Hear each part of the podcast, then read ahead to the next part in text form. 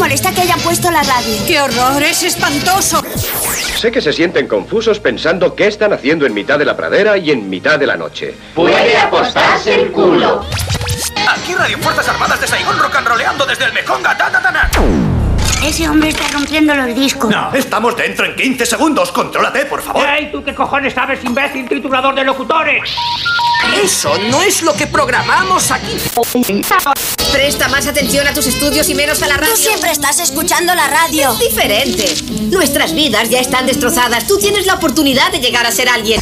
Por el poder que me ha sido otorgado por la Comisión Federal de Comunicaciones, mando y ordeno que abras el micrófono como un profesional y empieces con la emisión correspondiente. Desde ese momento quise dedicarme a la radio. De la radio, abuelo, no sonora. En Onda Cero, no sonoras. Gema Ruiz.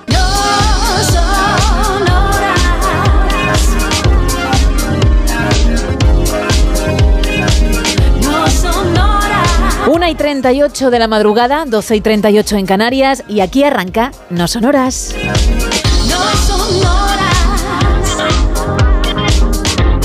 En la parte técnica, dándolo todo, también lo ha estado en Radio Estadio Anoche Sergio Monforte. Y a mi lado, Carlos, Sergio Monforte es tan sumamente creído que se pensaba que iba a tener su momento con un subidón de música de unos segundos solo para él, pero yo como sigo hablando sobre dicha sintonía, pues no se ha salido con la suya. Carlos Padilla, muy buenas madrugadas. ¿Qué tal? ¿Cómo estamos? Me he probado los mismos cascos que Luis de la Fuente. Qué bien. He olido, he olido su perfume. Bueno, es decir, Isa se, se ríe, pero es que es el seleccionador nacional. Correcto. Eh, hay que mantenerle un respeto, es casi como una autoridad. Bueno, lo es, es una autoridad.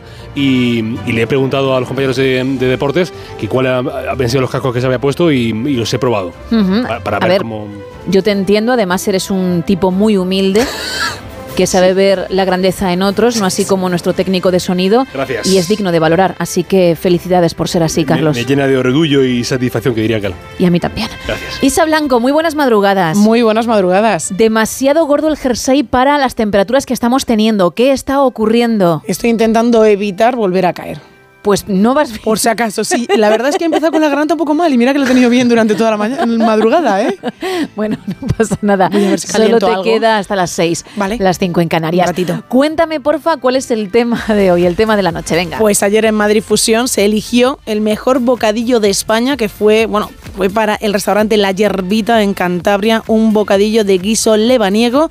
Así que la pregunta es muy sencilla. ¿Cuál es tu bocadillo preferido? ¿Cuáles son esos ingredientes que metes entre pan y pan?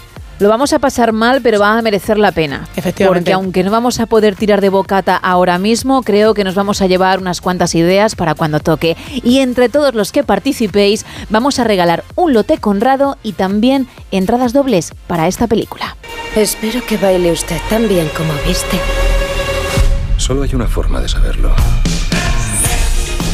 Argyle llega a nuestros cines el próximo 2 de febrero, un thriller de espías, pero de humor ácido y ojo al reparto.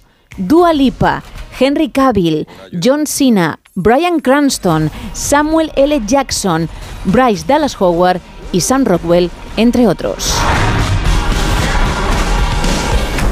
Además, que es del mismo creador de la franquicia Kingsman, con la que yo, por cierto, disfruté muchísimo. Bueno, pues tenemos por un lado una entrada doble para esa peli y un lote conrado por participar en el tema de los bocatas y por otro, otro lote conrado y otra entrada doble para el Ruiz original, porque sí, Isa, hoy también tenemos Ruiz original. Y como soy prácticamente italiana, nuestros fieles oyentes lo saben, pues me he convertido en Caravaggio. ¿Vale? Un arte, ¿eh? Un arte. Lo de hoy es un arte increíble. Y he dibujado a Apolo tocando el laúd. Pero claro, hay algo en mi versión que no está en el cuadro original y además hay que observar minuciosamente cada parte de lo dibujado para dar con ello.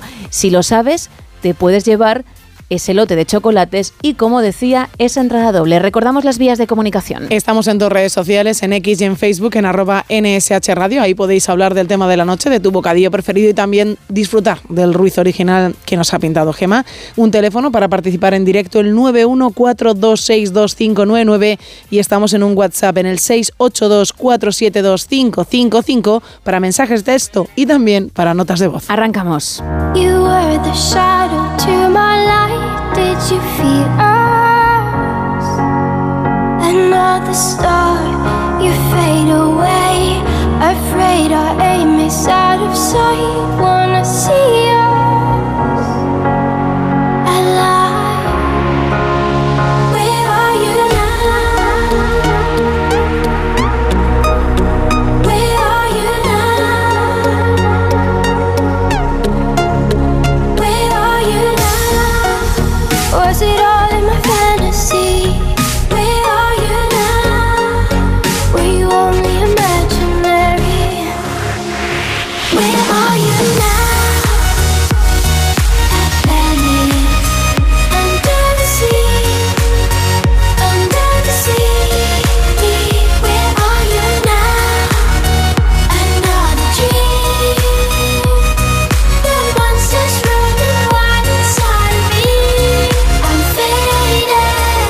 43 de la madrugada, 12 y 43 en Canarias. Abrimos la primera taberna de la noche. Aquí abrimos la taberna de redacción, primera edición. Y lo hacemos, Carlos, con la previsión del tiempo para hoy. Podríamos decir, para llamar la atención del oyente de Onda Cero, que el anticiclón se ha ido al gimnasio, o lo que es lo mismo, se ha hecho fuerte, se ha hecho fuerte, se agarra a la península ibérica, el anticiclón que no nos deja aún, con lo cual van a seguir las altas temperaturas eh, para la época y van a seguir habiendo días sin paraguas por la calle. El mayor cambio de, hoy pues es un frente atlántico poco activo que va a dejar eh, más nubes a Galicia con posibilidad de precipitaciones débiles en su tercio noroeste durante la primera mitad del día. Pero lo que viene a ser en cristiano cuatro gotas. Hecho, llueve, lloverán cuatro gotas. De nuevo, eh, días de sol y mañanas de abundante nubosidad baja en amplias zonas de la vertiente mediterránea, en ambas mesetas, eh, Alborán, interiores de Galicia, depresiones del suroeste peninsular, también en las Islas Baleares, nubes que en general tenderán a ir levantándose conforme avance el día, así que por favor, me tienen mucha precaución en las carreteras y si hace fa- falta parar, se para. Eh, prevén nubes, eh, nubes bajas del, eh, de- del Mediterráneo y también podrían escaparse algunas gotas, pocas, en el sur de Valencia y en el norte de Alicante. Lo que de nuevo esperan los canarios, varias jornadas llevan ya, con calima. Con calima, eh, pero es que esa, gracias. Pero es que esa que la estaba esperando. Pero es que esa, esa, esa calima, eh, espérate Monforte, porque avanza y puede afectar al oeste peninsular. O sea que el polvo en suspensión, lo que se conoce como la calima, que gracias, llegará a España, al menos, eh, al menos al oeste peninsular, de momento a Andalucía. Veremos cómo evoluciona la... em, La calima, eso. En cuanto a las temperaturas, apenas, apenas cambios, salvo en el Cantábrico, interiores del centro este peninsular y el este de Canarias, donde bajarán un poco, nada de bajón, pero algo bajan. Las mínimas en general tenderán a, a descender. Ya habrá zonas eh, con 0 grados eh, de mínima, ahora le detallo, eh, pero hay que decir, hay que seguir diciendo que las temperaturas van a seguir siendo elevadas para la época del año en la que estamos. Termómetros del último martes, Qué largo se ha hecho el mes. Último martes del mes de enero.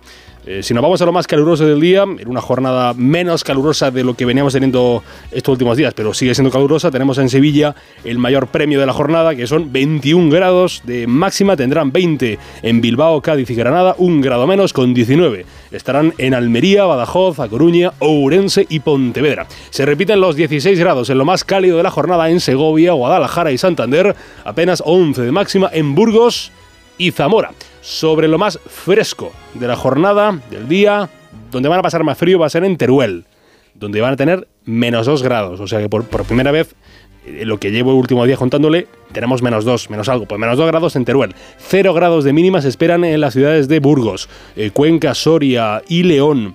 3 grados la más baja del día en Lleida, Ourense, Vitoria y Segovia. Marcarán 7 grados en lo más helador de este martes en Huelva, en Girona, Oviedo y Bilbao. Serán 12 la mínima para los barceloneses y 15 para los ceutíes. Amanece este martes a las 8 y 20 de la mañana en Cuenca y va a atardecer. Va a empezar a nacer la noche a las 6 y 38 minutos de la tarde en la localidad cacereña de Robledillo de la Vera, con sus más de 270 habitantes, cuyo gentilicio es Roblillano. ¿Roblillano? Mira que, mira que, mira que quiebre te ha hecho. Sí, sí, totalmente. Roblillano. No lo habría averiguado, vamos.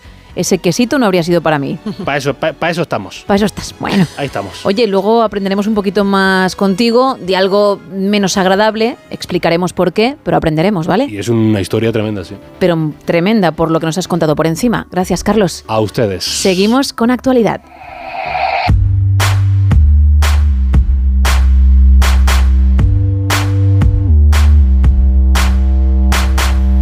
Arrancamos con la portada de La Razón. Alfonso Rueda, matrícula de universidad gratis y ayuda a extraescolares. El presidente de la Junta y candidato del PP a la reelección no gobernará si no logra la mayoría que se lo permita. Más apuntes, Junts y Esquerra presionan para amnistiar la traición al Estado. Ayuso acusa a Sanidad de actuar de forma sectaria y en el aire 12.000 millones de fondos de la Unión Europea sin destino. En el país, el PSOE ve injerencias de los jueces en la amnistía. Estados Unidos admite errores en el ataque del dron en Jordania. Washington dice que no busca una guerra con Irán, pero dará respuesta. Y también nos quedamos con otro titular.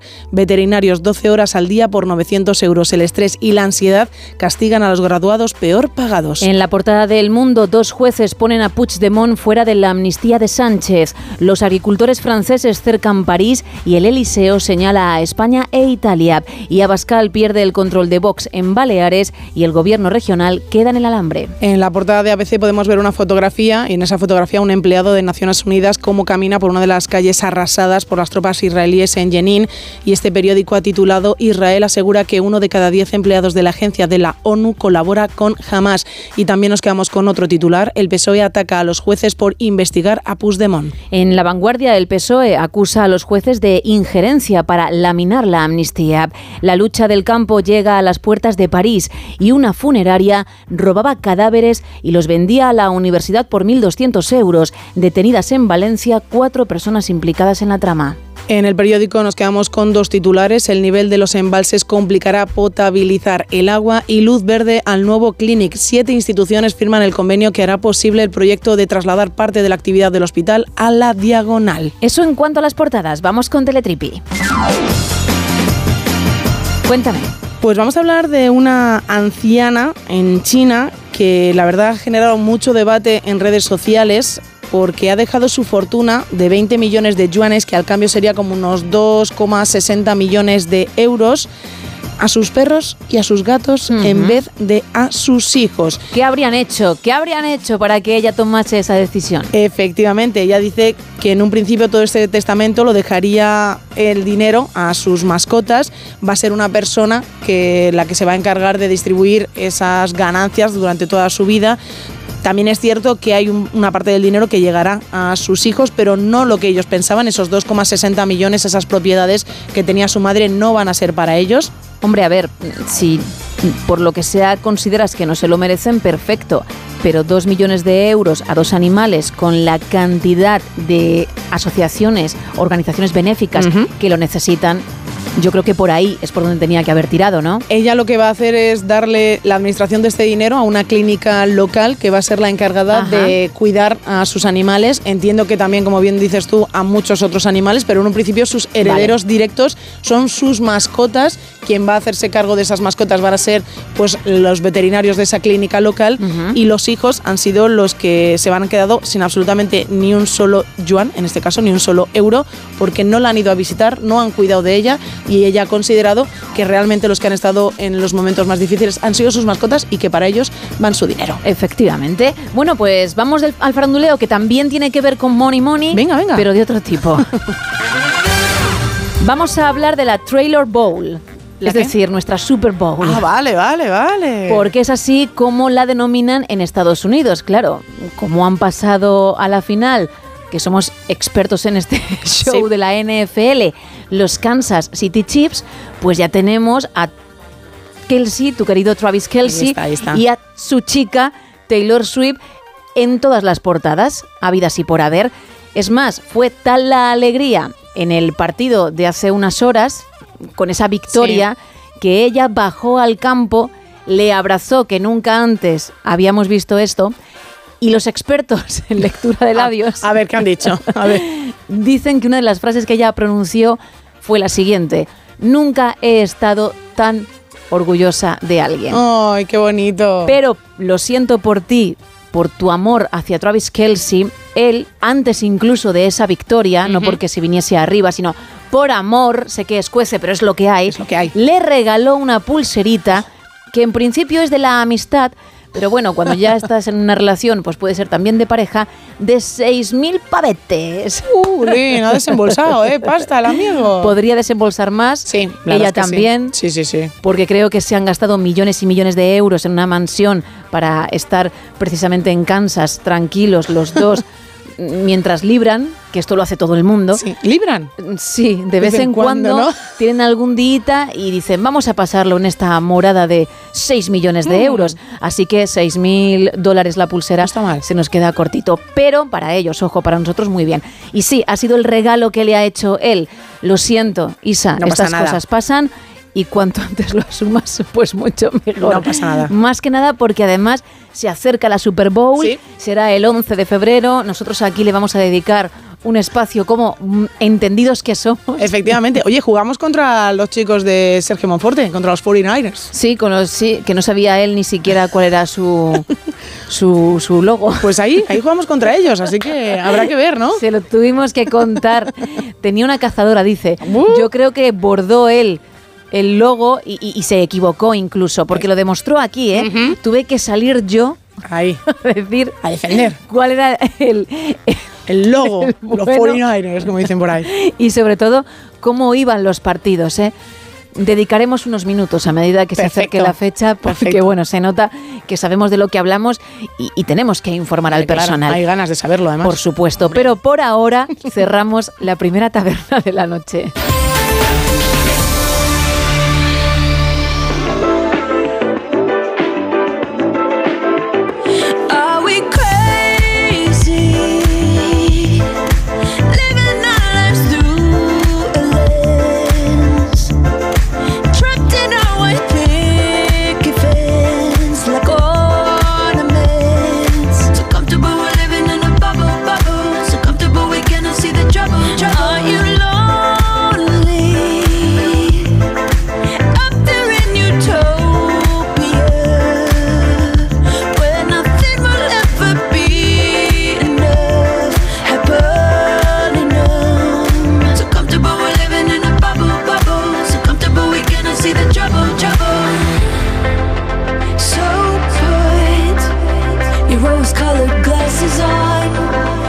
Buenas noches equipo. Mira, yo no voy a tirar por los bocadillos estos rebuscados de estos que te tiras 20 minutos para hacértele. Ajá. A uno muy básico y muy sencillito. Baguette de panadería buena, crujientita. Un poquito de mayonesa untado en cada cara. Lechuga fresquita y salmón ahumado. Una delicia. Venga, Genial. muchas gracias, buenas noches. Y soy Ismael, un camionero, dirección Valencia. Gracias Ismael, pues soy de su equipo, ¿eh? Sí. Pa'lante con el salmoncito ahí en un buen bocata y sin añadirle mucho más. Más audios. Muy buenas noches, chicas. Hola. ¿Qué tal? Aquí Valentín, trabajando un poquito en Madrid. Bueno, mi bocadillo preferido eh, sería media barra de pan de chapata eh, con un filete de ternera a la plancha, pimientos asados, me da igual sea rojo o verde, cebollita fritita, buen- bien de queso, de queso cheddar o cualquier queso, la verdad que me gusta todo tipo de queso. Eh, unas tiras de bacon, bien hecho, a la plancha. Y eh, si, en, si en ese caso tengo jamón serrano, le pongo jamón serrano. Y si no, pues sin jamón serrano. Pero con jamón serrano ya sería perfecto. Y bien de aceite, mojado en el pan. Ahí. Y un poquito de tomate refregado, con, con ajo también. Ese sería mi, mi bocadillo preferido. De hecho, eh, normalmente me lo suelo hacer eh, los fines de semana. Un homenaje que me doy. Así que nada, bueno chicas, pues pasar buena noche. Un saludo. Otro para ti, gracias. Es su boncata, de bomba y bocata. Madre mía. un par de mensajes más. Nos Es lo que hay. Nos ponen por aquí por WhatsApp. Pan tostado, untado con ajo, lomo adobado con pimientos del piquillo, mayonesa o mostaza. También nos cuenta Claudio, mi bocadillo favorito es el de mejillones en escabeche con guindillas. Es muy fácil. Sobre una barra de pan un poco tostada y abierta se ponen los mejillones de lata, cuantos más mejor. Sobre los mejillones se ponen tres o cuatro guindillas en vinagre cortadas en rodajas y se rocían con un poco de jugo del escabeche. ¡Qué bueno! Bueno, me piden desde el otro lado del estudio, es decir, nuestros compañeros, que haga lo mismo que con otros chistes malos que llegan a veces por parte de la audiencia, porque el mío no ha entrado como a mí me hubiese gustado. Así que ahí va. Ha caído en saco roto.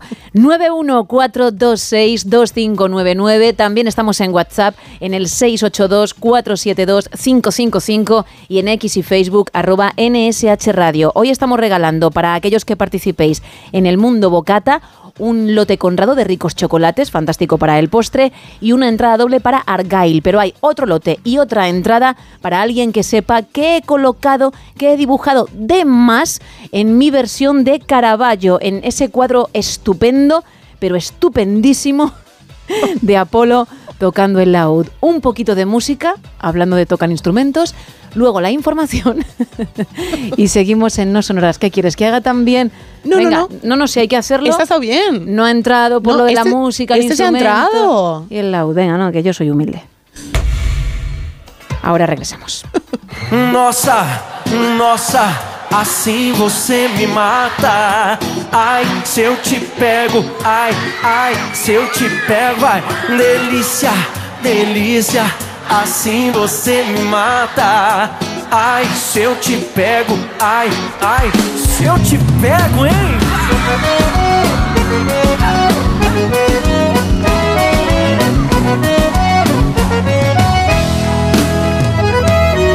Um sábado na balada.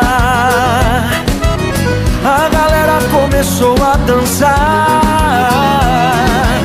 E passou a menina mais linda. Tomei coragem e comecei a falar. Como é que é, vai? Nossa, nossa, assim você me mata. Ai, se eu te pego, ai, ai, se eu te pego. Delícia, delícia, assim você me mata. Ai, se eu te pego, ai, ai, se eu te pego Tem, vai, vai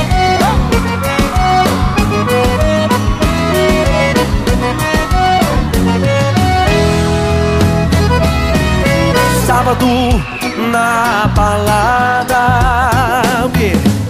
A galera começou a dançar E passou a menina mais linda Tomei coragem e comecei a falar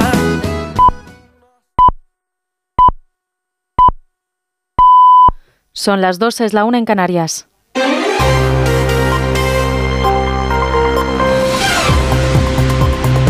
Noticias en Onda Cero.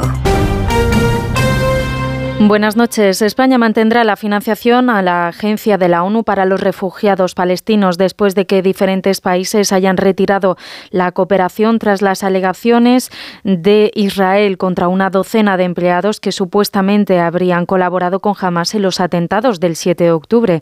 El ministro de Asuntos Exteriores español, José Manuel Álvarez, ha confirmado que el Gobierno va a seguir cooperando con la Agencia de la ONU después de que el secretario general de la ONU, Antonio Guterres, solicitar a los 11 países que han retirado sus contribuciones que reconsideren su decisión para garantizar la ayuda humanitaria en Gaza. UNRWA no ha mirado para otro lado. Y estamos hablando de entre 10 y 12 personas sobre 30.000 trabajadores de UNRWA, unos 13.000 trabajando eh, en Gaza. Por lo tanto, nosotros nos sumamos al llamamiento que ayer hacía el secretario general de las Naciones Unidas, que pedía que mantuviéramos la relación con UNRWA y ese es nuestro posicionamiento, aunque por supuesto vamos a seguir esa investigación que, insisto, es la propia UNRWA la que los está haciendo. Según el informe recopilado por los servicios de inteligencia de Israel, del que ya se conocen detalles, uno de los trabajadores de la agencia de la ONU era un profesor que se habría prestado a acoger rehenes israelíes en su casa o en las escuelas. Otro empleado de la agencia habría secuestrado a una mujer y otro habría facilitado munición al grupo terrorista Hamas. En nuestro país, el juez de la Audiencia Nacional, Manuel García Castellón, ha acordado la prórroga por seis meses más de la instrucción de la causa de Tsunami Democratic. Asegura que faltan diligencias que practicar y que se espera la decisión de la Sala de lo Penal y del Supremo sobre si las pesquisas deben dirigirse contra el expresidente catalán Carles Puigdemont por delitos de terrorismo. Además, otro juez, Joaquín Aguirre, el que lleva la trama rusa del proceso, el caso Boló, ha reactivado la investigación por los supuestos contactos del entorno de Puigdemont con Rusia antes del 1 de octubre y la ha prorrogado durante seis meses. El auto insiste en el apoyo económico y militar de Rusia al expresidente catalán. Además, continuamos en línea política. En Baleares, Vox ha expulsado a los cinco diputados autonómicos críticos de Baleares que han sacado de su grupo al presidente del Parlamento, Gabriel Lesen, acusado de circunstancias internas del grupo y para conseguir la mejor unidad posible. También habrían expulsado a su líder autonómica Patricia de las Heras. Y doy arribas a un portavoz de Vox en el Parlamento Balear y Gabriel Esen, presidente del Parlamento Balear. Por eh, circunstancias internas de este grupo y para conseguir la mejor organización posible, la, la, mejor unidad posible. Me echan, tengo que decir, con tristeza, insisto, por seguir las, las directrices de la Dirección Nacional. Yo he intentado calmar los ánimos, eh, conciliar, eh, pero ha sido imposible. El vicepresidente y secretario general de Vox, Ignacio Garriga, habría anunciado después que va a solicitar al Comité de Garantías la expulsión inmediata del partido de esos cinco diputados críticos con la dirección de la formación a los que ha calificado de traidores. Vox es clave para sostener el poder del Partido Popular en la comunidad autónoma balear gracias a sus ocho diputados electos que ahora quedan divididos en cinco y en tres. En Barcelona, una jueza ha archivado la investigación por presuntas irregularidades en el trasplante de un hígado al exjugador del Barça, Erika Vidal, tras concluir que no pagaron por ese trasplante. Onda Cero Barcelona, Gabriel Figueredo. El caso llegó a los juzgados a raíz de una conversación intervenida entre el expresidente del Barça, Sandro Roussel, y un colaborador de la época, Juan José Castillo, que ya está muerto, en la que éste aseguraba que el trasplante había sido ilegal. Según el auto, son meras conjeturas o sospechas carentes de valor probatorio, ya que no se ha podido acreditar ningún tipo de pago entre el donante, un primo de Avidal, y el receptor, el exfutbolista francés del Barça. Y según los últimos datos que ofrece el informe Las cifras del cáncer en España de la Sociedad Española de Oncología Médica, los diagnósticos de cáncer en nuestro país van a crecer este año un 2,6%. Sin embargo, la detección precoz y los avances en investigación consolidan una tasa de supervivencia superior al 55%. Además, los tumores más, más frecuentes son el colon colorectal, el de mama, el de próstata, vejiga y pulmón, siendo este último el más letal. Según este informe, está en nuestras manos limitar de forma notable las posibilidades de sufrir un cáncer, por ejemplo, haciendo ejercicio físico, dice el informe que se reduce el riesgo en un 30%. Eso ha sido todo por ahora. Más información a las 3, a las 2 en Canarias. Síguenos por internet en ondacero.es.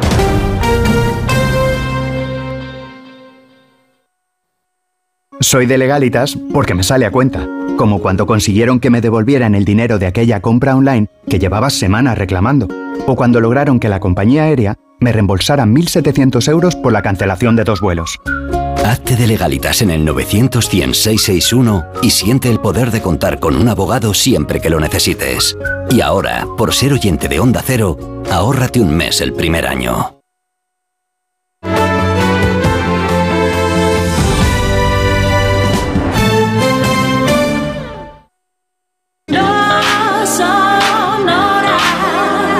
Onda Cero, no sonoras. Gema Ruiz.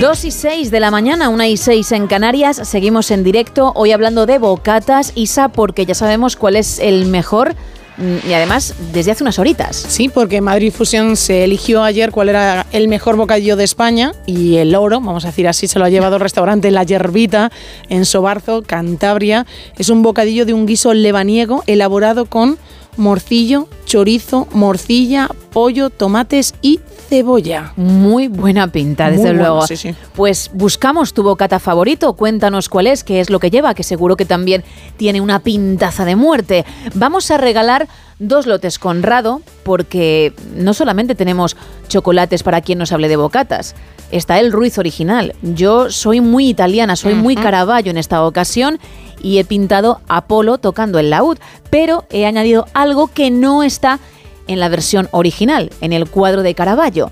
Quien lo sepa, alguien de los muchos espero que lo sepa, se va a llevar ese lote extra. Pero es que tenemos también dos entradas dobles para esta peli. Espero que baile usted tan bien como viste. Solo hay una forma de saberlo.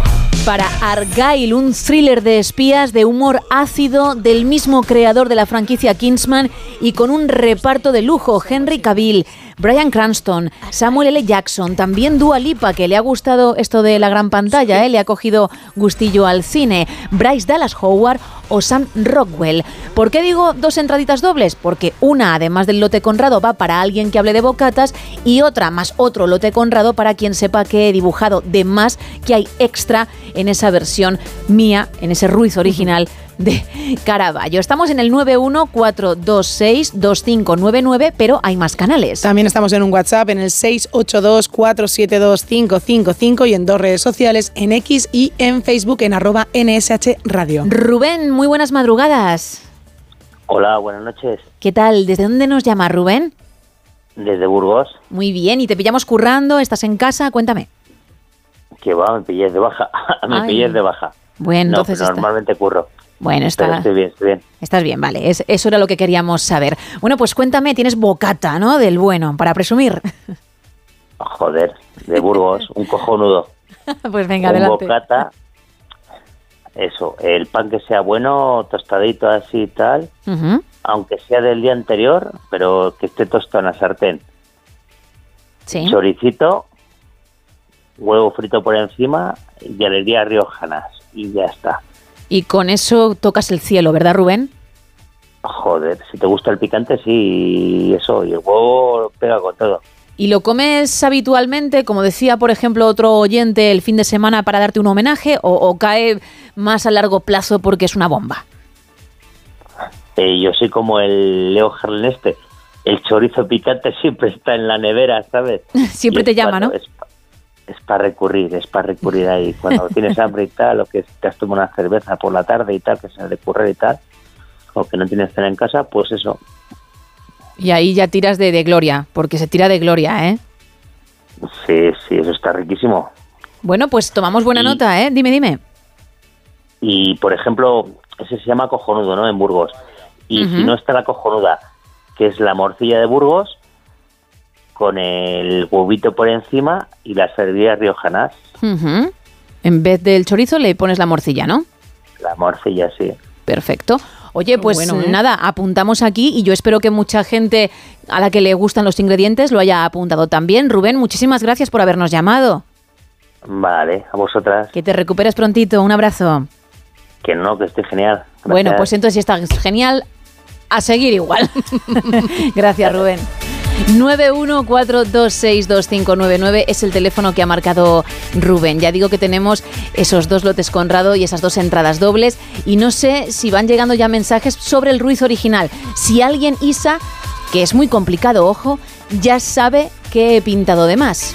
Bueno, pues por ejemplo nos ponen que si lo que has pintado además es ese boli que hay al lado del violín sobre el cuaderno.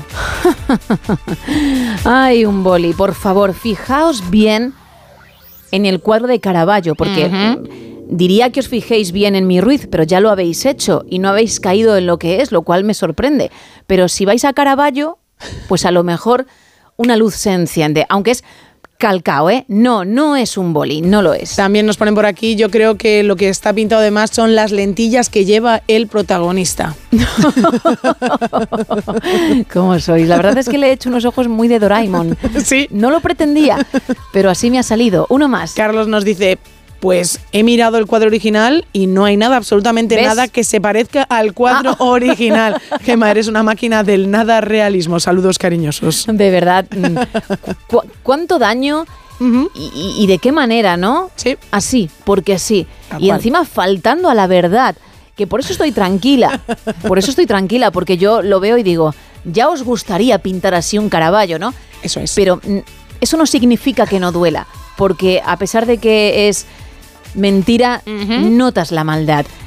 En cualquier caso, sigo aquí, voy a estar hasta las 6 con todos, las 5 en Canarias, y por eso te pido que además del teléfono para llamar, que ya he recordado yo, me digas de nuevo las otras vías de comunicación. Estamos en dos redes sociales, en X y en Facebook, en arroba NSH Radio. Ahí podéis participar contándonos vuestro bocadillo preferido y también disfrutando de ese ruido original de la noche, esa opción de Caravaggio que ha entrado hoy Gema en ese modo. Y estamos en un WhatsApp en el 682-472-555 para mensajes de texto y también para notas de voz. Juan, muy buenas madrugadas. Hola, buenas madrugadas. ¿Qué tal, Juan? ¿Desde dónde A nos ver, llamas? yo- Uy, uy, dime. Desde Gijón. Vale, pues dime. A ver, yo eh, sobre el bocadillo, yo un buen bocadillo de chorizo a la sidra, Sí, fenomenal. Y sobre lo del cuadro, dime. eh, que has pintado de más, yo creo que es eh, la libreta la que tienes debajo, que has pintado de más porque en el cuadro original el violín tapa, tapa y eso no, no, no está. Bueno, ahí lo dejamos, es una opción, no te voy a decir ni sí ni no aún, porque fíjate si has Ah. acertado, ya lo destriparíamos. Yo tomo nota de lo que has contado, Juan, porque lo resolveremos a eso de las 5 y 20 más o menos de la mañana, ¿vale? Ust- Estaré durmiendo ya. Bueno, no te preocupes. Venga, muy bien. Buen- buenas noches. Dime, Juan, ay, que se me ha ido. Se ha ido. No, no, que, que digo que para esa hora que estaré durmiendo. Sí. Pero que bueno, que. nada, solo eso. No te preocupes que si tienes forma de acceder a onda 0.es, puedes escucharlo al día siguiente cuando quieras y así sabrás cuál es la solución. O también verlo, por ejemplo, en Facebook si alguien lo, lo pone como la imagen, ¿vale? De acuerdo, muy bien, gracias. Pues muchas gracias, Juan. Un abrazo. Hombre, claro, hay mucha gente que nos escucha ahora y que ya cuando llegan ciertas horas, pues se tiene que ir a dormir Sí. porque tiene una vida. Pero si os pasa lo mismo que a Juan, que no llegáis por lo que sea a ese momento, insisto, en onda0.es o en la app de Onda Cero podréis encontrar el programa para escucharlo en bucle cuantas veces queráis. 13, casi 14 minutos pasan de las 2, de la 1 en Canarias. Arrancamos. Cuando me hiciste llamar, no sospechaba.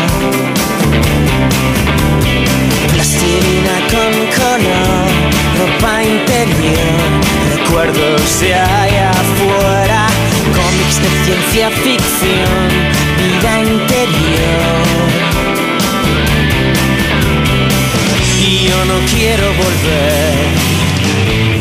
No me repitas jamás que no sabes qué hora es, las 7 y 27 o no. Ya terminé.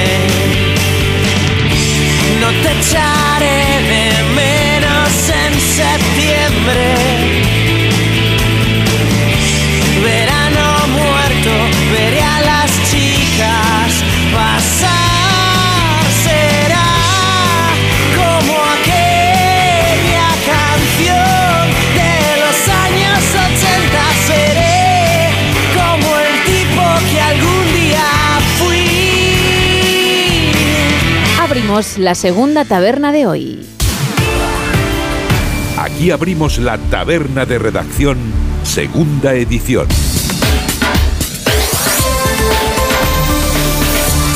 Y lo hacemos, Carlos, contigo viajando como siempre al pasado. Hay que arrancar con un... eh, bueno, no con un asesinato. eh, Para eso tenemos los, eh, los casos oscuros, pero tenemos un intento de asesinato alegremente, alegremente no completado. Porque el 30 de enero de 1835, en el Capitolio de los Estados Unidos, un enfermo mental llamado Richard Lawrence intentaba el asesinato del presidente Andrew Jackson.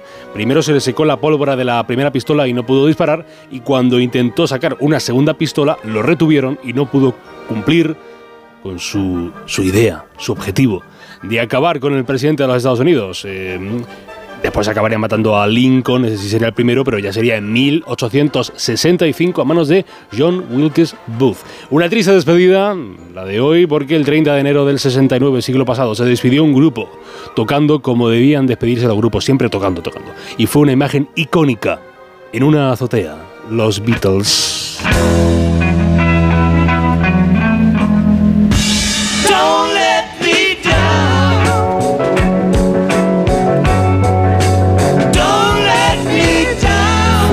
Concierto que hicieron los eh, Beatles en la azotea de Apple Records en Londres, eh, concierto que fue suspendido por la policía, por, la- por- por los garantes de la seguridad. 26 años se cumplen de un terrible asesinato que conmocionó a la sociedad andaluza, a la sociedad española, el asesinato a tiros eh, al concejal del PP Alberto Jiménez Becerril y su esposa Ascensión García manos de ETA. En 2007 en los Estados Unidos se lanzó al mercado el sistema operativo Windows Vista de Microsoft, que sucedió al famoso Windows XP este sonidito tan característico que nunca hemos olvidado. Empezamos nacimientos de este 30 de enero con un presidente estadounidense, a este no lo intentaron matar ni nada de eso, gracias a Dios, nacido en Hyde Park, en la ciudad de Nueva York, Franklin, Franklin Delano Roosevelt llegaría a convertirse en el 32 presidente americano entre 1933 hasta 1945, siendo el único presidente norteamericano en disfrutar de tres mandatos de poder privilegiado, privilegiado Roosevelt. El que fuera célebre primer ministro sueco hasta su asesinato en febrero de 1986, Olof Palme, nacido tal día como hoy en la bella y fría Estocolmo, año 1927, y alcanza la cifra nada desdeñable de los 73 años para un batería que además canta, compone, produce y a veces hasta ha actuado. Se llama Phil Collins.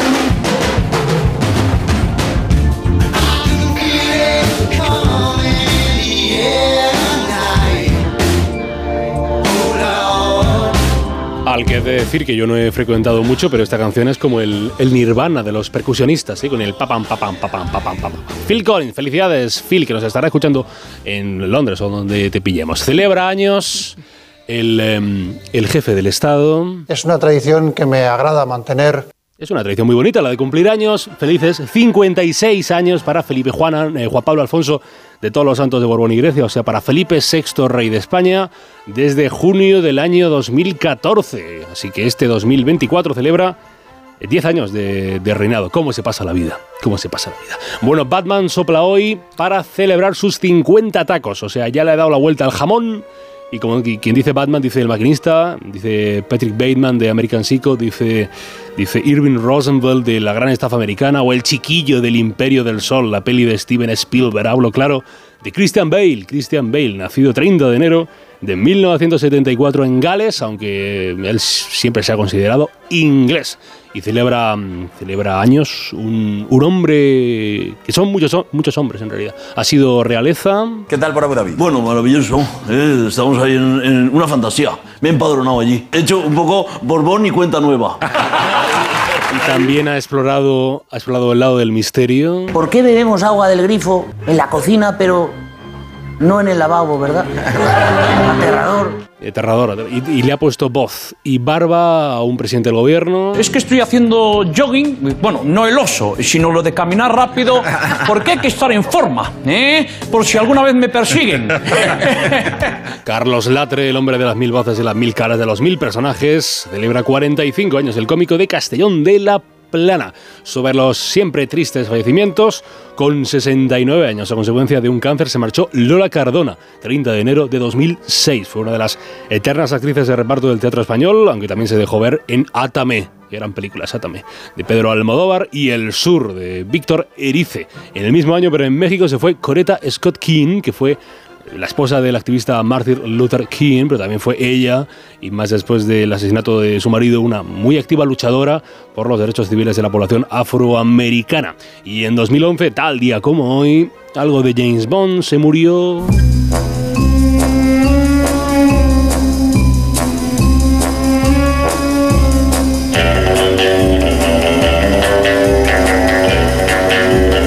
Esto que tanto asociamos eh, gente 007, a la elegancia, al martini, agitado no mezclado, a, a tantas y tantas cosas lo compuso John Barry, que se fue con 77 años en 2011, tal día como hoy, conocido siempre por ser el creador de la, del soniquete del primer James Bond. eh, y para siempre ha quedado esta banda sonora. Y es Día Internacional del Técnico. Pero no de Monforte, quiero decir. No, no, no, no se le vengan arriba, no se le vengan arriba. Es Día Internacional del Técnico Electrónico. electricidad, vaya conexión, la complicidad de alta tensión. No hace falta hablar, solo mirarnos, el mundo gira a tu alrededor. Y en la eternidad de tu respiración, tu sonrisa elástica. Gracias, Carlos. A mandar. Hasta ahora. DeLorean de vuelta al presente.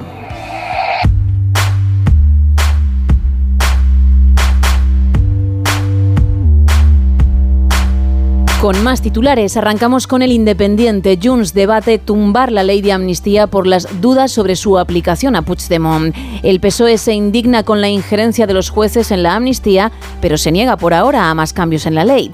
Y el campo español pide firmeza al gobierno ante los ataques de Francia. En el Confidencial, el Constitucional asegura que el Supremo actuó con Otegui de forma desproporcionada. Feijó calienta la campaña de Galicia y dice España no va a amnistiar al PSOE. Y Vox expulsa a los críticos en Baleares que han dado un golpe en el grupo parlamentario. En el diario.es, el juez insiste en implicar a Puigdemont en la trama rusa del procés en pleno debate sobre la amnistía. La sanidad pública solo cuenta con 1.500 dentistas para 47 millones de españoles y el Reino Unido intenta ahora atraer a los jóvenes trabajadores europeos que perdió tras el Brexit. En expansión, el gobierno negocia con Repsol, Cepsa e Iberdrola el impuestazo. Industria anuncia 300 millones adicionales de ayudas para el coche eléctrico y España compite con- por una planta de mil millones de Umicore. En el Economista Hacienda exigirá informar de todos los pagos con tarjeta para evitar el fraude fiscal. Gobierno y agentes sociales buscan incentivos para reducir la jubilación anticipada involuntaria. Y la Unión Europea da la espalda a Elon Musk ante su temor de que los coches chinos lo destronen en el mercado eléctrico. Seguimos con cinco días. El gobierno impulsará una ley de ciberseguridad para minimizar el impacto de los ciberataques en la economía. Renfe empieza a despegar en Arabia Con un alza del 90% en viajeros y la colección de guitarras de Mark Knopfler sale a subasta. La más barata ronda los 350 euros. Y en el español, emisarios de Puigdemont se reunieron con capos de la mafia rusa para desestabilizar a la Unión Europea, es lo que cuenta este diario. Una eurodiputada letona, aliada del separatismo catalán, acusada de espiar para Rusia durante 20 años. Y Bruselas pide a Francia medidas para acabar con los ataques y el bloqueo a camiones españoles. Eso en cuanto a las portadas. Vamos con la contraportada. Bien, seguimos con Super Bowl, primero porque la prensa estadounidense está muy, muy preocupada de cómo puede Taylor Swift llegar a tiempo a ese partido del día 11 de febrero, porque ella la noche an- anterior estará en Japón, estará actuando en Tokio, creo. Bien, están haciendo ya sus cábalas. Madre mía, sí, sí, claro. Buscando posibles vuelos, teniendo en cuenta también la diferencia horaria, una locura. Pero yo no hablo de esto, que ya bastante hemos tenido de la parejita, Ajá. sino de la fiesta que habrá después. Te lo digo para que tomes nota por si te apetece ir. A ver. Se habla, se rumorea que los artífices del evento serán Snoop Dogg y Dr. Dre. Y Vale. que Asher será el invitado de honor. Asher porque también será el artista que actuará en el halftime show, en el intermedio del partido. Y por tanto tendrá que ser recibido como, como Dios manda claro. en la fiesta en cuestión. Pero se dice que la buena, la grande, a la que van a ir todas las celebridades es esa. Y ya digo que los encargados de que sea la releche van a ser los dos conocidos raperos. Pues nos acercamos, ¿no? Damos una vuelta. Yo no sé si voy a poder, no lo sé, porque invitada ya estoy. Tú como aún no, Bueno, te lo he contado para que hagas alguna llamada si lo crees necesario. Bueno, pues hago la llamadita que de rigor y a Diles, ver. como no puede ir Claro, claro, como no va Gema voy yo, ¿de acuerdo? Dadme su entrada. ¿Os importa que pase yo, por favor? Ay, ¿Me dejáis ir a ver a Asher? Tienes mucha paciencia Uy, en sí, el sí. mundo del faranduleo, digo. Tengo, tengo, tengo paciencia, tengo con, esta, con esta gente, ¿no? Con estas Sí, estrellas. sí, sí, sí, tengo paciencia, sí. Y eso que, Paciencia. que estás casada con Tom Cruise. Hombre, hombre. Que al Sí, final sí. eres Isa Cruz allí Sí, en sí. Hollywood. Y Kelsey y yo tenemos también ahí un algo. Sí, es verdad. Tú eres Isa Cruz Kelsey. Kelsey, sí. Que bueno, dado el protagonismo del Eh. jugador, más bien Isa Kelsey Cruz para posibles eh, Bueno, eventos. bueno, porque, mamma mía. Vamos a dejar a Tom primero, ¿eh? Vamos ¿Sí? a dejar a Tom. Sí, sí, sí, sí. Sí, sí. más que nada por el tiempo, ¿no? Que Por el tiempo, sí, un poco, un poco por fidelidad y demás. ya son 10 años Vamos a dejarla aquí conmigo. Y, y bueno, con Kelsey. Con, con Kelsey son unos, cuan- unos cuantos días nada más. Ah, ah, pensé que eran meses. No, no, no, no. Ah, no, no. días, días, días. Pues desde Navidad, con lo del podcast con Claro. su hermano, que Sí, te sí. enamoraste de una canción además que pusimos aquí y todo. Efectivamente. Oye, el, pod- dos. el podcast está muy bien, de verdad, yo lo recomiendo 100%. No, no, y lo sigues, es 100%. verdad, ¿eh? Y lo sigo, lo sigo. Y, y lo sigues haciendo y lo sigues porque no te pierdes ni un solo No. episodio y así vas a continuar, Así porque por ahora no la llama no se ha apagado, no, ¿no? no, no, no se apagó, no se apagó. La verdad es que son muy divertidos ellos dos. Qué bien. Tienen historias muy graciosas. Cuánto me alegro de que sientas eso, porque no todo el mundo, ¿eh? Ya. Llega a amar así. Bueno, vámonos con, con el teletripi. No te lo digo de verdad, ¿eh? Ay, Fíjate, el no, un amor verdadero como este. el no hablo español al final ¿Verdad? funciona por lo que se ve. Bien, pues cuéntame si tiene algo que ver con el amor o... o- mm, ah, no, ¿así? ¿Tiene que ver con el amor? Ah, ¿Tiene que ver con el amor? Con una luna de miel. Una luna de miel, en este caso, inolvidable. Fue muy, muy privada, pero no porque ellos, es la pareja en cuestión, pensaran irse a un sitio para estar ellos dos solos, Ujú. alquilaran una isla para estar simplemente aislados del mundo, ¿no? Ellos alquilaron, bueno, se fueron a un resort, un resort de lujo en México y se dieron cuenta después de la primera noche que bajaron a, a tomar bueno pues el desayuno y no había nadie simplemente estaban pues los camareros y la gente del hotel pero no vieron a, A ningún cliente, a ¿no? ningún cliente fueron Vale. a las piscinas ningún cliente mucha gente del hotel pero ningún cliente. Entonces empezaron ya a preguntar oye dónde está el resto de la gente qué es lo que pasa no no pues estamos en Hoy, hoy es un día que viene poca gente, no pasa nada, seguimos aquí muy atentos, ustedes lo que, lo que quieran. Y siguieron así, siguieron así, y después de la semana eran los únicos que estaban en ese resort de lujo de México. Uy. Los vídeos que han subido a las redes sociales evidentemente se han hecho virales porque solo estaban ellos dos. Qué barbaridad. Y luego el resto de la gente del hotel pues encargándose de que todo fuese correctamente de forma muy privada para esta pareja que ellos simplemente pues habían cogido su luna de miel en este resort y parece ser que o bien era temporada muy muy muy muy baja O el risor era de aquella manera, ¿no? Sí. Y, y no tenía muy buenas críticas, porque si no, no se explica. Ellos han disfrutado muchísimo de O- la tranquilidad. carísimo. También puede ser. Han disfrutado muchísimo de la tranquilidad, han disfrutado de esos buffets para ellos solos, pero en algún momento han dicho, pues no nos hubiese importado ver a alguien más, eh, sonreír, el jiji, jaja. Pero oye, la luna de miel sin duda, muy privada inolvidable. A ver, mm, tú como tienes experiencia también en eso, ¿En qué? en la luna de miel Ah, sí, privada sí, con bueno. Tom Cruise, Hombre, claro. al final ellos fue por error, no tenían ni idea, pero tiene que molar, ¿no? Sí, claro. Para los mola. que nunca hemos tenido esa Nada, suerte. Mola, mola, mola. Está muy bien, ¿eh? Está Ese muy bien. resort privado solo para Muy ti. tranquilo, todo. Wow, cómo sois los millonetis. ¿Cómo somos? Cerramos Venga. la segunda taberna de hoy. De amor, todo me sabe a ti. Comerte sería un placer porque nada me gusta más que tú. Boca de piñón, bésame con frenesí. Besarte es como comer palomitas de maíz.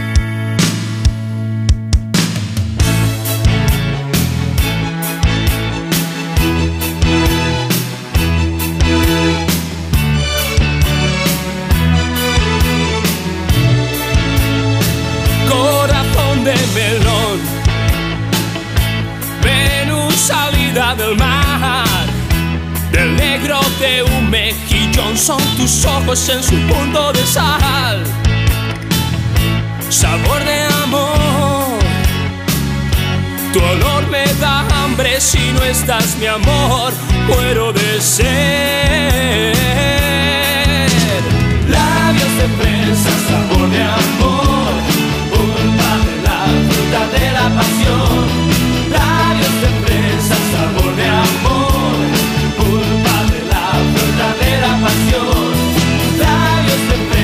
Sabor de amor. Pulpa de la fruta de la pasión. Es el sabor de tu amor. Hola, buenas noches chicas. No son horas. Bueno, vamos a ver, el bocata preferido. Bueno, yo tengo dos. Dos bocatas preferidos es... Uno es de boquerones fritos, malagueño, en manojito, con limoncito y el pan crujientito, claro, evidentemente. Y otro es un bocata de chorizo cantimpalo con chocolate de 80%. Exquisito. Si el chocolate es muy gordo, lo rayáis por encima del chocolate oh, y está de, de pecado. Bueno, y, y respecto a lo que has colocado, has inventado algo más en el del cuadro, yo creo que es una varilla de, de violín de más. Bueno, un abrazo y a continuar así, que es un programa estupendo. Muchas gracias. Pues no, no es eso. Así que puedes intentarlo de nuevo. Más audios. Hola señoritas, buenas noches. Me llamo Oscar, os llamo desde Valencia. Y bueno, mi bocata preferido, eh, evidentemente con un buen pan, eh, sería de atún en escabeche, muy importante que sea en escabeche, Sí. con tres o cuatro buenas anchoas. Vale. Ese es mi bocata preferido. Saludos desde Valencia. Tomamos nota, pues muchas gracias eh, por participar. Queremos más, eh, llamadas, mensajes de voz o también de texto, lo que desees, porque tenemos un montón de vías de comunicación. Eh. Estamos en el 914262599, también en WhatsApp en el 682472555 y en X y también en Facebook, en arroba NSH Radio. Estamos regalando dos lotes Conrado y dos entradas dobles para Argyle, la película que llega el día 2, el 2 de febrero, a nuestros cines, con Henry Cavill, con Samuel L. Jackson, con Dua Lipa, con Brian Cranston, con Bryce Dallas Howard, bueno, un reparto de la leche. Y además es un thriller de espías, pero con cierto humor ácido que te lo va a hacer pasar estupendamente. Pues una persona que participe en los bocatas se va a llevar ese lote Conrado y una entrada doble y alguien que sepa que he dibujado extra en mi versión de Apolo tocando el laúd de Caravaggio, otra entrada doble y otro lote Conrado. Más mensajes. Mira, nos dicen en arroba NSH Radio, mi bocata preferido es una tortilla de sardinas salonas muy típicas de la época de carnaval. También nos cuenta Loli que su bocata favorito es el de lomo fresco con queso cheddar y pimientos en pan de baguette o de chapata. Y en sus tiempos juveniles dice que nos daban bocata de tuli creme, que ojalá lo siguieran vendiendo. También nos dice otra oyente que su bocadillo favorito es el de tortilla de patata y cebolla con mayonesa. También nos dice Micaela que ella tiene varios, el de chorizo y queso de cabra, otro de jamón york bien finito y unas lonchas de queso de Burgos y otro que suele caer, este sobre todo los jueves, nos dice es el de jamón serrano del bueno. Esos son sus bocatas de merienda. También nos dice Angie, un clásico pero con variaciones entre tapa y tapa, tortilla de patata con o sin cebolla, por encima de la tortilla un poco de mayonesa, Vale. encima de la mayonesa una tortilla de atún en escabeche ¿Qué dices? y por encima un poquito más de mayonesa. Cerramos la pirámide con lechuga y tapamos. Le ha metido, a ver si ha entendido bien, tortilla de patata y luego una tortilla francesa de atún. Efectivamente, sí. Qué barbaridad. A ver, lo de la mayonesa y la tortilla, si me casa, mucha gente lo hace. Incluso yo he visto a, a personas que matan el sabor de la tortilla con ketchup. También lo he visto, Pero con mucho ketchup. No te hablo de, de tres gotitas, ¿eh? Pero esto... Es Increíble, que ¿eh? te lo tienes que comer con cuchillo y tenedor. Eso, o estar entrenando los músculos faciales tres meses antes de comerte el bocata. Pero bueno, no tiene mala pinta, ¿eh? No tiene mala No, no, pinta. si mala pinta no tiene. Mm, A lo mejor una pulguita, un montado, más que un bocata, o lo que te digo, con cubiertos, porque si no, imposible. El bocadillo de tortilla, si le tienes que poner mayonesa, ¿prefieres la mayonesa o el alioli? Uf, muy buena pregunta, querida compañera. Muy, muy buena, Muy buena pregunta. pregunta, ¿no? Me pongo seria, hago como nuestros compañeros de informativos, colocando los papeles ¡Uy, va! ¡Qué fuerza! y poniéndolo sobre la mesa para responderte. Prefiero la mayonesa normal. Muy bien. Ya está. Pero sé que no eres de mi cuerda. Antes que la mayonesa, unos pimientitos verdes fritos.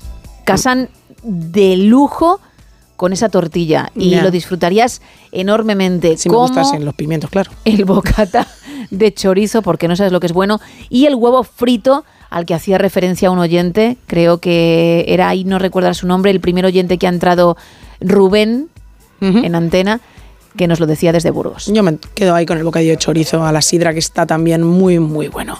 Isa, cuéntame. Empieza a comer huevos. Porque de verdad, chica, lo que te estás perdiendo. De verdad, ¿eh? Tema para otro día, evidentemente. Fíjate, tienes que tomar la tortilla ladrillo precisamente por el maldito huevo. Efectivamente. El Eso huevo en tu vida, si te das cuenta, te está obstaculizando y mucho. Bueno. Ábrele las puertas. Le abro las puertas. Sí. Le digo, hola. Huevo. por educación. para que Bienvenido a sepa- mi vida, ¿no? Claro, para que sepa que te diriges a él. y ya está, ahí para adentro. Bueno, un mensajito más. Rocío, en relación al Ruiz original. Venga. Ella cree que has incluido en esta nueva obra tuya dos peras que hay de más. No, quizá has cometido el error que he cometido yo cuando he comenzado a dibujar el Caravaggio. ¿eh? Has visto una foto, una imagen de la versión original algo ensombrecida y entonces no has podido ver el resto de peras. Menos mal que yo me he dado cuenta de esto y he ido a una versión mucho más iluminada Fíjate. que me ha permitido ver cada detalle y por eso lo he plasmado. No es así como tampoco el arco del violín es un bolígrafo, por favor. Es que en mi vida me imaginé teniendo que explicar esto. ¿En serio? Pero no, es, es un arco para poder tocar el violín, no es un boli. Salgamos de ahí, Vale. porque no es eso. Y hay muchas más posibilidades. 914262599, X y Facebook, arroba NSH Radio y el WhatsApp 682472555. Seguimos. Esto es para todos los que saben que a vivir se aprende viviendo, que la vida es dedicarse a vivir. Y el infierno de tu gloria ha pasado por mí. Ahora siento y pienso adentro alegría de vivir. Alegría de vivir cuando estás cerca. Ahora siento y pienso adentro lo que habrá dentro de mí lo que habrá dentro de mí, lo que habrá dentro de mí. Yo lo busco y no lo encuentro. Mi manera de sentir, mi manera de sentir, mi manera de sentir. Yo la busco y no la encuentro. Alegría de vivir el infierno de tu gloria ha pasado por mí. Ahora siento y pienso adentro alegría de vivir.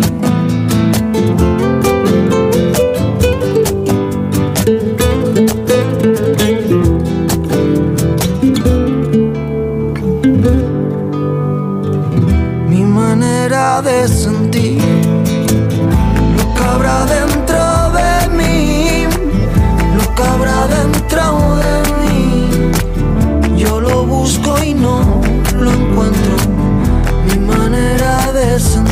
2 y 39 de la madrugada, 1 y 39 en Canarias. E Isa, como nos tenemos que ir al cine, si me permites, voy a entrar a por mi abrigo. No es que necesite, como tú llevas ahora, bufanda y gorro para la temperatura que está haciendo, pero sí que algo para echarme encima. Bien, ¿vale? bien, buena idea. Venga, voy.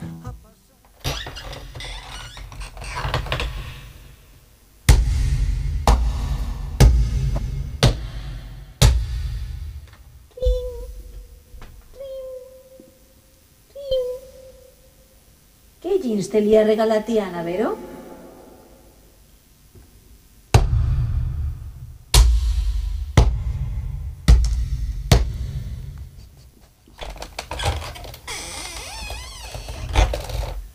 Vale, ya está. ¿Ya? Perdóname, es que estaba haciendo una llamada, le estaba preguntando a una amiga que no se llama Anavero, se llama Ana. Lo que pasa que sabrás que, que Vero es verdad en italiano. Ah. Le estaba preguntando si esos vaqueros se los había regalado Ana. Tenía Ah. la duda y digo, bueno, pues la si acaso, ¿no? Voy a, voy a salir de dudas, que es una buena hora para, claro, digo, uy, para preguntarlo. había olvidado esto. Fíjate. Digo, voy a marcar a las 2 y 40. Y fíjate, estaba despierta, menos mal. ¿Y, y qué te ha dicho? Que sí. Que sí, vale. Me ha dicho oui en francés, porque es que somos así, ¿eh? Uy, ¿cómo vais en la familia, eh? No, somos amigos. Ah, bueno.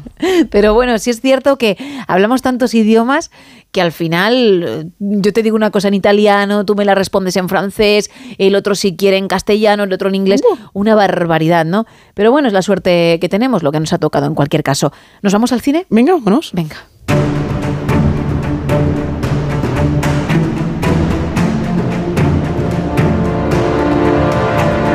Pues tú dirás. Pues mira, hace unos días el actor Hugh Jackman subía a redes sociales un vídeo en el que cambia por completo su look, se despide de su barba, se despide también de ese corte de pelo.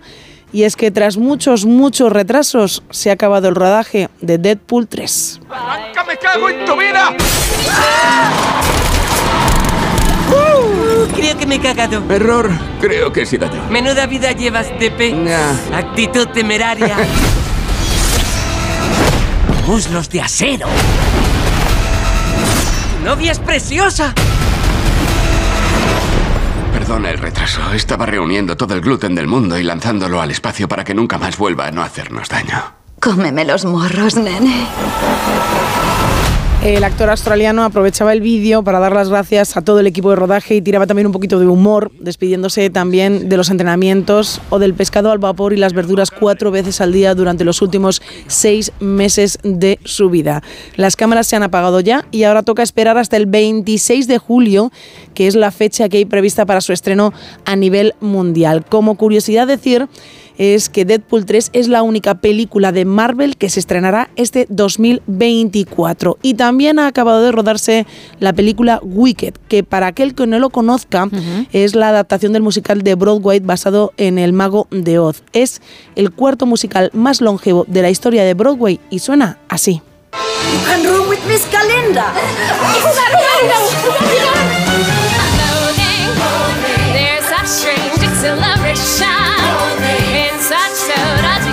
shine.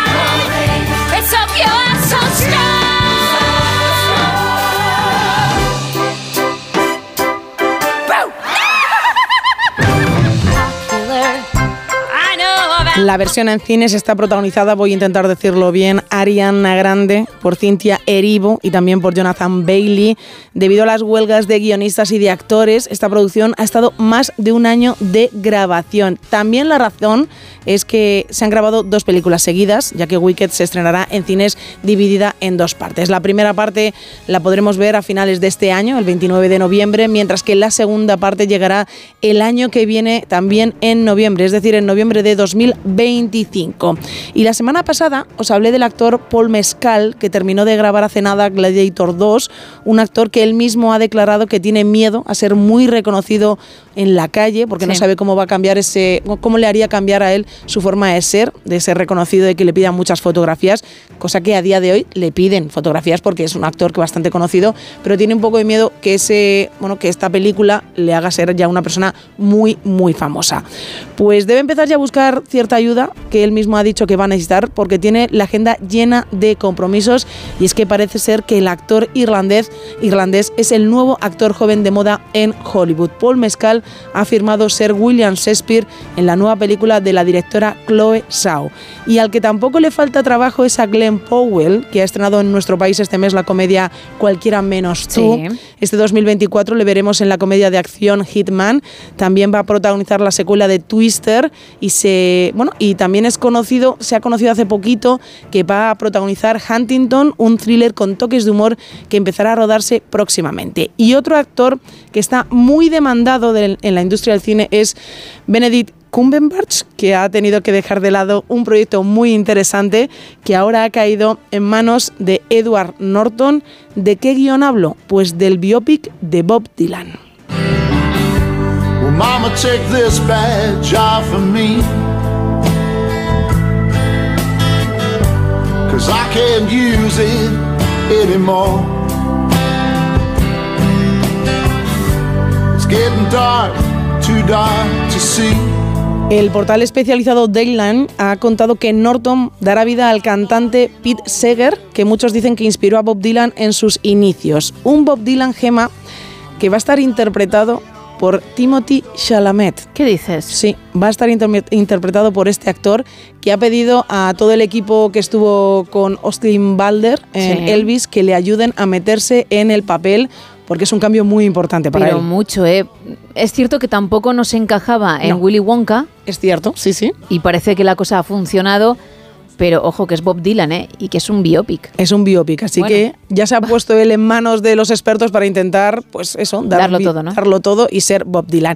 Y en cuanto a otro proyecto que están ya empezando a coger forma, también puedo comentar que el director David O. Russell será quien se ponga detrás de las cámaras en la próxima película protagonizada por Selena Gómez, que la cantante y actriz va a dar vida a otra cantante de música popular estadounidense que es Linda Ronstadt, que también va a hacer una película, un biopic sobre ella. Así que muchos trabajos por delante. Somos muy fans ¿eh? de Linda Ronstadt aquí porque además ha sonado varias veces y lo seguirá haciendo. Luego me cuentas más porque Venga. sé que tienes más información, ¿eh? pero será dentro de un ratito.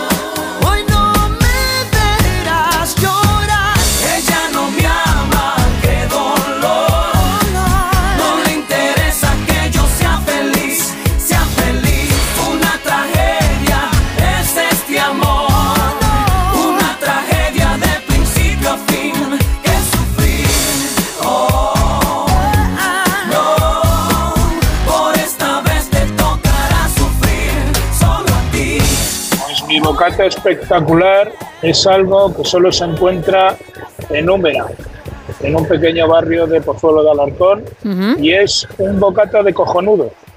No os voy a decir más, pero es espectacular. Y te quedas con ganas de comerte otro, porque es impresionante. ¿Qué es lo que lleva? Sorpresa. Hombre, eh, ha dicho en Pozuelo de Alarcón, en Madrid, pero el nombre del bocata cojonudo es al que hacía referencia Rubén de Burgos y era chorizo frito con o chorizo con huevo frito. Efectivamente. Entonces a lo mejor por ahí pueden ir los tiros. Pero oye, qué mala baba. Ya ves, ¿eh? Que, que- que- que hay muchísimos oyentes de toda España que mm, hubiesen estado encantados con la receta, por lo menos para que el suyo se pareciese un pelín y no lo has querido compartir. Ay, más audios. ay, ay, ay. Buenas noches. Mi bocata preferido es de lechuga, tomate y cebolla y lomo a la plancha, con un poquito de mayonesa todo y muy rico. Y al cuadro, que qué has puesto de más? ¿Pero qué vas a poner de más? Si es minimalista, que alguien le quite a esa mujer el bolígrafo, que está destrozando todos los cuadros del mundo, por Dios. Anda, Pillín, que al final le estás cogiendo el gustillo. Bueno, me ha asustado porque cuando ha dicho el bocata me ha parecido que empezaba flojo, pero lo ha hecho muy bien porque efectivamente ha empezado por los ingredientes menos potentes y luego ya ha subido a ese lomo y a esa mayonesa. ¿eh? Muy bueno, ¿eh? Sí, tiene buena pinta. Y es un clásico, por otro lado. Es cierto. Más mensajes. El serranito, lo llamamos por aquí en Málaga, nos dice Miguel Ángel, lleva planchitas de cerdo, pimientos fritos, jamón serrano y alioli y el pan tostadito. Está de muerte. Ana nos dice que su bocadillo lleva tomate en rodajas, atún, anchoas, huevo cocido, aceitunas en rodajas y mayonesa. También nos cuentan en arroba NSH Radio, mi bocadillo favorito es de lomo en manteca y el de pringá. También Rocío jamón serrano con un poquito de tomate y todo bien restregado por ese pan. Nos pasamos rápidamente por WhatsApp. Luego me dices algo del Ruiz también. Vale. Nos dicen, Jesús, mi bocadillo favorito lleva pollo, lechuga, alcachofas, queso, bacon y me queda buenísimo.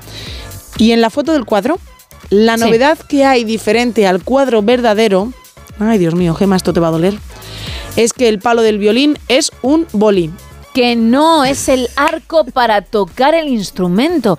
Pero fijaos bien, si es que no, no hay diferencia, ya no te digo con lo que pinta Caravaggio, no hay diferencia con un arco de verdad. Es que te crees incluso que... Que lo puedes coger. Que lo puedes coger y que incluso yo, fíjate ¿eh? lo que parece, he hecho una foto, la he recortado. Es posible. Bueno, primero la he minimizado, luego la he cortado y la he puesto ahí del realismo que tiene. Y están diciendo que es un boli. Ah. De verdad, no puedo con esas cosas. Aún así, me puede la bondad. Ánimo, no es eso. Ahí he dado una pista porque ya he quitado esa opción. Hay más. Las flores están en una damajuana en el original y en la magnífica reproducción minimalista en una copa jarrón. No es eso. Falta el gato sobre el brazo, dice Fernando. Mm, No. Y además está representado lo que realmente hay sobre el brazo. Creo que tú que tienes la, la opción incluso de ver el Sí. original, verás que hay, hay una prenda. Hay una prenda, sí, que sí. tiene el chico que está tocando el laúd. Qué brazo izquierdo, por cierto, ¿eh? Bueno, Qué eso lo da, potencia, qué- lo da el instrumento qué también. fuerza, Al qué final, claro, al final es lo que tiene. Volvemos a, a olvidarnos de los codos, ¿no? En tus, en tus dibujos. No, porque lleva unas ropas, unos ropajes bastante anchos. Ah, claro, y es que lo que manga corta, fíjate. Claro, no, no. mm, Por favor, si puedes, fíjate, al igual que el resto de nuestros oyentes, porque lo tienen tanto en las redes como en la foto de perfil de WhatsApp, en las mangas van a la altura de las muñecas. Vale, vale, vale, vale. Vamos a ver si, si aprendemos un poquito, ¿eh? Ya, ya, ya. Y sí, lleva la manta o, o lo que sea, ¿no? Sí. Sobre el brazo como Vale, en el vale, original. vale, vale. Perfecto, no es eso. La única diferencia es la falta de color. El cuadro parece una fotocopia del original. Eso era lo que quería escuchar. te dice Juanjo desde Zaragoza. Eso- Artistaza. Es, ¿me puedes poner, por favor, el efecto Monforte para que parezca que aplaude más gente? Gracias. Uno más. Pues nos mandan una foto. En esa foto se ve que está algo rodeado con verde para que exactamente sepamos a los que se refieren y nos pone sobran esas peras en el Ruiz original. No, no, y ya os gustaría además comer esas peras que están dibujadas que parecen, vamos, Bueno, bueno, bueno. recién salidas de un, de es un que buen bodegón, ¿eh? Parecen que están mordidas, ¿eh? Hay algunas que parecen que están mordidas.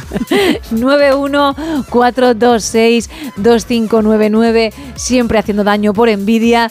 682-472-555 y X y Facebook arroba NSH Radio. Hoy regalando dos lotes Conrado y dos entradas dobles para Argyle, para la película que llega a nuestros cines el 2 de febrero y que tiene un reparto espectacular, un thriller de espías con cierto humor ácido. Ahora lo que toca en este programa, como ya es habitual siempre, es abrir nuestro bufete de abogados.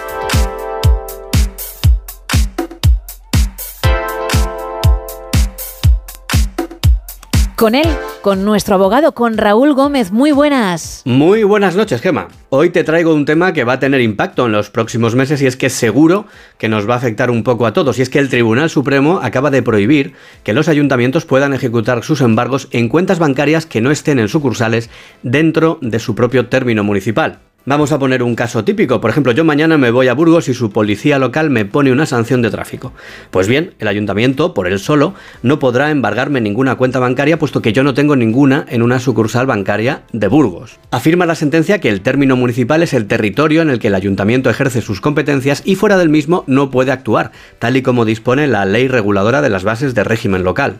En concreto, el Supremo fija como doctrina que la Administración Municipal no puede practicar y dictar diligencia de embargo de dinero en cuentas abiertas en sucursales de entidades financieras radicadas fuera del término municipal del ayuntamiento embargante, incluso cuando dicho embargo no requiera la realización material de actuaciones fuera del citado territorio municipal por parte de la Administración local, los famosos embargos telemáticos. Según el fallo, en estos casos es necesario instar, conforme al artículo 8.3 del texto refundido de la Ley Reguladora de las Haciendas Locales, la práctica de dicha actuación a los órganos competentes de la correspondiente comunidad autónoma o a los órganos competentes del Estado, que sería la agencia tributaria, según corresponda. Este precepto establece que las actuaciones en materia de inspección o recaudación ejecutiva que hayan de efectuarse fuera del territorio de la respectiva entidad local en relación con los ingresos de derecho público propios de esta serán practicados por los órganos competentes de la correspondiente comunidad autónoma cuando deban realizarse en el ámbito territorial de esta y o por los órganos competentes del Estado en otro caso, previa solicitud del presidente de la corporación. Materialmente esto no va a afectar a muchos municipios puesto que muchos de ellos tienen convenios en materia de recaudación y embargos con la propia agencia tributaria del Estado y con las respectivas haciendas de las comunidades autónomas. Por eso muchas veces Hacienda nos embarga conceptos que vienen de ayuntamientos o de otras administraciones como algunos hemos experimentado en propias carnes. El Supremo frena de esta forma la práctica habitual de los consistorios que embargaban cuentas fuera de su municipio en casos como por ejemplo las multas de tráfico impagadas, como decimos. Los magistrados subrayan que la ley determina sin sombra de duda alguna que el término municipal es el ámbito territorial en el que cada municipio ejerce las competencias que le son propias, entre las que se encuentran especialmente la recaudación de tributos e ingresos de derecho público propios del ayuntamiento. En el caso analizado por el Supremo en la sentencia, son deudas derivadas de multas de tráfico. A su juicio, la ley no permite que en este caso el Ayuntamiento de Madrid realice directamente el embargo de más de 2.000 euros en una cuenta del deudor abierta en una sucursal de la entidad financiera radicada en Toledo. Esto es fuera del término municipal de la administración actuante, ya que si actúa de esta forma lo que está haciendo realmente es apropiarse materialmente de una cantidad de dinero que está fuera de su municipio, que es donde él puede desarrollar sus funciones. A partir de ahora las cosas cambiarán, seguirán los embargos para el que no pague en plazo, pero será otra administración la que lo ejecute y si no al tiempo. La semana que viene te traigo más asuntos, hasta entonces te mando un fuerte abrazo. Otro para ti, Raúl. Estamos a punto de alcanzar las 3 de la madrugada, las 2 en Canarias. Un poco de Ed Sheeran, luego la información y seguimos.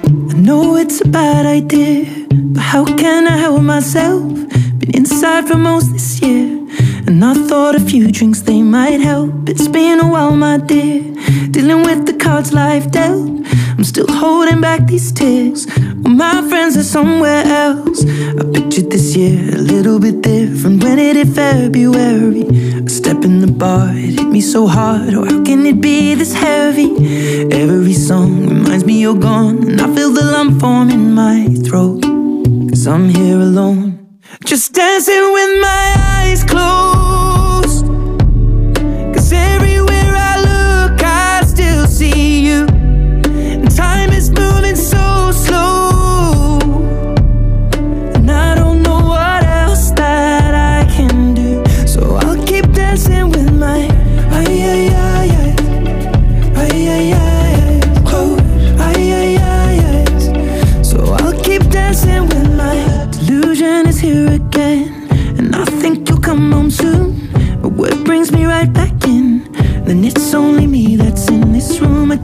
Could just pretend the colors are more than blue. But I lost more than my friend. I can't help but missing you. I pictured this month a little bit different. No one is ever ready. And when it unfolds, you get in a hole. Oh, how can it be this heavy? Everything changes, nothing's the same. Except the truth is now you're gone. Life just goes on. So I'm dancing with my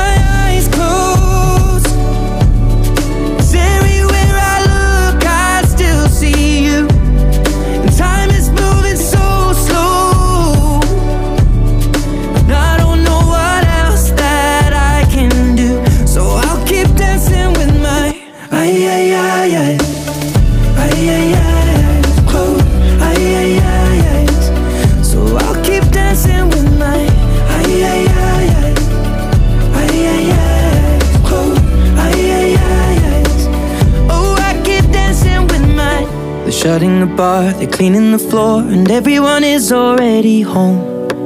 But I'm on my own, still dancing with my eyes closed. Cause everywhere I look, I still see you. Time is moving so slow. I don't know what else that I can do. Son las 3 o las dos en Canarias.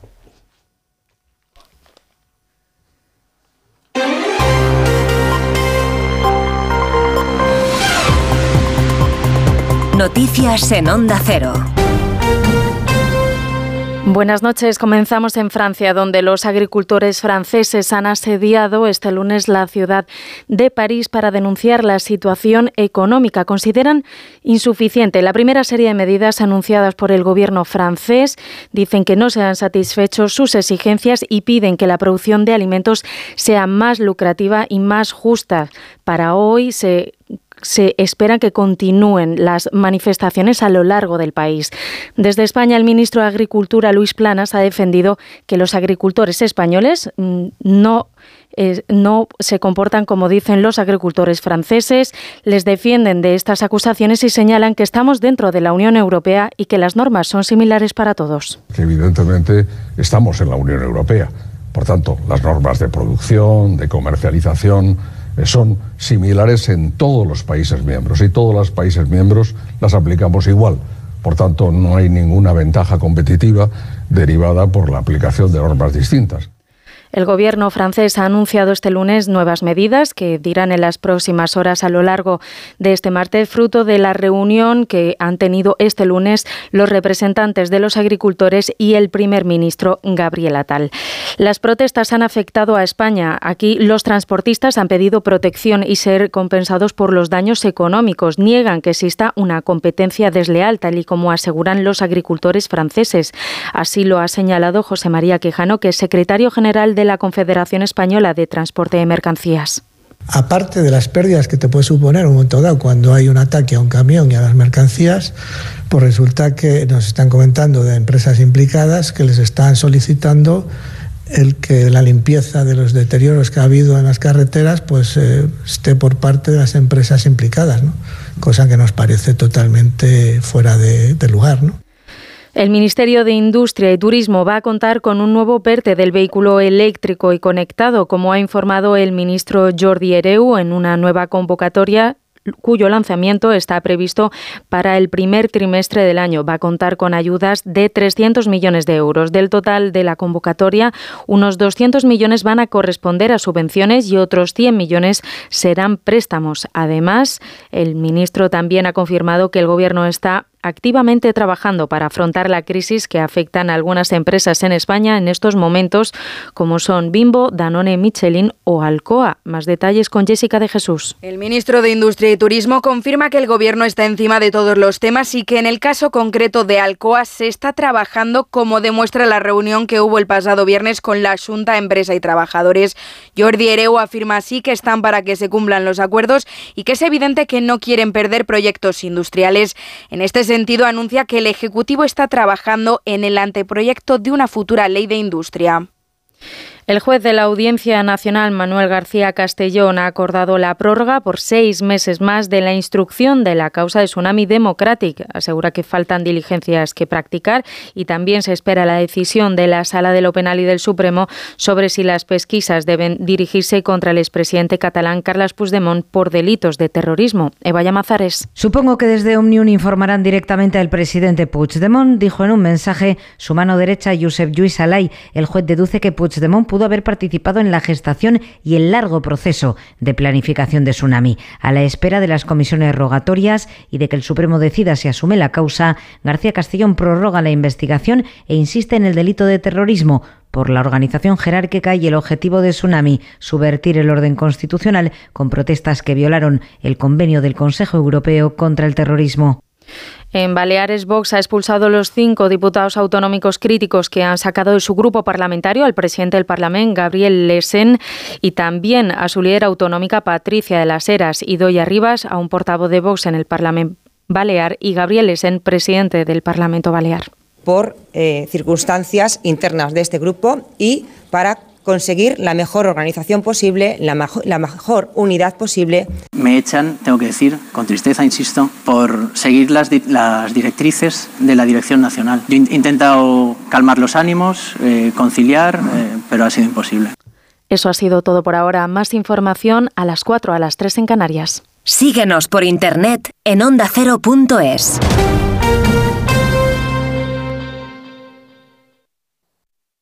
Ayudo a hacer los deberes a los niños y descanso.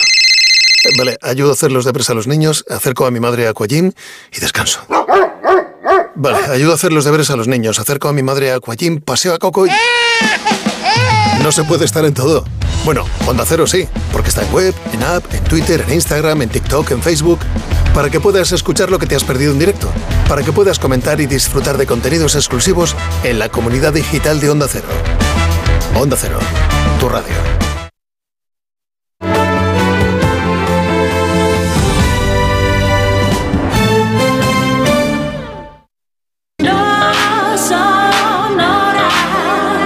En Onda Cero, no son horas. Gema Ruiz. No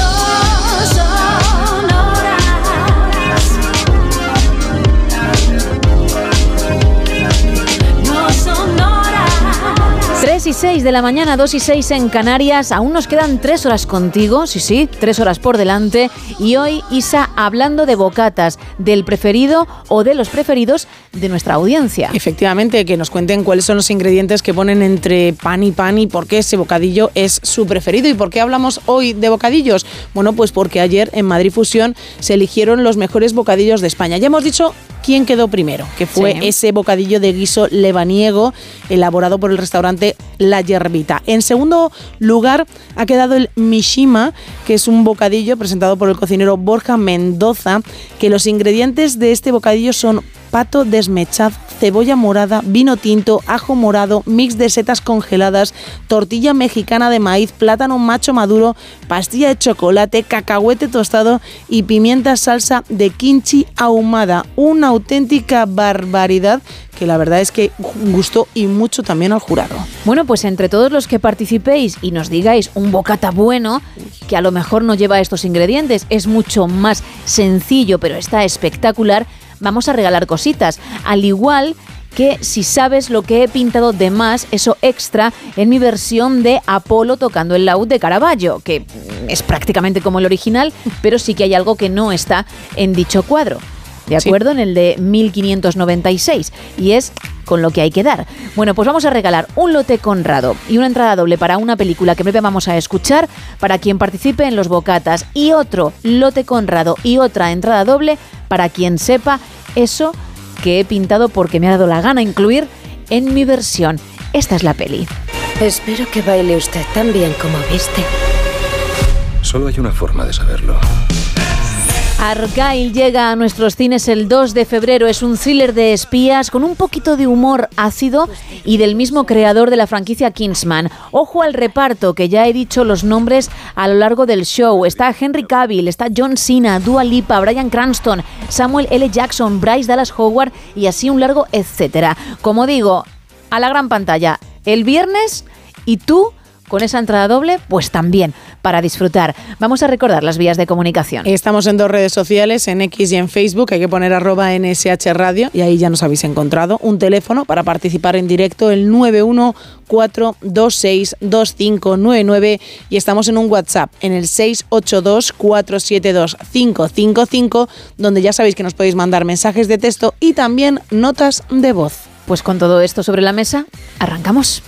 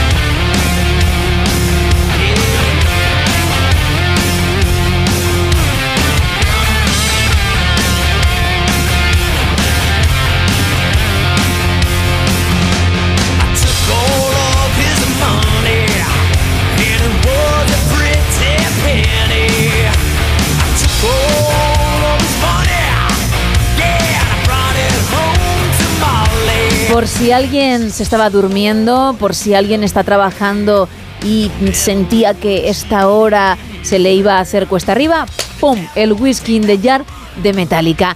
Con él abrimos además la tercera taberna de la noche. Aquí abrimos la taberna de redacción, tercera edición. Y lo hacemos, Carlos, actualizando la información meteorológica. Por jugar como si estuviéramos en pasapalabra y yo fuera Roberto Leal, os pregunto, con la A. Venga. Perturbación atmosférica que consiste en un área de altas presiones y circulación de viento en sentido de las agujas del reloj en el hemisferio norte e inversamente en el sur y que suele originar tiempo despejado. Esto Roberto Leal lo leí rapidísimo, yo no soy capaz de esto, la verdad. Pam, es que me he reído porque Ah, pensé que no que habías terminado ya la frase e iba a pulsar antes que Isa. Cuidado, eh, cuidado. puso. Anticiclón. ¡Ay! ¡Ay! Ay, que no. Correcto, anticiclón, efectivamente. Seguimos con él y seguiremos en los próximos días. Hasta aquí pasa palabra, gracias, Monforte. Hasta aquí, y ahora el tiempo. Anticiclón, efectivamente, seguimos con él. O sea que, va- vamos, va a seguir haciendo sol, eh, temperaturas altas, eh, poca lluvia. Lo más interesante, para el día de hoy, es que en Galicia esperan una mm, mayor nubosidad por la entrada de un frente, frente débil, que puede dejar algunas lluvias muy mínimas en, su tercio noroeste durante la primera mitad del día. Lo que nos eh, sigue trayendo también este anticiclón es la abundante nubosidad matinal en amplias zonas de la vertiente mediterránea, ambas mesetas, Alborán, interiores de Galicia, depresiones del suroeste peninsular y también Islas Baleares. Nubes que en general van a ir levantando el vuelo, van a ir desapareciendo conforme pasen las primeras horas del día, que son las horas que justo soportan más tráfico, donde justo soportan más tráfico las carreteras, con lo cual, cuidado, no me corra demasiado y compruebe luces antes de empezar el trayecto. Otra jornada más también. En las Islas Canarias esperan eh, fuerte calima. fuerte calima, Gracias, niña. Una calima que amenaza con entrar. Sí, efectivamente. Que amenaza con entrar en la península. Porque esa. mm, Está avanzando y eh, ese, ese polvo en suspensión o como. Exactamente, la calima. se espera que llegue hoy. Hoy al oeste peninsular, a Andalucía. Y posiblemente alcance más zonas de la península. Se lo iremos contando aquí. No son horas, onda cero, póngaselo. En cuanto a las temperaturas, la cosa está muy tranquila. Lo más destacable, una pequeña bajada de las temperaturas, eh, eh, pequeña, ¿eh? en el Cantábrico, interiores del centro este peninsular. Y en el este de Canarias, termómetros este 30 de enero, último martes, último martes del mes, sobre lo más frío de la jornada. Teruel ya tiene 2 grados negativos, menos 2, es lo más frío de la jornada. 0 grados se espera en varias ciudades de España, en Burgos, Soria, Cuenca, León. 3 grados, la más baja del día en Lleida, Ourense, Vitoria, Segovia. Margarán 7, lo más helador de este martes, en Huelva, en Oviedo, en Girona, en Bilbao. Van a ser 12 la mínima para los barceloneses. Si nos vamos a lo más cálido de este día, eh, va a seguir haciendo calor. Es verdad que no se van a alcanzar los 25, los 26, estas temperaturas casi casi desorbitadas que alcanzamos la semana pasada. Tienen, en Sevilla la máxima de, España con 21 grados, se esperan. Tendrán 20 grados en Cádiz, en Granada y Bilbao. Con 19 estarán por Badajoz, Almería, Coruña, Ourense y Pontevedra. Se repiten los 16 grados en lo más cálido de la jornada en Segovia, Santander y Guadalajara. Solo alcanzarán 10 grados como mucho en Logroño, apenas 11 la máxima. En Burgos y en Zamora va a amanecer este martes a las 8 y 4 minutos de la mañana en Girona y va a atardecer, va a empezar a nacer la noche a las 6 y 39 de la tarde en la localidad cordobesa de Pozo Blanco. Pozo Blanco. Con sus cerca de 18.000 habitantes, Pozo Blanco. Con la P, gentilicio, no, ya paro.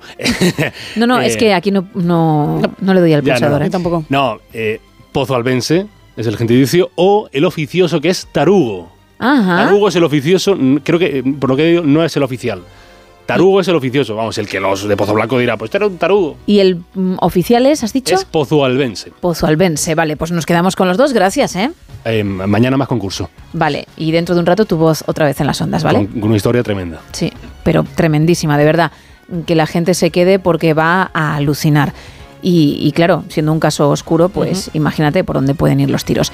Gracias, lo dicho hasta ahora, A ¿eh? mandar hasta ahora. Vamos con más titulares, venga.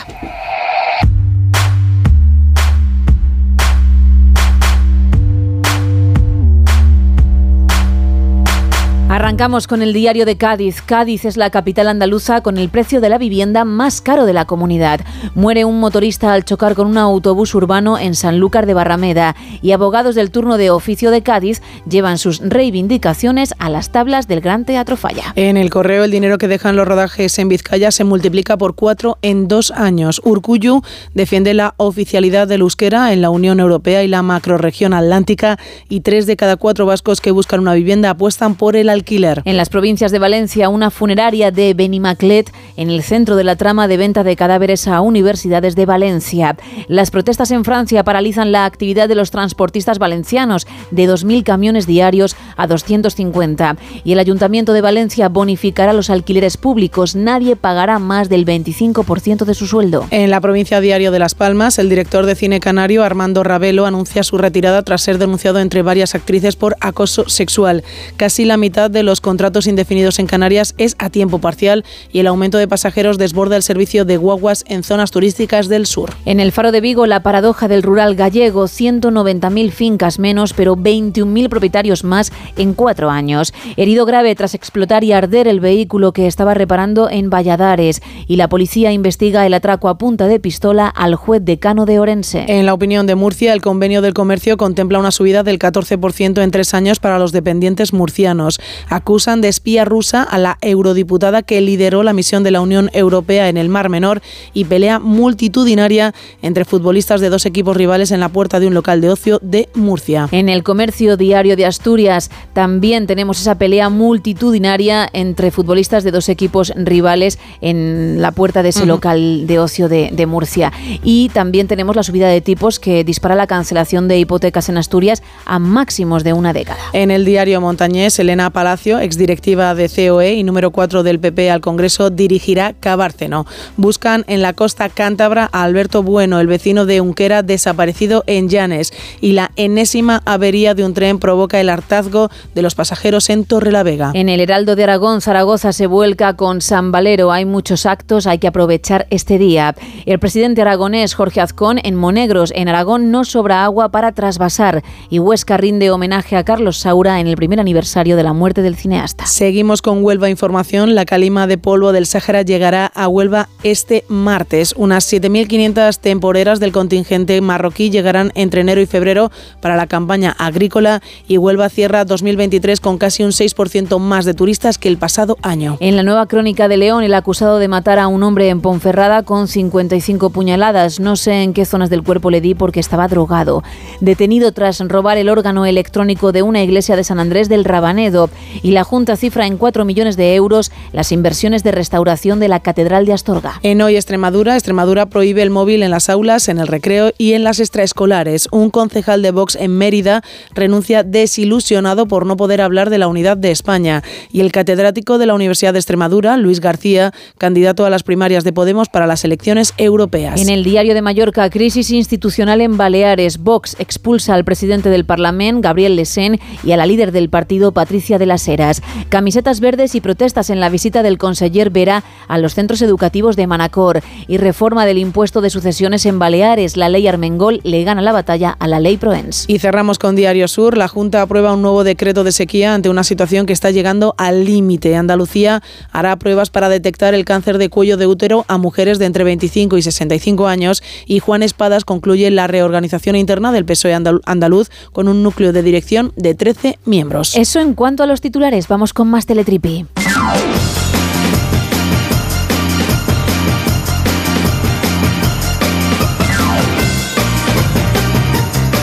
Bueno, tú dirás, Isa, ¿con qué arrancas en esta hora? Pues con Taylor Swift. Anda, mira tú. Fíjate, no hemos hablado nunca de ella, ¿eh? Como no está hasta en la sopa, efectivamente. Bueno, pues dime. Pues también vamos a hablar de ella en el Teletripi, porque un Swiftie, es decir, un fan acérrimo a la cantante, ma- ha batido un récord al identificar 34 canciones del artista en menos de un minuto. Ay, yo soy fan, pero no llegaría a tanto. De 34 temas no. Es que me parece una auténtica barbaridad, ¿eh? No, podría a lo mejor de, de 10, que lo podemos intentar un día. Ah, estaría muy divertido eso. Podríamos hacerlo. Fíjate, es que este, este fan lo que ha hecho es en Mm. menos de dos segundos por cada canción, simplemente sonaba menos de dos segundos de la canción y ya era capaz de decirte el tema en cuestión del artista. Porque no solo es saber qué canción y tararearla, no, no, el título, porque muchas veces te sale el tema, pero no te viene a la mente Eso es. el título, como digo. Por ejemplo, You Need to Calm Down, que mañana vendrá, mañana sonará. Pues te pones a cantarlo. Na, na, na, na, na. Na, na, na, na, na. Ah, na, na, na, na, na, na, na. Na, na, na, na, na, na, na, na, na, na, na, na, na, na, na. Ey, are you okay? Pero dices, ostras, ¿cómo se titula? Pues you need to calm down, es decir, necesitas relajarte, pero claro, ahora, ahora, ponte con un cronómetro. Insisto, decir el título me parece súper complicado. Pues este chico de 20 añitos ha sido capaz de lograr este récord mundial solamente escuchando la letra sin, sin música. Co- ha sido todo lo contrario de lo que tú sabrías hacer. Así, porque como no me lo has dicho, no, no, no. Claro, he hecho todo lo contrario. He, he hecho eh, que prácticamente parecía la música original con mi voz. Pues a mí me parece bastante más difícil en el sentido de la música sin la letra. Me Dime parece- una canción que te guste, Eh, de quien sea. De quien sea. A ver, que mm, yo conozca, claro. Eh, antes hemos estado cantando una de Imagine Dragons. Bien, La hemos de- estado la de Thunder, la de Thunder. ¿vale? Pues mm, vamos a hacer la música. Cierra los ojos si quieres y prácticamente estarás escuchando la versión instrumental.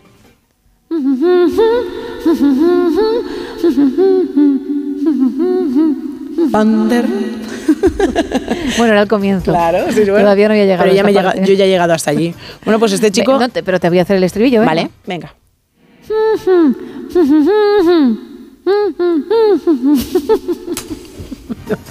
No recordaba yo que en la canción él se riese de esa manera. Pero es una versión nueva. No, que se riesen los instrumentos. Los ¿eh? instrumentos, sí, sí, sí. Bueno, no siempre se puede estar al 100%, perdonadme. ¿eh? Si me veo con fuerzas en 40 segundos, lo vuelvo a intentar. Bueno, pues este chico lo ha conseguido, pero en menos de dos segundos le decían la frase o las letras en menos de dos segundos y ha sido capaz de averiguar estas canciones, 34 canciones en menos de un minuto y es que es fan, fan, fan de Taylor Swift. Hombre, ahora lo suyo es que la celebrity le dedique algo. No digo que le conozca, pero a lo mejor alguna cosita en sus historias de Instagram, no sé, un detallito, Hombre, ¿verdad? Ahora está ella muy ocupada celebrando la victoria de su chico, pero bueno, Ya, pero supongo que algo le hará, ¿no? Sus fans son los que le dan de comer. Muy, muy, muchos fans, muchísimos fans. Claro, que no lo olvide. Venga, lo volvemos a intentar. Venga, vamos.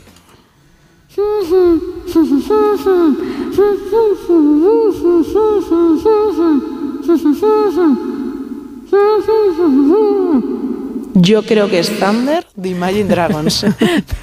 Está muy bien. Está muy bien. Thunder, feeling thunder, pam, pam, pam, the thunder. Bueno, vamos con el franduleo, por Temazo, favor. eh, temazo. Sí.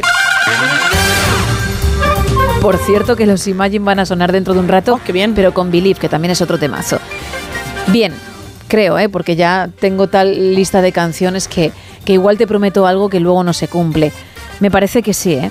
Pero todo podría ser.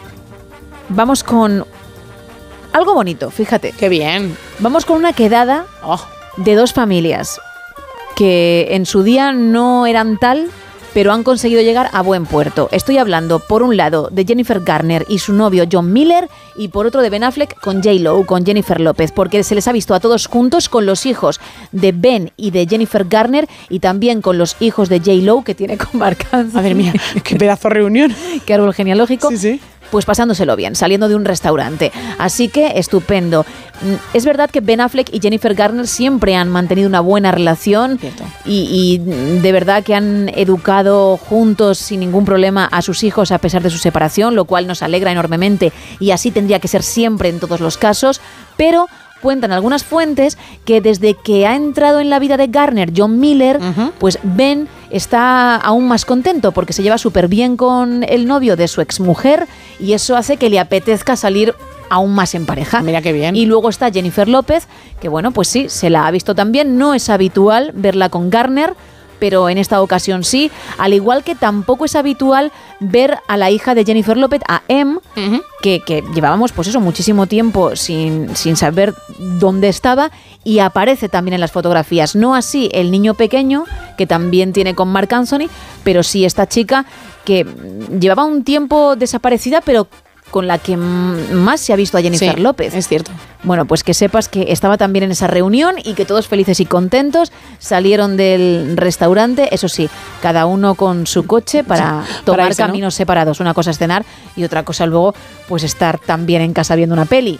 No, ahí ya momento privado, momento pareja. Qué diferente son las redes sociales de una y de otra, de Jennifer Garner y de Jennifer López, Sí. de cada una de las cosas que publican y de las fotos que suben, que dos mujeres tan diferentes han terminado en la vida de Ben Affleck. Es verdad que mm, Jennifer López es más diva, más celebrity y Jennifer Garner por lo menos por lo que mm, cuelga, que ya sabemos que las Sí, redes son un escaparate y la cosa puede ser muy distinta en la vida real, es como más cercana, una persona como tú y como yo, por decirlo de alguna forma, ¿eh? Igualitas, igualitas. con sus platos, intentando cocinar de la mejor manera posible y, y con una sudadera y unos vaqueros y, y a dar una vuelta y poco más. Sin embargo, J. Lo, pues sí que es verdad que, que siempre está haciéndose sesiones de fotos, que no la ves en la cocina porque No. para eso tiene un equipo bastante amplio Bueno, y si la ves de en- gente que se encarga de ello, Si, etcétera. si la ves en la cocina, efectivamente es porque está posando para algo. Exacto. No porque está preparando algo. o esperando a que Sí. le terminen ese plato que se va a comer. sí, sí, sí. Entonces, sí,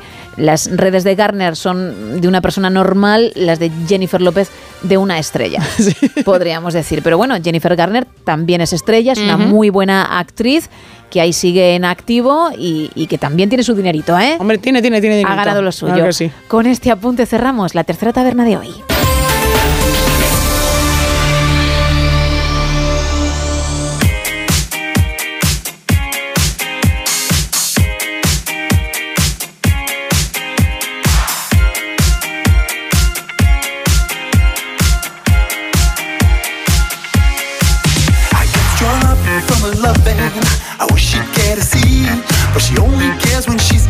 Time. And I fret so much about her loving. I wish she'd let me be, but her destiny's got us intertwined. And is it really my fault? I get a shiver when I see her with those other guys, wearing the jacket I bought. I can't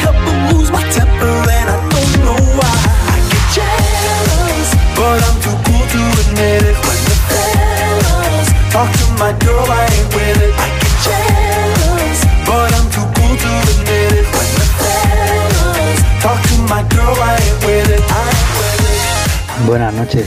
Mi bocata preferido es de boquerones en vinagre. Sí. Y lo que ha puesto de más en el dibujo creo que es que en el florero, en el, en el florero que ha dibujado, acaba como en copa o en un cáliz o algo así parecido el dibujo. Y sin embargo en el cuadro es un tubo delgado que sube hacia arriba. Arriba no termina en copa. Venga, muchas gracias y buenas noches. Sois unos fenómenos. Gracias y también gracias por haberlo intentado. La verdad es que no. No. Lo he dibujado así porque así me ha salido. y ese podría ser el fallo. Sabéis que siempre tengo uno. Y es verdad que, que ahora que me estoy dando cuenta, Está porque ahí. tengo la versión original enfrente, lo he pintado al revés. Pero no. Eso, eso no es. Porque además no es un extra. Vale. Siempre es un extra. No es que yo cambie la forma de algo que está en el cuadro. No. Siempre añado algo. Añado algo que no vas a ver en, en este caso, en esa obra de Caravaggio, pero de cualquier otro pintor, cada vez que arrancamos semana en el No Sonoras, ¿vale? Mm, pido disculpas por lo del jarrón, me parece que el mío también es muy bonito, pero sí es cierto que, que no es exactamente igual. Pero es jarrón, ¿eh? Por jarrón. tanto, no es el extra. Vale. No es lo que hay que buscar. Más. Hola, buenas noches. Hola. Me llamo Pedro. Mi bocadillo preferido es de mejillones en escabeche. Muchas gracias, buenas noches. Buenas noches, muy mencionado. Mm, es que está muy rico, aunque hay quienes le ponen guindilla, le añaden un toquecito más, según nos has contado. Mensajes. Gonzalo nos dice, de peque pedía a mi abuela un bocata de triple embutido fiambre, todo junto, el lomo, el chorizo y el jamón. Y si era con pan de leña ya, exquisito. Después descubrí el de mejillones en escabeche y nos pone un emoji de él babeando. María Jesús nos pone buenas noches.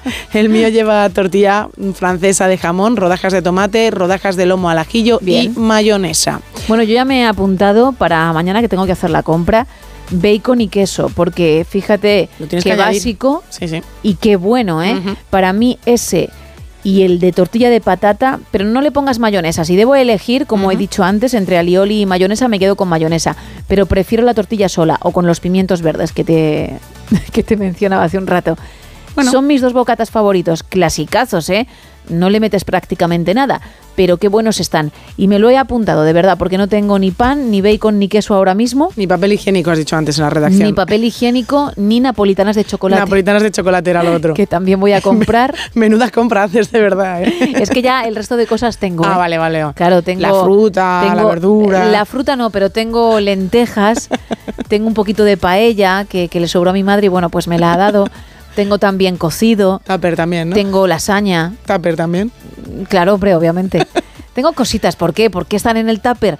Porque están en la nevera, Isa. Claro, no claro, claro. seas mal pensada, lo- porque no te, lleva- no te va a hacer bien. ¿Y los pimientos rellenos también? No tengo pimientos ya rellenos. Venga. ¿Hay que apuntarlos? Apunto. Aunque, bueno, iba, iba a esperar un poquito, ¿eh? iba a descansar porque. una alegría. Jo, es que he tenido un par de semanas de pimientos rellenos de bacalao espectaculares, por cierto, que he descubierto en un supermercado. Pues nada, tú sigue.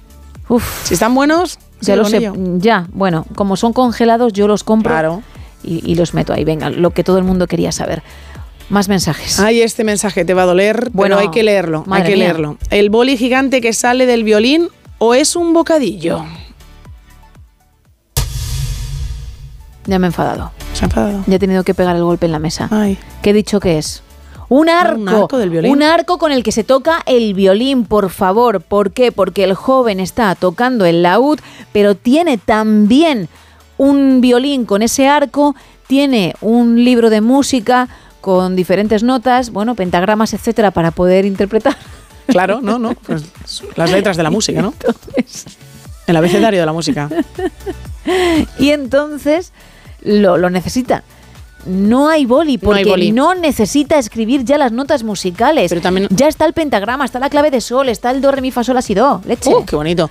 Pero también nos ha apuntado que se podía ser un bocadillo. Es decir, que ve muchas opciones, ¿eh? Tampoco es un bocadillo. que no. No es bocadillo. No. Mi boli. Uy, te has parecido ahí un poquito fuerte, ¿eh? ¡Ay! ¿Qué salgo? ¡Que caliento, eh! ¡Que estoy calentando! ¡Ay! Con la raqueta y todo viene hoy. ¡Ay! ¡Que entró en la antena! Qué nervios, ¿eh?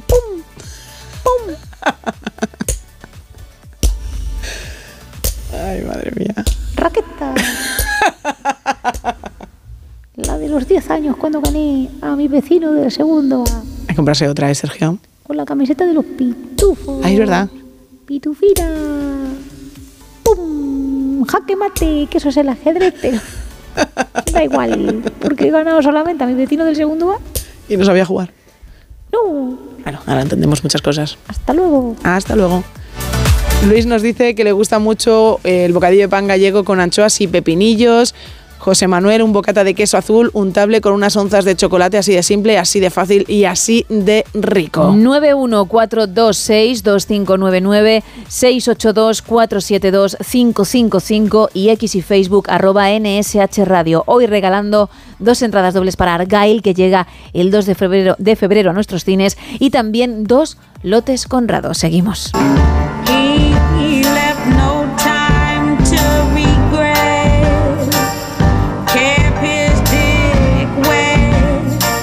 Same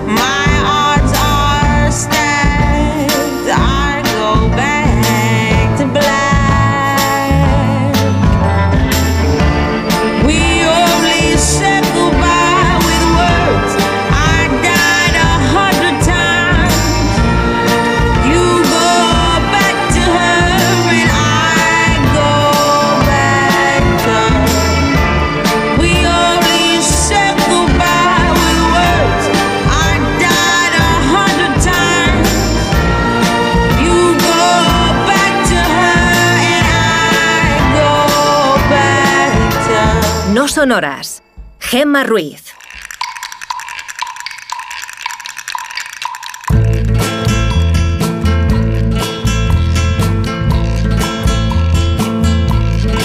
Carlos, arrancamos los minutos más oscuros del programa. Bueno, pero podemos comenzar con lo- algo bonito. ¿Ah, sí? Que, sí, que es, que es presuponer la bondad en el otro, en los otros, ¿no? Consideramos que casi todo el mundo es buena gente y hacemos bien.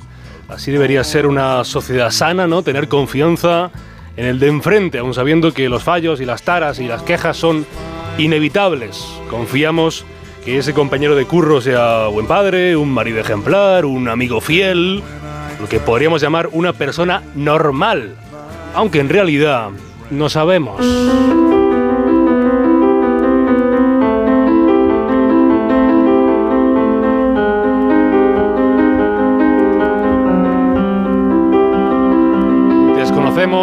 Casi todo.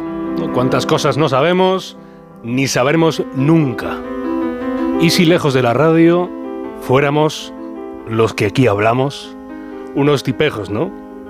Y, y si la persona a la que todos los días saludamos en la máquina de café fuera un, no sé, un abusador sexual, ¿qué ocurriría si nos enteramos que hace dos años que nuestro vecino guarda el cadáver de su madre en el congelador porque no quiere dejar de cobrar la pensión, ¿no? ¿Cuál sería tu reacción si averiguas que lo que tú creías fijo, inamovible, verdadero, es algo que se ha soltado, que se está moviendo, es falso? Creemos saber, ¿eh? Nuestra mente, que está hecha así, ocupa las faltas de información, con suposiciones. Supones que sí, que, que no habrá nada mal, que esa persona sacará a su perro, cuidará a sus hijos, acudirá al trabajo, verá la misma peli que tú, dormirá una siesta y se irá de ruta los domingos por el campo. Lo que podríamos llamar una persona normal. Pero si sabemos poco de las personas con las que compartimos espacio de curro todos los días, ¿qué sabemos del vecino si apenas lo vemos un rato? ¿Y si nada es lo que parece? Esta historia que hoy os traigo lo es, nada era lo que parecía, porque nada era real. Porque si la mentira ocupa todas las arterias de tu existencia, no brota la vida, nace el engaño perpetuo, la patraña alargada 20 años, la de un marido, la de un padre, la de un hijo, la de toda una vida adulta.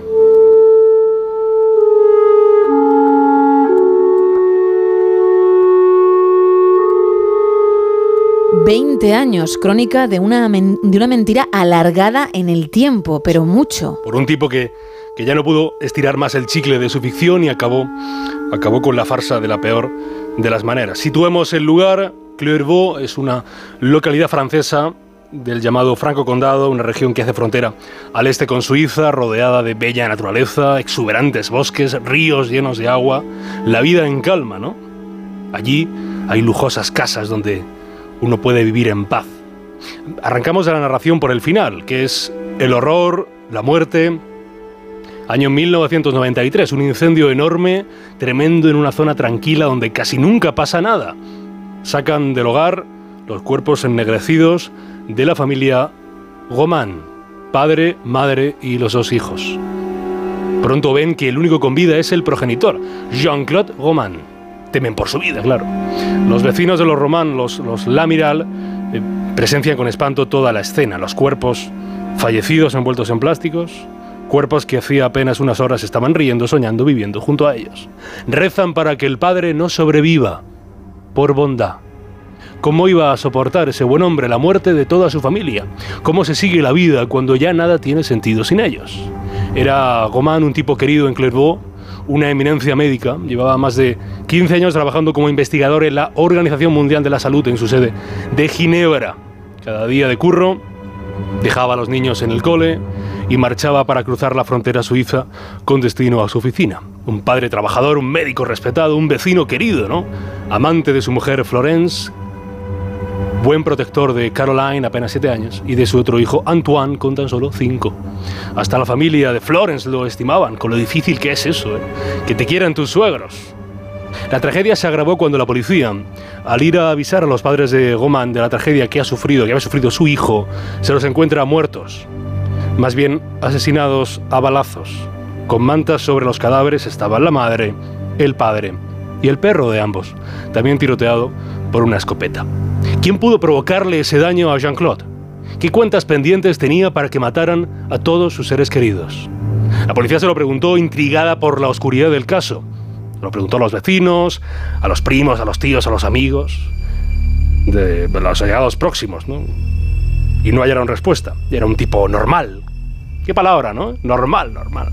Y es cierto que Jean-Claude era una persona que sacaba a su perro, que cuidaba a sus hijos, que iba al trabajo, que veía la misma peli que tú, que dormía una siesta y se iba de ruta los domingos por el campo. Si tiramos del tópico más tópico, era de los que siempre saludaba. Pero todo en él era engaño, ocultamiento, ficción.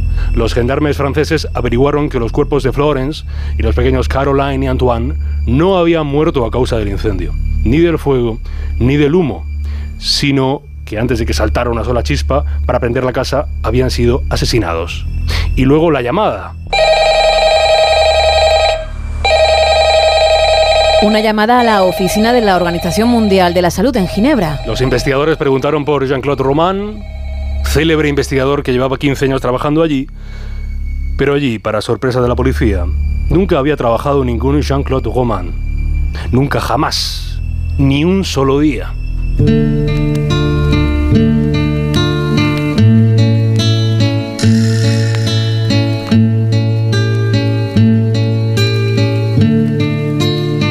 Mentir. Todos mentimos, eso es evidente. No, obstante, ¿quién miente en toda su vida? ¿Quién es capaz de construir una existencia cuyas bases son mentira? Ese hombre fue capaz. Jean-Claude Roman, el hombre de la mentira, de los cientos de mentiras sobre los que construyó una fábula. Pero los integrantes de la misma eran reales. Un cuento llevado al extremo, ¿no? La ficción puesta al servicio de la realidad. 20 años de doble vida. En Lons-les-Saunières, eh, que es la ciudad natal de Rouget de Lille, el autor de la Marsellesa, de la Marsellesa nació hijo único Jean-Claude Roman, un 11 de febrero de 1954. No se percibió en él una rareza a notar, una manera de entender el mundo que causara impresión en sus progenitores, creció sano y fuerte. Se sabe ahora que siendo hijo único, como él confesó después, empezó a contarles alguna mentira que otra a sus padres, ¿no? Porque ¿para qué preocuparles? ¿Para qué disgustar a su mamá si un examen no había salido bien? Pero su gran mentira, de la que todo después derivó en 20 años de ficción, fue cuando estaba estudiando en la Facultad de Medicina de Lyon. Fue allí donde conoció a Florence, una otra joven estudiante de medicina que luego se cambió a farmacia. Fue en ese lugar donde comenzó su gran obra de teatro, ¿no? Cursaba segundo de carrera y aquel día tenía examen, el último test necesario para el paso a tercer curso, pero no se presentó. No apareció por clase. Y a Florence, a sus pocos amigos de la uni, a sus padres, les dijo, he aprobado. Pudiera parecer un engaño algo tontorrón, ¿no? Un- una treta estúpida con la que ganar tiempo. Pero allí surgió la nueva vida del doctor Jean-Claude Roman. Como escribió Delibes, las cosas podían haber sucedido de cualquier otra manera y sin embargo sucedieron así.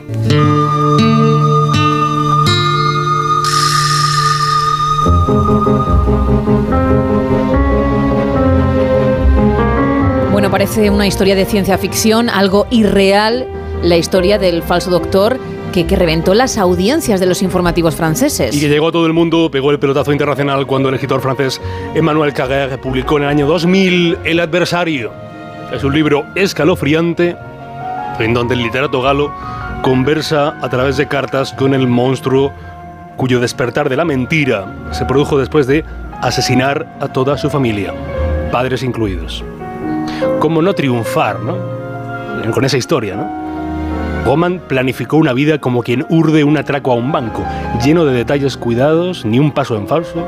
Roman, enamorado de Florence, eh, quiso hacer creer que iba aprobando los exámenes, ¿no? Se le veía estudiando en la biblioteca con apuntes que, que incluso prestaba a, a a quienes se lo pedían. Y, y el día D bastaba con dejarse ver por los pasillos para que dijeran, ah, ha estado en el examen. Las prácticas de la licenciatura, qué casualidad, las hizo él solo en no sé qué lugar alejado de la vista ajena. Y fijó una idea, investigador de la OMS. No sonaba nada mal, ¿no? Sitio lejano a vecinos, a amigos, a su pareja. Demasiado complejo para explicar al común de los mortales, ¿no? ¿Qué se hace en la OMS? Nadie sabe, si no, se lo dicen.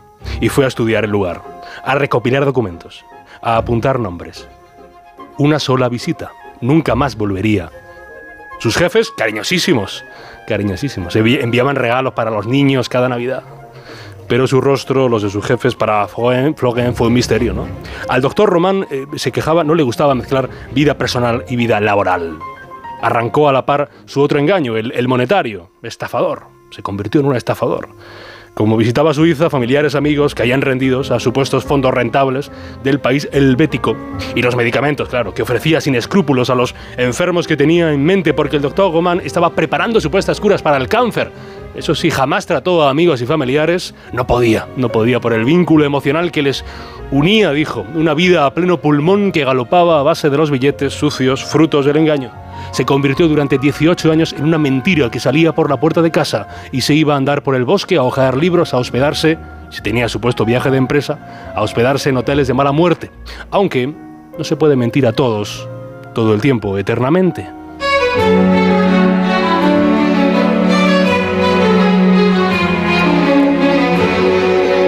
Asfixiado por la red de engaños que había tejido durante un par de décadas, ¿qué ocurrió a finales de 1992? Que Jean-Claude Goman sabía que no le quedaba mucho más tiempo. Agotadas las palabras, los amigos le pedían que les devolviera el dinero de ese supuesto fondo suizo. Los préstamos del cochazo se le acumulaban y un amante, su amante fue una gota, la gota que hizo desbordar la vida del falso doctor. Ella también había confiado su dinero en un Jean-Claude que estaba fingiendo padecer ahora un cáncer de incierto destino, porque la pena siempre es un buen arma. Pero Coggin, la amante, dijo basta, quería ya el dinero. A los 38 años, Jean-Claude quiso tapar la mentira de su vida con la sangre de sus seres queridos. Mató a su mujer, les dio de desayunar a sus hijos, luego los asesinó, marchó a dar un paseo para luego coger su coche, conducir 80 kilómetros y matar a sus padres y al perro de la familia. Le dio tiempo, era fin de semana, para cenar con su amante a la que intentó, sin éxito, matar.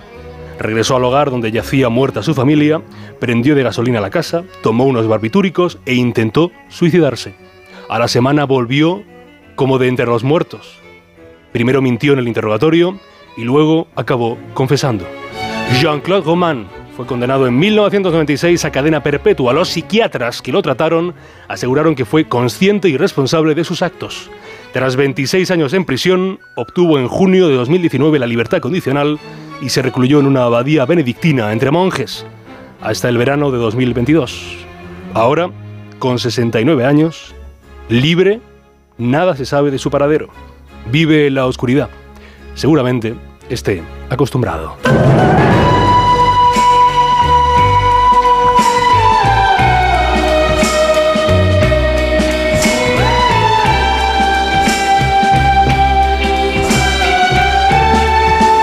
Tremenda la historia. 3.48, 2.48 en Canarias y seguimos. Vamos con algo más agradable, con el tema de la noche, con esos bocadillos favoritos de uno.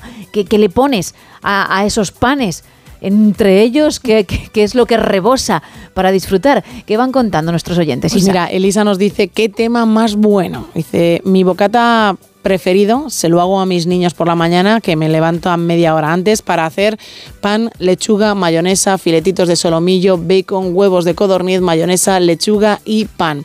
Y otro bocata impresionante es el de mortadela con banderillas. Dice, es eso que lleva pepinillo, cebollita, jalapeño y aceituna y pimiento rojo. Más. Buenas noches, soy Tomás de Torrijos y estoy observando el cuadro. Creo que lo que puede sobrar es esa especie de mesa que hay entre el joven que toca el laúd y el florero, que en el cuadro original no está esa mesa. Bueno, en realidad sí que está apoyado en una, pero claro, dada mi forma de, de jugar Sí. con las proporciones, pues puede llevar a engaño. Pero no, no es eso. Oye, muchísimas gracias por participar también en esto, por prestar atención a la imagen que está en redes y también en la foto de perfil de WhatsApp.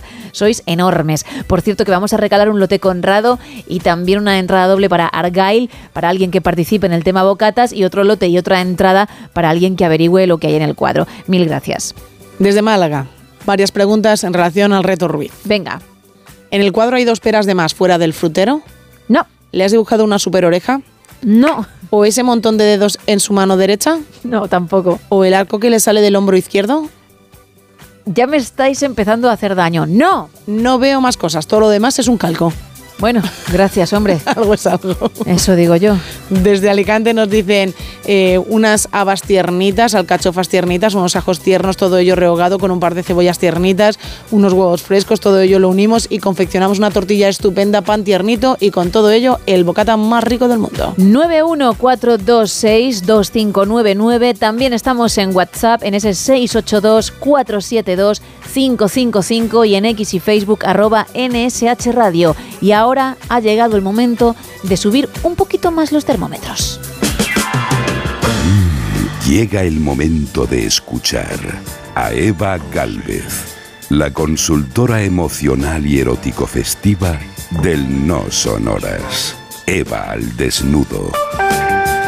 Sí, ya está al otro lado, como digo, para calentar España, para subir esa temperatura, a pesar de que tenemos unos valores que no son propios de esta época, pero claro, ella la sube de una forma distinta. Eva Galvez, muy buenas madrugadas. Muy buenas madrugadas, mi querida Gemma Ruiz, con Isa Blanco y ese comandante de la nave que toca botones también, que es Sergio Monforte. En nuestro cometido informativo sexual estamos llegando a todos los oídos, orejas del planeta. Un consejo muy bueno para mantener la llama, porque de eso se trata. Cuando creas que es el día de caza, porque hay días de caza, o sea, uno controla y dice tengo los colmillos para afuera aunque no sea luna llena, estoy más nervioso lo normal, palpitaciones, encuentros típicos, temores con la realidad, es momento de echar un polvo. Y entonces tienes que ponerte a la caza. Y para ponerte a la caza tienes que estar, ir lo más simple posible. Dúchate, huele bien con un gel, tal, pero no te pongas mucha movida, si acaso a lo mejor un poquito debajo de las axilas de aceite de sándalo. Y mirad lo que me han preguntado unas oyentes vuestras que he conocido el otro día en una exposición maravillosa de Manuel Fernández en la sala de exposiciones de Benalmádena, eh, comisariada por Ipsa Ratio. Y me preguntaron lo del tema de la menstruación, eh, tener sexo en la menstruación. Esto siempre ha sido una cosa como de de preguntas de adolescentes, de bromas, porque se cree que durante la menstruación no te puedes quedar embarazado y cuántos niños hay en el mundo que nacieron pues así. Si bien teniendo el periodo tienes mucha más lubricación en el acto y todo es cuestión de agarraderas. Tengo una amiga que dice que le cuenta a una amiga que el marido de su amiga se pone en celo cada vez que su mujer tiene la menstruación y la persigue por todos los sitios. Le pone mucho, como huele y bueno, pues así tienen cuatro o cinco hijos y no nos hemos atrevido a preguntarles en qué momento o es que piensan ellos que durante la menstruación no y ahí es el único momento donde no usan preservativos. Yo no voy a hacer eh, apología de no al preservativo porque es el mejor anticonceptivo que hay para evitar enfermedades no deseadas, embarazos y que todo el mundo debería de usar siempre. Y ahora pregunto a las mujeres porque es verdad que somos nosotras las que tenemos la menstruación. Vayamos a equivocarnos, los cólicos menstruales, necesitamos siempre mucha colaboración de nuestra pareja, sea del género que sea, una amiga Anastasia, que nos reímos con ella mucho porque tira de nombre de archiduquesa, pues resulta que ella dice que le encanta, vive con su novia, eh, dos mujeres, que le encanta meterle el dedito a su novia cuando tiene la regla, lo que nosotras no le hemos preguntado porque hay veces que hay cosas que es mejor no preguntar si después pues se lo chupa. ¿Ha practicado usted, señor oyente o señor oyente, alguna vez el sexo con la regla? Y nuestro trabajo de prejuicios semanales con noticias sexuales. Vamos con la postura del Kama Sutra español de esta semana, vintage, o me gusta toda la vibración del funky en Valencia. El otro día me acaché delante del mueble bar de mi vecino de apartamento a poner un CD y me la metieron, como lo estáis oyendo, sin doblar, por acacharme, todo recto, mm, y fue delicioso, qué gusto. Ahora estoy todo el día yo poniendo música en el CD, más concretamente a Julio Iglesias, que me relaja mucho después de follar. Bueno, quedé con mi vecino Rogelio. En su casa somos talluditos, él divorciado, yo viuda. Nos gusta el funky.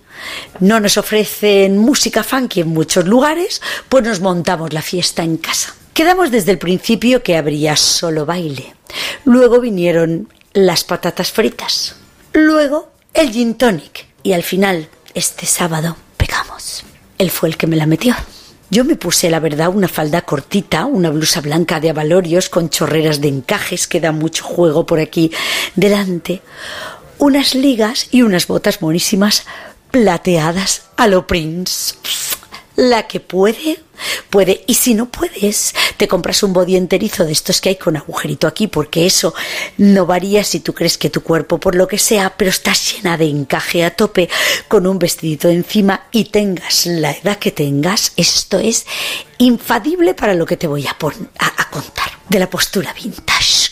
Cada vez que pongas un CD en el aparato acachándote, porque suelen estar abajo, pues tú te pones en posturita funky vintage. Y si en ese momento, por lo que sea, tu pareja no está mirando, le siseas. "Sst, sst, sst. Oye, ¿cómo funciona el aparato? Que se me ha olvidado. Y cuando venga, tú ya estás preparada enseñándole todo y verás cómo tarda 2,5 segundos en dejar caer los pantalones sobre los zapatos y va seguidito. Te lo digo yo que esto pasa siempre con o sin funky. Pues toma nota que la semana viene movidita. Sube que te llevo y España os quiero.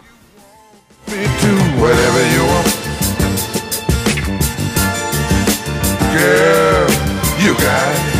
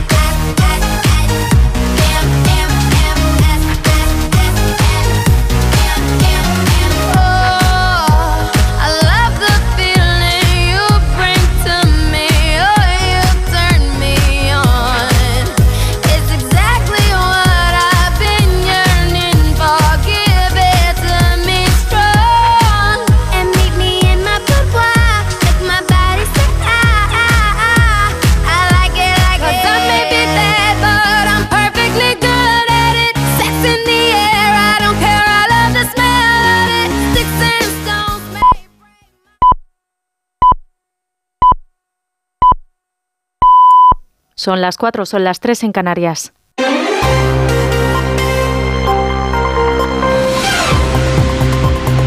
Noticias en Onda Cero. Buenas noches. La proposición de ley de amnistía llega hoy al Pleno del Congreso de los Diputados tras una tramitación express marcada por las negociaciones aún abiertas entre el PSOE y los grupos independentistas catalanes que siguen exigiendo cambios para que la norma no deje fuera a ningún implicado en el proceso.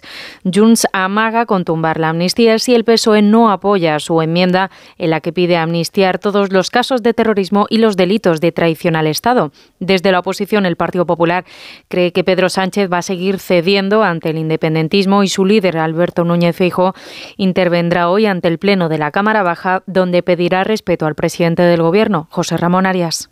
Los populares quieren seguir dando la máxima relevancia al asunto de la amnistía. Antes de su paso al Senado, el presidente del partido será el encargado de fijar la posición en el debate de esta tarde. Feijo insiste en que las cesiones de Sánchez al independentismo son y van a ser tantas que hasta estos le perdonan que les espíe. Cada semana de Sánchez haría caer a cualquier gobierno de Europa.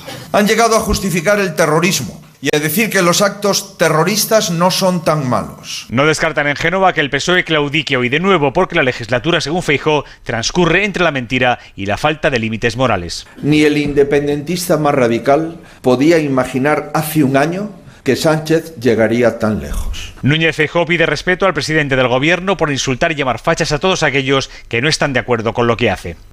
España mantendrá la financiación a la Agencia de la ONU para los Refugiados Palestinos después de que diferentes países hayan retirado la cooperación tras las alegaciones de Israel contra una docena de empleados que supuestamente habrían colaborado con Hamas en los atentados del 7 de octubre. Lo ha confirmado el ministro de Asuntos Exteriores español, José Manuel Álvarez.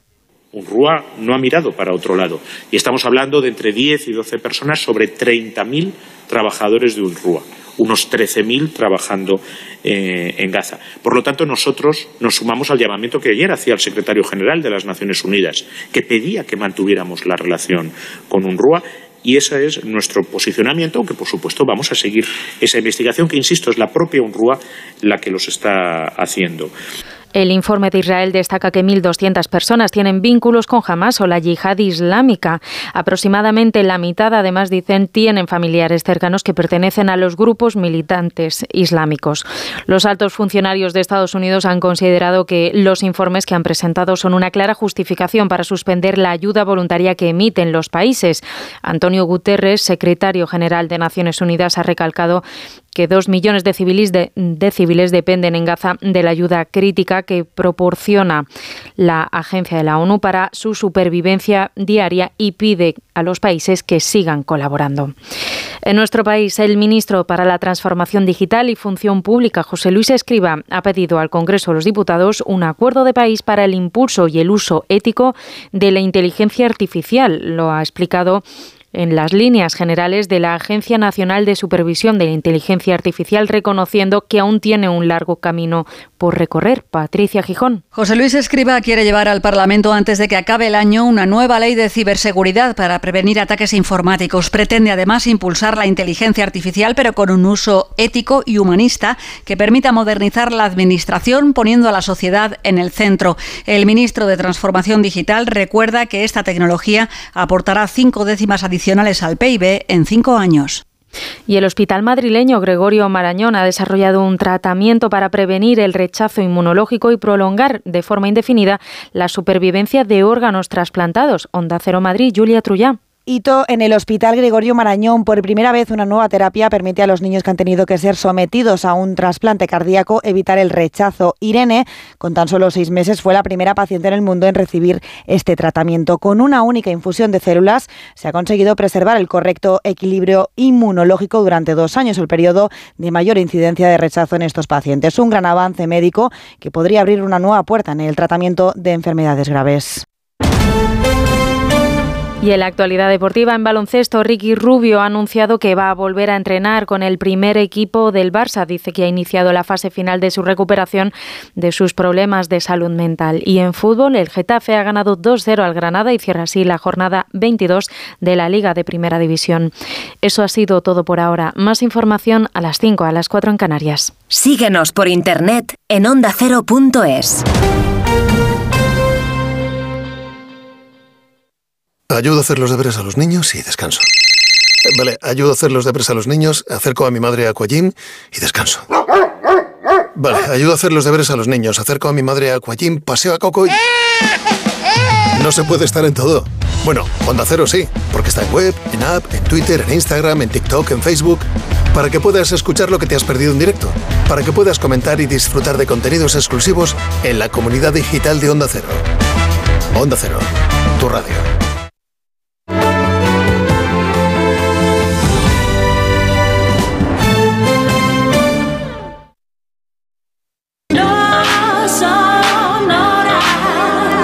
Onda Cero, no son horas. Gema Ruiz.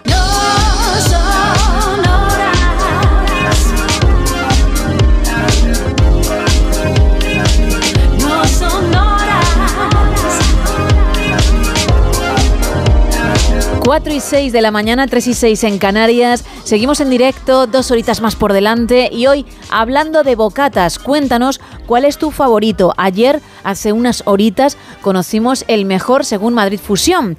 Y el tuyo, a lo mejor, pues al no presentarlo, pues no pudo optar a ello, pero seguro que está buenísimo. Así que, insisto, cuéntanos. Hoy vamos a regalar dos lotes Conrado y dos entradas dobles para Argyle, que llega a los cines el 2 de febrero con Henry Cavill, con Dua Lipa, con Brian Cranston, con Bryce Dallas Howard, con un reparto con Samuel L. Jackson bastante interesante. ¿Y por qué digo dos y dos? Porque hay un lote Conrado y una entrada doble para quien nos hable de bocatas, para uno de vosotros que nos hable de bocatas, pero también otro lote Conrado y otra entrada doble para quien sepa que he dibujado de más, no distinto al cuadro de Caravaggio. Porque algunas cosas, hombre, cuando vas rápido, pues pueden no dibujarse exactamente igual. No, algo extra que no está en la versión original. Para alguien que lo sepa, también tenemos esos regalos. Recordamos las vías de comunicación. Pues estamos en dos redes sociales, en X y en Facebook, en arroba NSH Radio. Ahí podéis hablar del tema de la noche, de ese bocadillo preferido y también disfrutar de la opción de Gemma Ruiz, de ese caraballo que ha hecho tan particular. Un teléfono para participar en directo, el 914262599 y estamos en un WhatsApp en el 682472555 para mensajes de texto y también notas de voz. ¿Querías antes a los Imagine? Quería antes a los Imagine. Pues dicho y hecho. When the days are cold and the cards all fold and the saints we see are all made of gold when your dreams all fail and the ones we hail are the worst of all and the bloods run stale. I wanna hide the truth I wanna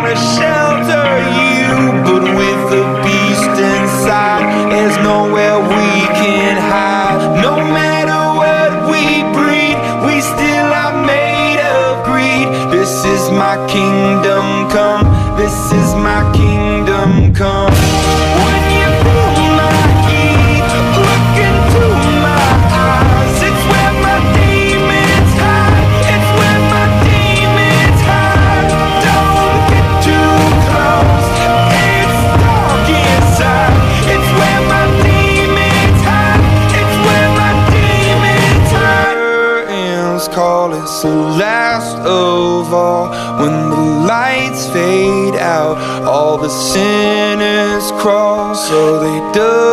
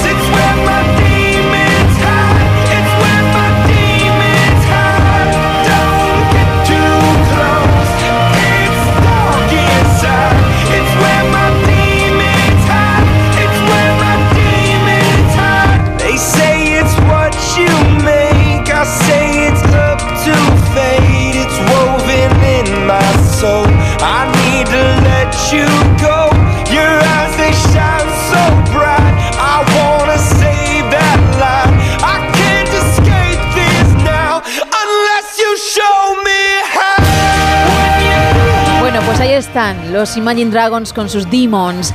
Diez minutos pasan de las cuatro, de las tres en Canarias y abrimos la última taberna de hoy.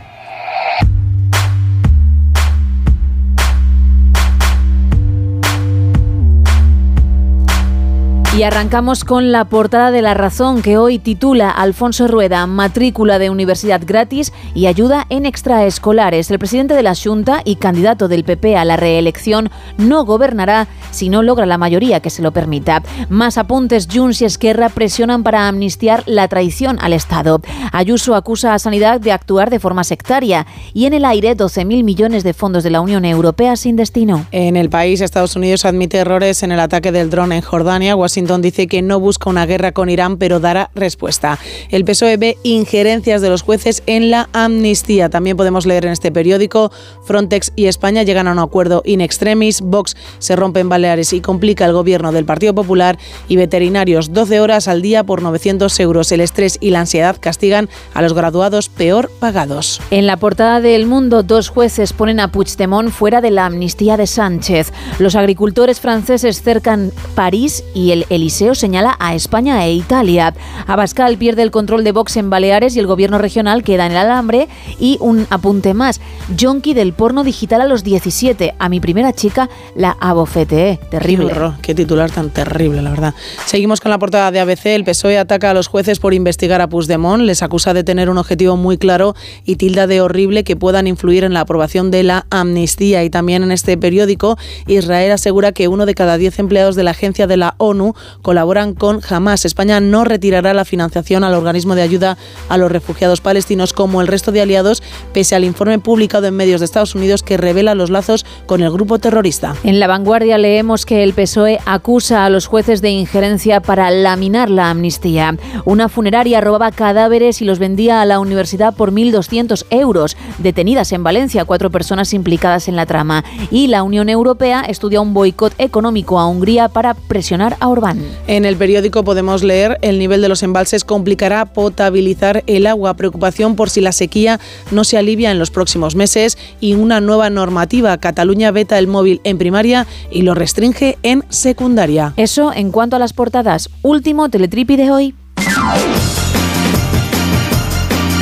¿Cómo sé que te va a gustar este teletripi y también sé que te vas a sentir muy identificada con él? Vale. Porque se ha hecho viral en redes sociales un vídeo de dos perritos que están enganchados viendo Doraemon en la televisión. ¡Anda! Y llega el momento en el que el, en su dueño les apaga la televisión oh. y a continuación giran los dos la cabeza hacia donde saben que está él y le miran como ¿qué ¿Pero haces? de qué vas? ¿Pero qué haces? ¿Que no ha terminado el capítulo, por favor? Es que, claro, Doraemon es la leche. Porque, claro, con ese bolso mágico, ese bolsillo, puede hacer cualquier cosa. Pero ya no te creas que mm, le pone nombres curiosos a los inventos. Si, por ejemplo, tú quieres algo para limpiar las gafas. Perfecto, sí me ¿no? vendría muy bien. Porque las tienes un poquito sucias. Bueno, pues él no se inventa un nombre curioso, sino que dice, aquí está el limpiador de gafas para los cristales sucios. Y a lo mejor dices, jo, pero es que este mm, paño o esta gamuza araña, ¿no? Los- o los raya. Vale, no pasa nada, porque también tengo el spray que cuando le das al cristal se quita el arañazo. Es que hace no mucho vi un capítulo que era así. Así, ¿no? Sacaba un invento de nombre eterno y como ese invento generaba un nuevo problema o no solucionaba un problema ya existente, decía, no pasa nada, saco otro. Y así estuvo como tres o cuatro veces. Sacando inventos. Sacó tres o cuatro inventos seguidos y, y solucionó el percal. Claro, yo ahí pensé, es que así tienes para hacer capítulos todos los que quieras y más. Pues son unos capítulos a los que están muy enganchados los perritos de esta noticia, que como se puede ver en el vídeo que han subido, que ha subido su dueño a el redes mío también sociales. está muy fuerte con Doraemon, ¿eh? Cuando les apaga la televisión, uno de ellos se baja del sofá y se acerca hasta donde está él y le dice, "Mm, vamos a ver, ¿quieres volver a darle a Doraemon? Y el otro se queda directamente ladrando como, por favor, por favor, vuelve a ponernos a Doraemon, que queremos verlo. Este vídeo lo podría haber grabado yo perfectamente cuando tengo al perro de mi hermana porque es que los dos se parecen a mi perro y al de mi hermana y les pongo la tele muchas veces y cuando la apago hacen ese gesto como que ha ocurrido, ¿no? Y lo podría haber grabado perfectamente, habría quedado muy gracioso, pero desde luego sí, sí. En cuanto él dice hasta aquí hemos llegado, ellos se giran, bueno, con cara de incertidumbre, sin saber qué está pasando, no de enfado, sino de te voy a preguntar primero, te voy a dar la opción de que me respondas. ¿Qué a ha ver. pasado, no? ¿Qué ha pasado? Bueno, pues en este caso el dueño de ambos perros les dice en el vídeo disculpad, disculpad y les vuelve a poner Doraemon y ellos vuelven a ser felices tranquilamente viendo los dibujos. Ja, ja, ja, tú siempre ganas, Doraemon. Vamos con el faranduleo. Vamos a hablar de Britney Spears, hacía mucho ya, y de Justin Timberlake. Fíjate. Los que fueron pareja a principios de la década del 2000, más o menos, ¿eh? Estoy echando la vista atrás, creo que sí, entre el 98 y el 2000, algo así. Bien, tú sabes que ella habló de la relación que mantuvo con el también cantante en sus memorias y que no le dejó en buen lugar porque le tachó de infiel allá por donde iba. Y también dijo que ella tenía conocimiento de las historias, pero que le perdonaba y, y seguía a su lado. Bueno, pues justo ahora que Timberlake, después de un tiempo bastante importante, vuelve de nuevo a la música y ha sacado dos temas, Selfish y Sanctified, ella ha dicho que se arrepiente de lo que ha escrito en el libro, que pide disculpas a todos aquellos a los que pudo hacer daño y que le encantan los dos temas de Justin. Ah, pues mira, oye, qué Le bien. ha hecho promo. Eso es cierto, le ha hecho promo, pero... ¿Por qué? No tenemos ni idea. Porque le puso a caldo en el libro. Claro, esto nos genera muchas dudas. ¿Te arrepentiste de contarlo pero pasó de verdad?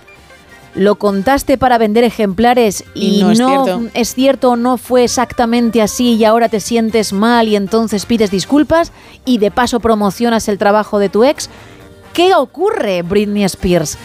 Pues solo ella tiene la clave y no sé si algún día nos la contará. Él no ha dicho nada, ¿no? Sobre esas acusaciones, él no ha dicho absolutamente nada. No, sí es cierto que cuando ella obtuvo por fin su libertad, él se pronunció a favor de ella, diciendo que, que ella era hora, que obviamente era una mujer, que tenía todo el derecho a tener el control de su vida y a no seguir bajo esa tutela tan estricta que ella pues había denunciado ante los jueces.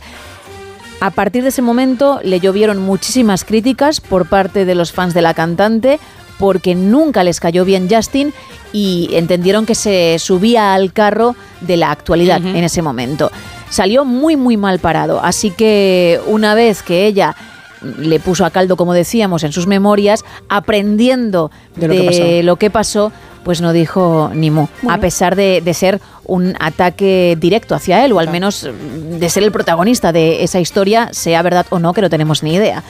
Y tampoco ha dicho nada al respecto después de este mensaje. ¿eh? Bueno, yo creo que no lo va a hacer, ya te yo lo digo Eso te voy a decir, que no va a decir absolutamente nada, va a seguir con su promoción de sus dos temas nuevos y a seguir disfrutando, evidentemente. Bueno, es que además ella subió un clip en el show de Jimmy Fallon porque Justin ha estado ahí promocionando, como digo, estas canciones y añadió que es que, que- que le encantan ambos, que es que se ríe muchísimo cuando se juntan. Es decir, que ha pasado de, de no odiar, pero sí tener un resentimiento bastante importante a aplaudir a este chico. Así es, Britney, A su ¿no? carrera y, y- y prácticamente a su persona, por ser un tipo divertido. ¿Cuál será la siguiente publicación? Pues no tenemos ni A idea. saber. Pero lo que está claro es que nos enteraremos. Con esto cerramos la última taberna de hoy.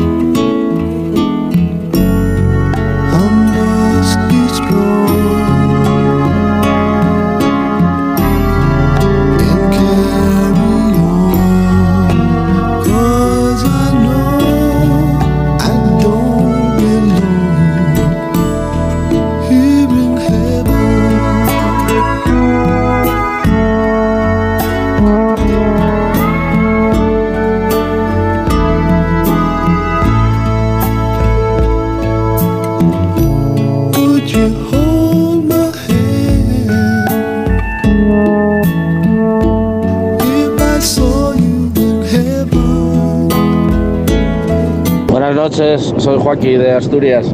Mi bocadillo preferido es bastante simple. Es unos calamares frescos y luego en el agujero de cada anillo de calamar pues le pones unos langostinos al ajillo con un poco de picante que hayas hecho previamente y encima cebolla caramelizada para apacar un poco el picante. Venga, buenas noches para todos. Buenas noches y gracias por participar. Más audios. Buenas noches, chica. Hola. Juan de Berriozar, que hacía tiempo que no entraba. Bueno, estamos de vuelta. Bueno, bienvenido. Pues nada, eh, mi bocadillo preferido, preferido es pan crujientico con una camica de pepinillos en vinagre, atún, unas anchoicas y dos o tres guindillicas. Y está, vamos, para chuparse los dedos. Buenísimo. Y el dibujo, pues si te digo la verdad, no tengo ni pajolera idea, Ay. pero está bonito, ¿sabes? para decorar Uy, cómo se ríe. mi cuarto, eh, donde me quedo yo haciendo mis cositas, Ya, no estaría mal. ya sabía yo. Pues nada, que paséis buena noche y muchas gracias por entretenernos. Un besito. Otro para ti. Mira, mm, ya sabía yo que esa risa maligna no iba a llevar a nada bueno. No. Y fíjate, pensaba que estaba acostumbrada, pero me sigue doliendo. ¿Por qué? Pues porque en el fondo yo sé lo que soy, que es una caraballo de los pies a la cabeza. y encontrarme con estas cosas me duele, fíjate, no, no por mi obra, Cuéntanos más. Aquí estamos para escucharte, Gema. sino por el poco conocimiento artístico, ¿no? Ya. Que veo en España. Y me está doliendo. Pero aquí sigue. Ahí está, ahí está. Aquí sigue para vosotros. Para que algún día sepáis valorar lo que regalo. Lo tenéis en X y en Facebook, en arroba NSH Radio, pero también en la foto de perfil de WhatsApp, en el 682-472-555. Me cuesta de verdad hablar, pero me debo al programa, soy profesional y ahora te escucho a ti. Es decir, mi voz se apaga y se enciende la tuya, a ver. El brazo derecho. Pues sí. Dime. Lleva la manta distinta al original, se le ve el brazo entero y en el original se tapa con el instrumento y la manta. Bien, ha sido un error porque primero he pintado el brazo y luego la manta, pero os recuerdo que es algo extra que no está. No algo que está y se ha dibujado de aquella manera. Porque bueno, interpretaciones todos tenemos, ¿no? Cuando coges el boli o el pincel, lo digo para aquellos que no tenéis Ni idea. idea de, de arte, tú te dejas llevar. Vale. Es una sensación que no sabría explicar, ¿vale? Pero Entras en corre por tus venas. Podría ser. Podría ser, Podría ¿no? ser un viaje a, a otro espacio, a otra dimensión, ¿de acuerdo? Y creas. Y Vale. puedes crear en diferentes proporciones, pero estás creando lo que ves. Por tanto, si algo no es exactamente igual que en el original, que ya es extraño, pues se debe a eso. Pero lo que hay que averiguar es lo que no está bajo ningún concepto en la versión original. Sé que es complicado, pero también sé que hay gente, poquitos oyentes, ¿eh? pero hay que lo han averiguado, lo están averiguando. Es fe- efectivamente, hay algún, Vale. algún oyente que lo ha averiguado. Por ejemplo, Rafael, a ver si él lo ha averiguado. Lo que hay pintado de más es la nuez de la garganta. No, mira, sabía que ibais a intentar ir ahí. Fijaos en el cuadro original. Es Apolo tocando el laúd, ¿vale? De Caravaggio, Vale. de 1596, para quien nos acabe de sintonizar. Vais a alucinar cuando veáis que ese dato está también en el original. Es decir, que os vais a dar cuenta de la réplica que tenéis y, y de cómo lo he logrado con un bolivic, por cierto, ¿eh? Sí, la verdad es que sí. Oye, ¿Vale? boli- Bolivic. Venga. Paco lo ha mirado con detenimiento. Sí. Y nos dice, yo pienso, por pensar y mirar con detalle, que al laúd le faltan clavijas y por lo tanto cuerdas, pero qué bien dibujas, dice Paco. Bueno, por lo menos no me he salido al colorearlo y lo he coloreado, ¿eh? Sí, sí, que ya coloreado. es un plus. Más audios. Buenas noches, soy Jaime Pomer de aquí de Valencia. Hola, Jaime. Mi bocadillo preferido es el de mejillones en escabeche. Oye, uno de los más votados de la noche. Yo creo que el más votado de la noche, ¿eh? The number one, que la cosa puede cambiar, que aún nos queda una hora de participación, que el show es hasta las 6, las 5 en Canarias, pero la parte de entretenimiento en la primera media hora del siguiente tramo. Entonces, pues eso, unos 60 minutitos. Mm, Pero son muchos, ¿eh? Para que la cosa dé un vuelco. A ver, Antonio, a ver Oh. si Antonio lo ha conseguido. Venga, Antonio. Yo diría que has pintado algún dedo de más, ya que el original no se ven tantos. No, tampoco. Has incluido una línea desde el jarrón hasta el brazo. Qué pena decirte que no. Para mí, entre las peras hay un limón que no está en el original. Es verdad que cuando he dibujado esa pera, he dicho, uy, si se parece a un limón. Efectivamente. Pero no, es una pera limonera. El jarrón es distinto, nos ponen también por aquí. El jarrón sí es verdad que no lo he hecho como debería, he pedido disculpas hace un rato, es el error que, que hay en este cuadro, siempre hay uno, que le vamos a hacer, no? Pequeñito, pequeñito. Mucho trabajo, muchas prisas y pasan estas cosas, pero no, no porque ese jarrón sí existe y ya he dicho que es algo que no está. Mira, Juan José dice, venga, en el original la Sí. mano izquierda tiene tres dedos, pero en el gran original aparecen cinco dedos. No tiréis por las extremidades. Ahí no vais a encontrar No. la respuesta. Ahí no tampoco. Es que además voy a dar una pista. Uy, una pista. Bueno, más o menos. Vale, ¿eh? venga. Y la gente que lo ha averiguado en este momento pensará, wow, cierto. En el momento que sabes lo que es, Lo no sabes. tienes dudas. No, no, es que tú ahora me puedes decir lo que me ha dicho algún que otro oyente, ¿no? Haciéndome daño. Que el arco del violín es un boli. Que no lo es. No lo es. Tú lo puedes soltar. Pero no sabes a ciencia cierta si es así, ¿no? Estás cierto. esperando que yo te diga qué ocurre. Vale, pues cuando, cuando encuentras lo que tienes que encontrar, no hace falta que yo te diga es esto. Tú ya lo sabes. Sí. Hasta ahí. Hasta ahí. Es un buen dato. Nos dice también por aquí, mi bocata favorito es queso en aceite con anchoas. También nos cuenta José un muslo de pollo en el bocata, muy simple, que el más simple que el mecanismo, y también atún con alioli. Más simple que el mecanismo de un chupete, entiendo que querría decir, ¿no? Efectivamente. Nos cuentan también por aquí eh, un bocadillo muy simple, tortilla francesa nada más y sin bocadillo, también los huevos cocidos con la yema blandita. Mm, para ti. Maravilloso. Qué bueno, ¿eh? Desde León nos dicen carne de vaquilla guisado durante 5 horas en un bocadillo con su salsa. Y José Manuel, bocata de huevos fritos con anchoas de Santoña, los huevos poco hechos para que se les salga y se mezcle la yema en ese bocadillo. Yo he probado un brioche, en pan brioche, Isa. Un poquito de pavo con Bien. queso, con lechuga y con ese huevo duro. Y estaba espectacular, de verdad, ¿eh? Todo tuyo, de verdad. ¿En todo serio? vuestro. Todo, todo, Jo, todo Es vuestro. que me da una rabia. No, mujer, pues que no te dé, ¿eh? En absoluto. Pues sí, sí que me da. Es más, voy a apuntármelo. ¿Que te da rabia? No. Ah, vale. que voy a comprar el, el brioche. Uh, qué bueno, es que un, un pan de brioche está muy bueno. Lo ¿eh? que pasa que me lo quería traer aquí.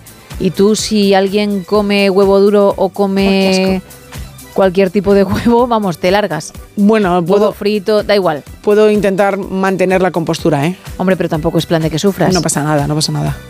Mientras no te vea yo Me lo cogeré y me lo comeré en pel- casa. pelar el huevo duro, mm, el resto No. ya me da un poco igual. Eso, por lo que sea en la radio, no lo voy a hacer. Vale, gracias. No, no sé, no, no me lo pide el cuerpo, ¿eh? ¿No? No, no me pide el cuerpo traer unos Agradecida eternamente, la verdad. huevos duros y ponerme a ello. Javier, buenas madrugadas. Buenas madrugadas, chicas. ¿Qué tal? ¿En ruta, Javier? Pues sí, Y queda... ya queda poco. Ya, Ah, vale. ya queda poco. A las nueve ya, ya hemos terminado. Wow, eres optimista, Javier, ¿eh? pero a mí me gusta que la gente sea, sea así, porque cuando dice alguien queda poco, pues te imaginas media hora, una hora y no hasta las nueve, pero oye, que está muy bien, ¿eh? Que está, hombre, tanto. bueno, eh, al lío. Al bocata, ¿no? A ver, yo tengo dos bocados preferidos que los como desde pequeñitos. vale. El, el, aquí teníamos otro en el mercado, teníamos un señor que de pequeños ah, nos hacía los bocatas al mercado. Ujú. Eh, y era eh, ajo aceite, con aioli, Sí. ¿sabes? Con atún y con aceitunas rellenas de, de anchoas. ¡Wow! ¡Qué bueno! ¿vale? Eh, y luego el otro que prefiero tengo también, que es loco bastante también, es eh, pan con tomate, con un chorrito de aceite bueno de oliva, con, con lomo a la plancha o a la, a la brasa, si la brasa es mejor aún, con queso. Bien. Que funda el queso, ¿sabes? Esos son los bocatas preferidos míos. ¿Y los sueles tomar con frecuencia, Javier? Yo sí. Sí, sí, sí, sí, sí, sí, sí. Vale, vale, Estos vale. los más... Me gusta la tortilla también, que gusta de tortilla, pero prefiero estos. Uh -huh. E ibas a añadir algo más, ¿verdad? Sí, sobre el dibujo no lo puedo ver porque estoy conduciendo y no lo puedo ver. No... Vale no, no lo veo. No te preocupes porque si tienes WhatsApp en el 682-472-555 lo vamos a dejar unas horas, en concreto hasta mañana, unas mañana. 20 horas más. Y es la foto de perfil, ¿eh? O sea que si quieres... Perfecto, pues a ver si lo puedo descargar, descargar luego más tarde cuando pare o algo y puedo verlo. Claro, es que lo hacemos así o también lo dejamos, por supuesto, en redes, en X o en Facebook, en arroba NSH Radio. ah, vale. No, no tengo, no tengo. Pues por eso decidimos también subirlo a la foto de perfil de WhatsApp para los que no tenéis redes sociales o no esas redes al menos y lo dejamos siempre unas horitas, ¿eh? durante todo el día para que le echéis un vistazo vosotros y los que escuchan a través de la web al día siguiente. ¿eh? Perfecto. Vale. Bueno, y una cosa, tenéis Dime. un programa fantástico. Muchísimas- la noche, a los que trabajamos de noche, nos alegráis mucho vosotros. Muchísimas gracias, de verdad que, que estamos muy contentos de escuchar esto porque es lo que pretendemos, porque sabemos que especialmente en carretera las jornadas son eternas muchas veces y, y que sentir que uno está acompañado y que además se puede reír, pues sabemos que es un lujo. Así que si lo conseguimos, No, ya- gracias.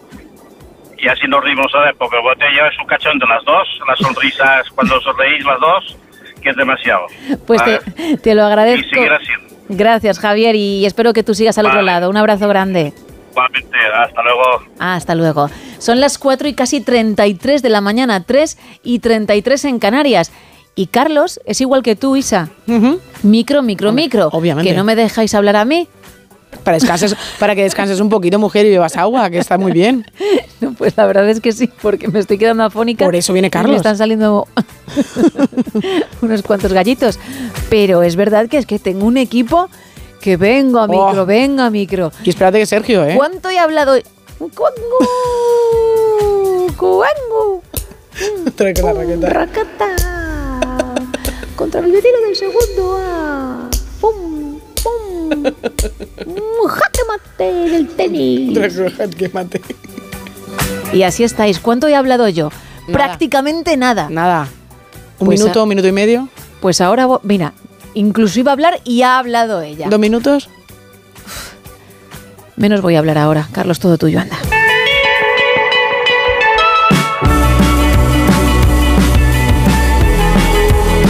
Hubo una época, por lejana que nos parezca, en que el populismo no estaba en los parlamentos ni en las sedes de los partidos. No, el populismo estaba en los despachos de los estadios, en los palcos, cerquita del césped. Fueron los años del Endoiro en el Depor, de José María del Nido en el Sevilla, de Jesús Gil en el Atlético o de Manuel Ruiz de Lopera en el Betis. Don Manuel, Un día pues, estoy en la puerta del estadio y llega un señor, don Manuel, que tengo que hablar con usted. Bueno, hombre, me espera mucho. ¿Qué es lo que le pasa? Pues mire usted que es que se ha muerto mi padre, hombre, lo siento, pero mire usted que quiere que lo lleve al fútbol. Claro, en aquel momento yo me quedo sorprendido un poco. Bueno, pero mire usted, traerlo al fútbol, sí, mire usted, lo traigo aquí. Y el hombre sacó un bote de melocotones en dulce. Bueno, mire usted, pero si con esto no tiene usted que contar conmigo, y dice, no, don Manuel, si el motivo de venir a verlo es que la policía no me deja entrar con el bote de cristal. Tiene usted que hablar para que lo metan dentro y yo todos los domingos lo recojo. Digo, mira, vamos a hacer una cosa para que no lo tenga que dejar en el estadio. ¿Cómo lo puedo hacer? Digo, mira, vamos a coger el envase de puleva.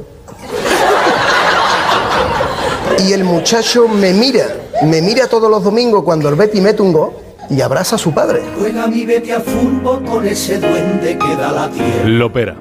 Mito del fútbol noventero, Lopera, el que se convirtió en casi dios del beticismo, idolatrado por los suyos y luego caído en desgracia. Personajazo irrepetible, carismático, arrebatador. Y este acero, este hormigón, no lleva una peseta de Manuel Ruiz de Lopera, lleva mi sangre. Siempre con la anécdota en su justo momento, hablando con esas pausas de tonadillera a lo Rocío Jurado. Yo antes me como lo dicho un bollo con aceituna, debajo un puente, que defrauda a mi familia, que son todos ustedes. Y que dejó para la eternidad frases ya incorporadas al uso cotidiano, y eso pocas personas lo pueden decir.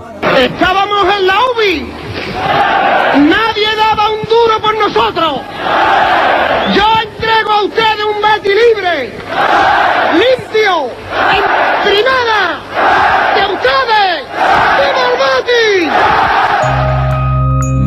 Ruiz de Lopera nació el 13 de agosto de 1944 en el barrio sevillano de Fontanal.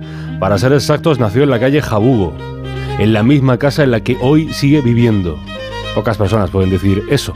Hizo fortuna en los años 60 con la compra y venta de electrodomésticos, algo poco frecuente para la España de la época. Dicen las malas lenguas que si no le pagaban era terrible, terrible con los morosos. Se quedaba con sus propiedades, exigía mucha más pasta.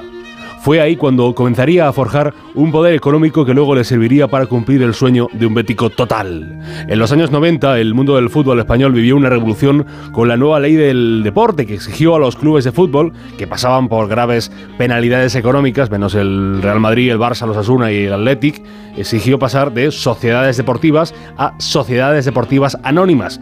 En Cristiano, el poder pasaba de estar en manos de los socios a estarlo en manos de los accionistas. Y ahí entró Don Manuel, 1996, que en un acto que ya preveía la grandilocuencia del personaje, se hizo grabar pidiendo el dinero para entrar con fuerza en la Junta de Accionistas y convertirse en el nuevo presidente del Betis. Mira, necesito aproximadamente mm, 800 millones de pesetas eh, en 25 minutos.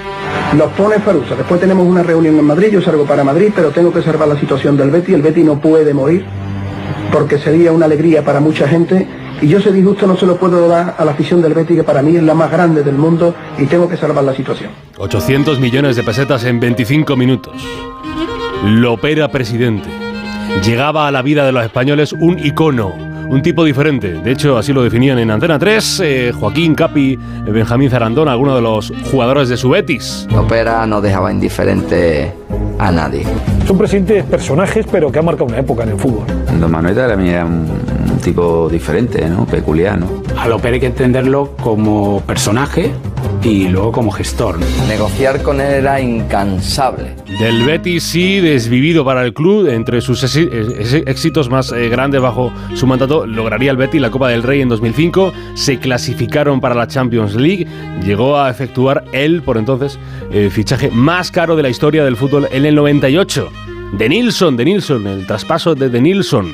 Es también la viva imagen, viva imagen de un devoto, de, el de su gran poder, su María Santísima de Mayor Dolor, eh, su cautivo, aficionado a la copla, contaba en su casa hasta con un teatro de unas 60 butacas con barra de bar. Bar Real Betis, claro. Me enamoré, me enamoré, me enamoré, me enamoré.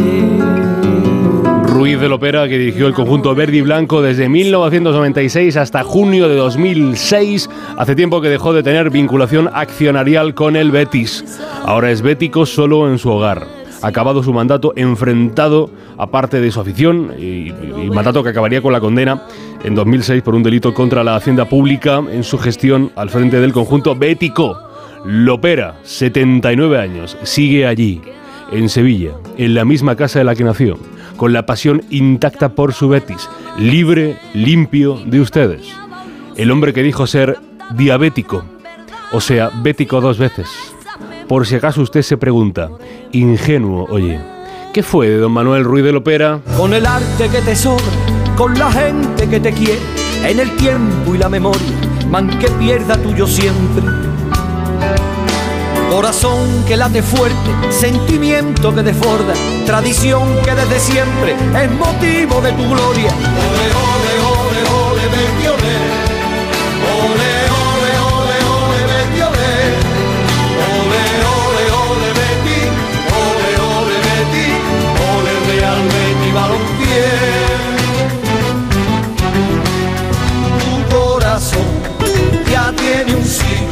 siente el calor de la afición. 4 y 40, 3 y 40 en Canarias y hay que cambiar completamente de tema.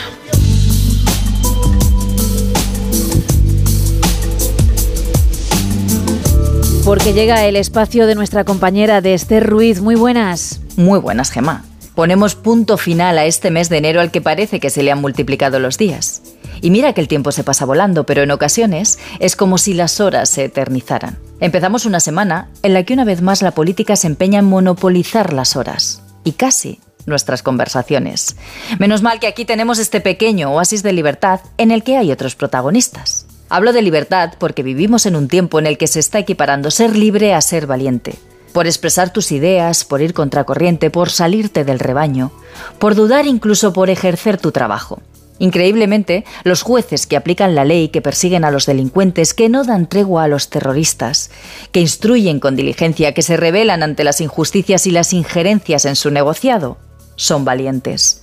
Los periodistas que cuentan la verdad, que contrastan la información, que expresan su opinión, que huyen de titulares sensacionalistas, que no se dejan censurar y no se autocensuran, son valientes. Las mujeres que denuncian acoso, violencias o malos tratos son valientes. Los niños que ponen en conocimiento abusos, tiranías u otras ofensas son valientes. Quienes se manifiestan por la igualdad y por la libertad también son valientes. Quienes no se dejan amedrentar por las amenazas ni por los abusos de poder son valientes. Quienes discrepan y lo dicen abiertamente son unos valientes. Los que dan un paso al frente pese a las críticas también son valientes. Quienes alto y claro dicen se acabó son valientes.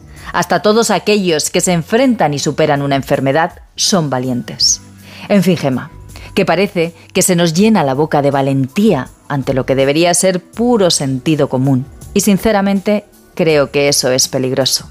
¿Qué nos está pasando para que cosas cotidianas sean actos heroicos? No quiero pensar que sea porque la libertad comienza a ser un espejismo en el que creemos o queremos creer que somos libres. Si es así, no te puedo estar más agradecida por tu valentía para dejar que me exprese con total libertad.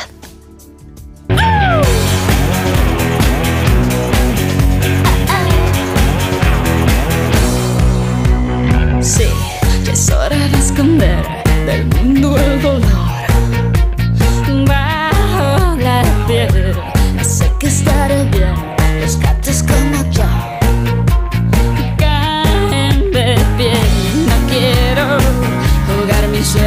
Por ti, no puedo.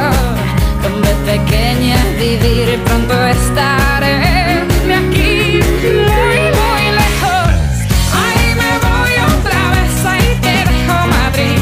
Tus rutinas de piel y tus ganas de huir. Yo no quiero cobardes que me hagan sufrir. Mejor le digo adiós a tu boca de anillos.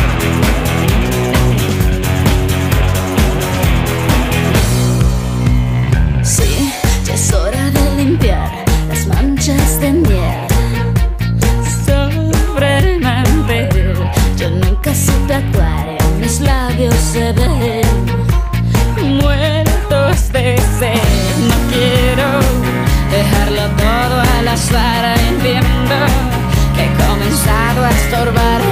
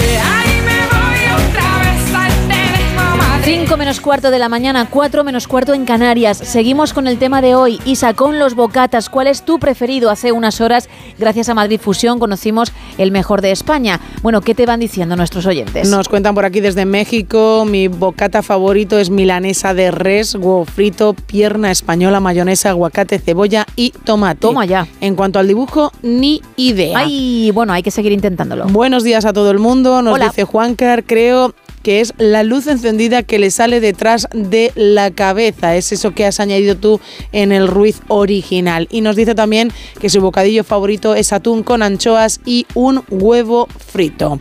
Desde Valencia nos Sí. cuentan que su bocadillo ideal es de tortilla de patatas con alioli, que también se ha hablado varias veces de él durante la noche. Sí. Ahora te hago una pregunta, tú tranquila. Nos cuentan también, ah, mira, nos mandan un mensaje desde Ecuador Vale. en el turno de la UCI del Hospital Homero Castanier de. Azogues, que nos manda un abrazo muy grande por acompañarles durante toda la noche, es el doctor González. Otro para ti y gracias por elegirnos, ¿eh? Nos cuentan también por aquí, bocadillo preferido, chorizo con nocilla, con crema de cacao, perdón. Y nos ponen también, yo creo que lo que has pintado de más es el cuaderno de la partitura. No, porque está, está. Isa, cuéntame. Tú no eres de huevos fritos, cocidos, vamos, de ninguna de las formas, ¿vale? Mm, mm, nada de nada. ¿Tom Cruise? Toma, sí, sí que toma, sin ningún tipo de problema. Unos huevos revueltos. Le gusta desayunar Claro, eso. es que te iba a decir que en breve está el Día de los Enamorados y a lo mejor en vuestra mansión es costumbre prepararos el desayuno, bueno, que cada uno le prepare al otro lo que más le gusta y cómo te las ves y te las deseas para hacer los pancakes con esos huevos revueltos. Hombre, pues la verdad es que me sale muy bien. Es una receta que tengo dominada, ¿eh? Pero ¿no te da un poquito de cosita? Tú que dices que no puedes estar mm, mucho. cerca. ¿Por amor haces huevos revueltos? Sí, sí, sí que he hecho, sí, sí. ¡Wow! Sí, sí, sí que he ¿Y hecho. este año también? Este año, claro que también toca, es una tradición, obviamente. ¿Sois de desayunar en la cama? No, eso es una auténtica cochinada, es ya que, lo sabes. claro, yo lo odio. No me parece un gesto nada romántico. Y menos si a alguien le gusta desayunar una tostada en un buen Uh, pan de hogaza, ¿eh? fíjate, ¿eh? Ahí untando en la hogaza con todas las migas por las sábanas. Nada, Dios. no, es una auténtica cochinada. Yo, yo tampoco puedo con ello, pero sí me había surgido esa duda y fíjate como... Duda resuelta entonces. Sois muy de desayuno americano. Mucho, bueno. Y, y está el día maravilloso a la vuelta de la esquina. Digo, se lo voy a preguntar. Pues preguntado y respondido al final, sí, sí. ¿Y hago, hago muy bien, lo hago muy bien en la receta. Y cuidado con Travis Kelsey, porque claro, al ser deportista también la alimentación incluirá mucha proteína, incluirá mucho huevo. Come. Y ojo, ¿eh? Come bastante bien la criatura, ¿eh? ¿Pero qué le tiran los, como un pelícano, los huevos cocidos? Ay, para ti. El bacon también, ¿no? Y No, era más por ese tema. Y la carne también, también, para desayunar. Era más por ese ingrediente, porque sé que con el bacon Uy, no pasa, tienes no. una locura. Sí, sí, eh, siempre y cuando esté muy, muy hecho el bacon. Yo no te he preguntado, bueno, claro, mejor es que si no, ya lo dice Chicote, lo que es como goma no vale, no, hay que hacerlo bien. Pero a ti no te he preguntado por tu bocata favorito, yo sí he contado los míos, clasicazos, o de tortilla de patata o bacon con queso, y no sé... El mío también es un clásico. Madre mía, qué, qué gallo me acaba de salir también, ¿eh? Madre mía.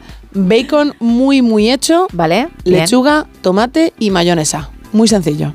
Ah, le metes mayonesa al Sí, bacon. También le meto mayonesa al bacon. Uf, fíjate. Y no le añades queso entonces. No, no, no le añado queso. Bueno, ahí pegas un giro de guion importante. es muy importante. Para los que, como Sí. ves, no salimos de nuestra zona de confort, ¿eh? bueno, tampoco salgo yo mucho de la mía, ¿eh? me quedo simplemente en ese bocadillo.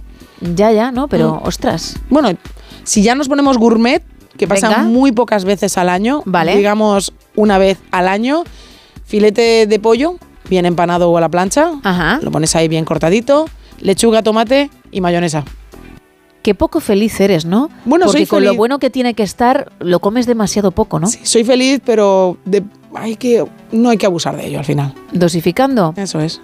Pues me parece que Tom igual te lo prepara el 14 de febrero, ¿eh? ¡Oh, qué tío! Es lo que tiene ser la señora Cruz. Ahí estoy. 914262599, y también las dos redes X y Facebook, arroba NSH Radio. Hoy regalando dos lotes Conrado de ricos chocolates y dos entradas dobles para Argyle, para la película que llega a nuestros cines el 2 de febrero y con un reparto increíble. Henry Cavill, Dua Lipa, John Cena, Samuel L. Jackson, Brian Cranston, Bryce Dallas Howard, Sam Rockwell y así unos cuantos nombres más, porque este thriller de espías con cierto humor ácido da para mucho, ¿eh? Seguimos en No Sonoras. No quedan más que tú, no quedo más que yo en este extraño salón.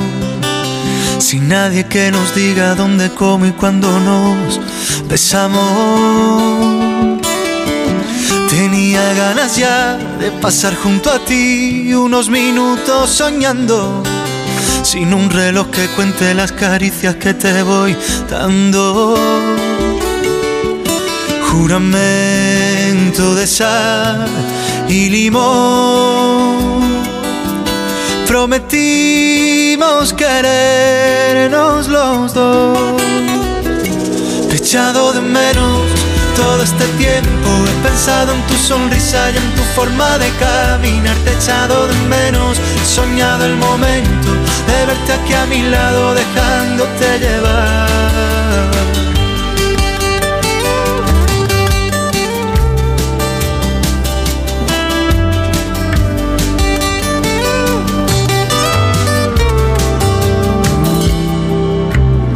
Quiero que siga así, tu alma pegada a mí, mientras nos quedamos quietos, dejando que la piel cumpla poco a poco todos sus deseos.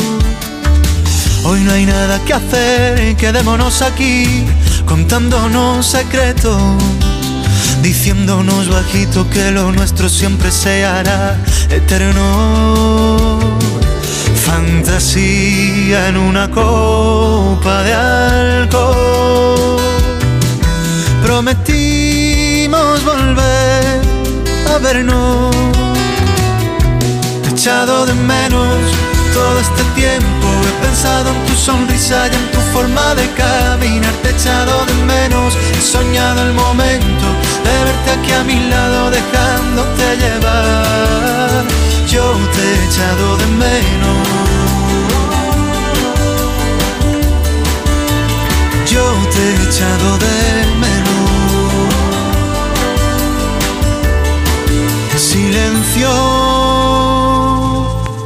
Que mis dedos corren entre tus dedos. Bueno, Isa, Pablo Alborán, te he echado de menos. Ojalá que esta canción mm, nuestra audiencia no se la tenga que dedicar a nadie porque aunque es muy bonita, pues significaría que ha habido una ruptura. Y digo que ojalá no pase porque tú dices tener la varita mágica. Pero no hablo español. No hablo español. No hablo español. No hablo español. I don't speak Spanish.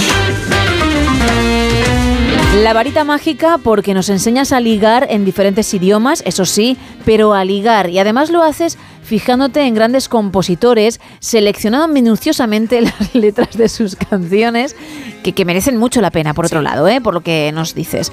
Vale, primero me cuentas el idioma. En coreano venimos en hoy. coreano, bien, perfecto. Venimos alegres, venimos musicales. Chulos, venimos muy chulos hoy. Muy, muy canallitas. Bueno, y sabiendo las cosas como las se tienen que hacer y dejándolas claras, además. Mm, Vale, muy bien. Tú dirás. Bueno, pues hoy vengo con un grupo de música que se llama Aventura. Hombre. La canción se llama Te invito. Ah, porque yo les conozco de obsesión, ¿no? Sí, también, también. No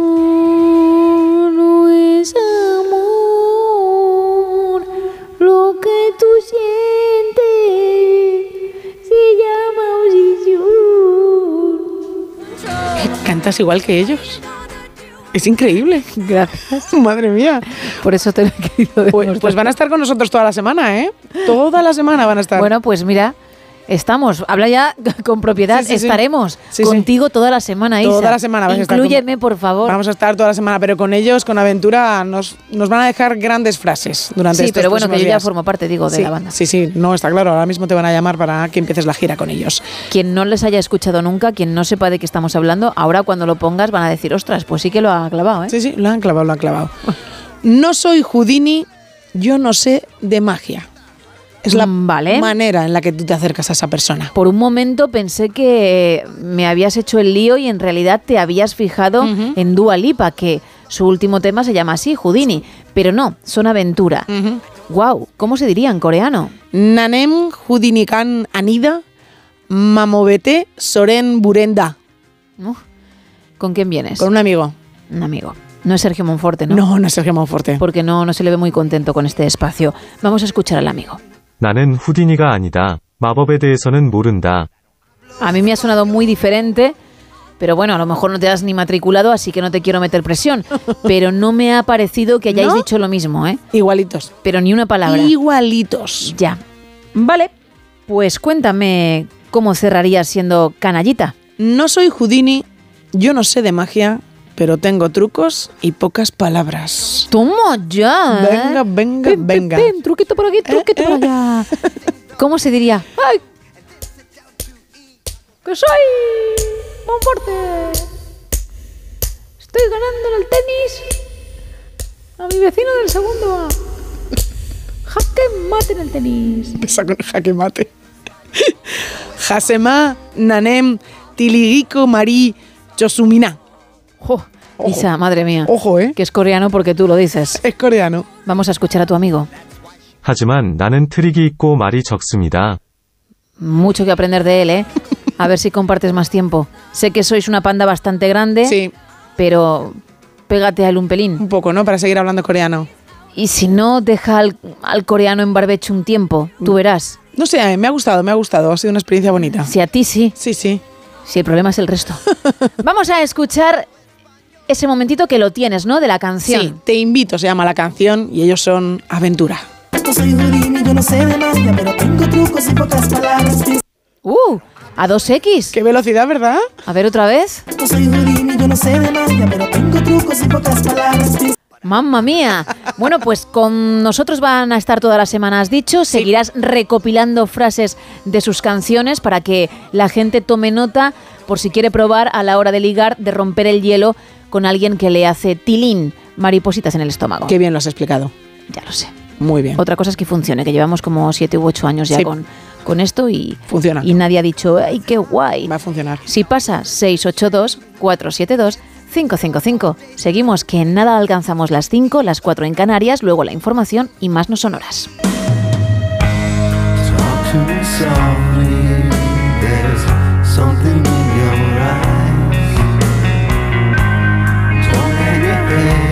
sorrow, and please don't cry. I know how you feel inside. I, I've been there before. Something's changing inside you, and don't you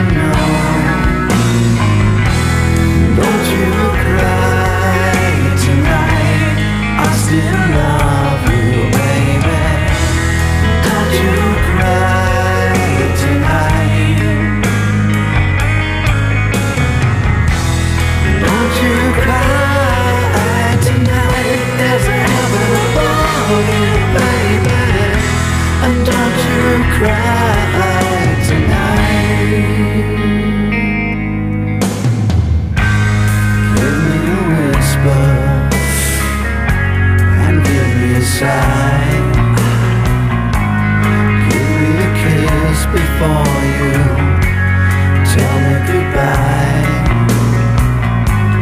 Don't you take it so hard now, and please don't take it so bad. I'll be thinking of you and the times we had, baby. You cry tonight.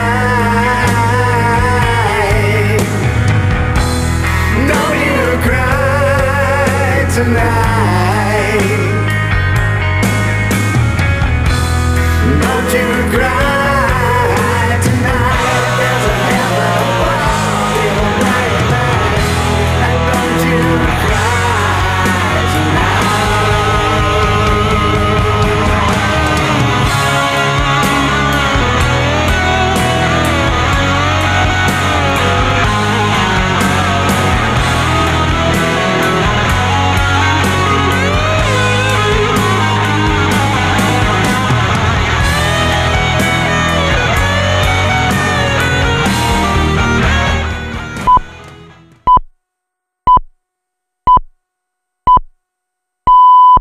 Son las 5, son las 4 en Canarias.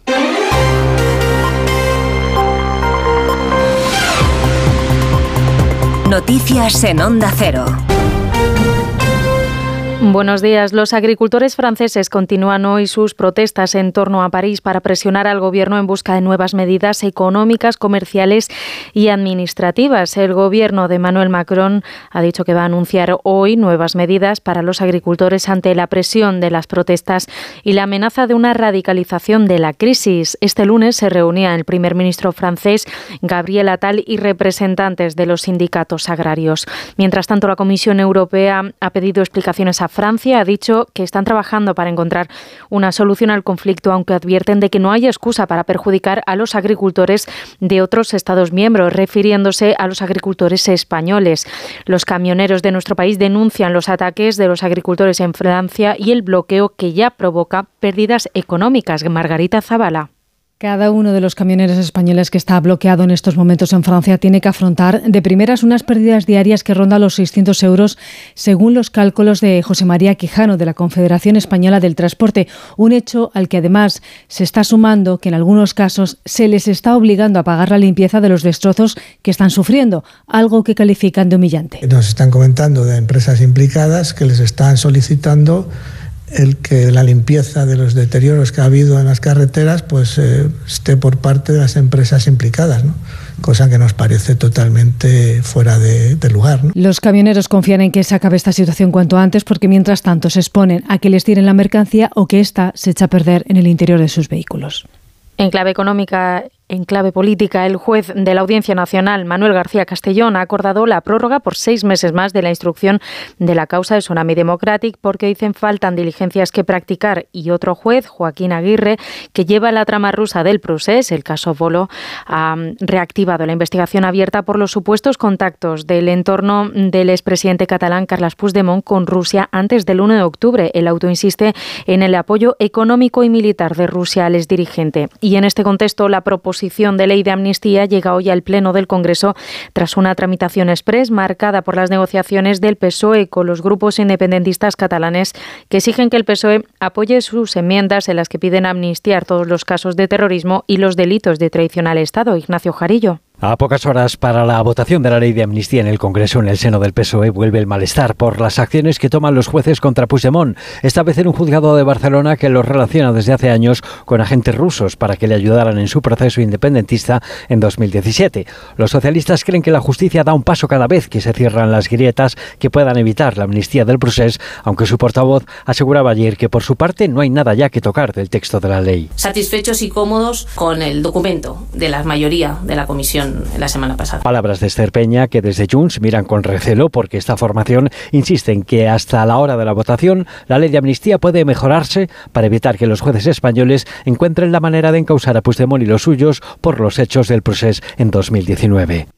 Según un informe de la Sociedad Española de Oncología Médica, los diagnósticos de cáncer en nuestro país van a crecer este año un 2,6%. Sin embargo, la detección precoz y los avances en investigación consolidan una tasa de supervivencia superior al 55%. Más detalles con Belén Gómez del Pino. El número de diagnósticos nuevos de cáncer va a crecer este año un 2,6% y seguirá subiendo hasta 2040. La tendencia es común en todo Occidente debido al envejecimiento de la población y a los hábitos de vida insanos. Paralelamente, los avances en diagnóstico y tratamiento siguen ganando décimas de supervivencia hasta casi el 60% de media. Colorectal, mama, pulmón y próstata son los tumores más diagnosticados y se está analizando el aumento en la incidencia de mama en mujeres, colon en hombres y los cánceres de páncreas, riñón y tiroides.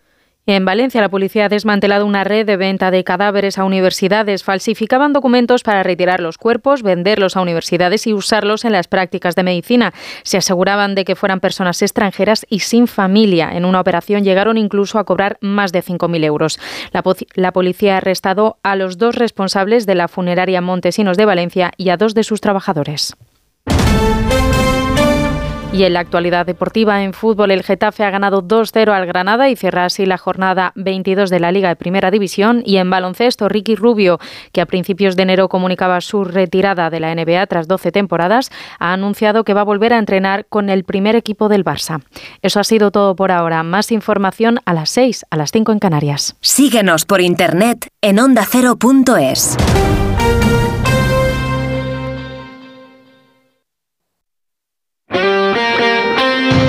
Este miércoles la liga se pone al día en Radio Estadio. Los equipos de la Supercopa recuperan los partidos pendientes. Desde las 7 de la tarde, el Barcelona recibe a Osasuna en el primer partido tras la decisión de Xavi Hernández de abandonar el club a final de temporada. Y desde las 9, en duelo de vecinos, el Atlético de Madrid recibe en su fortaleza del Metropolitano al Rayo Vallecano. Este miércoles vive la liga en Radio Estadio con Edu García. Te mereces esta radio. Onda Cero, tu radio.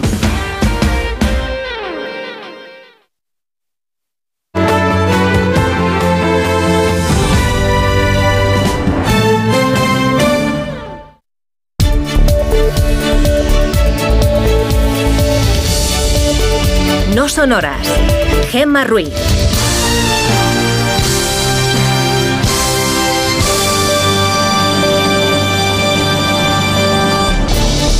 Son las 5 y 6 de la mañana, las 4 y 6 en Canarias. Buenos días.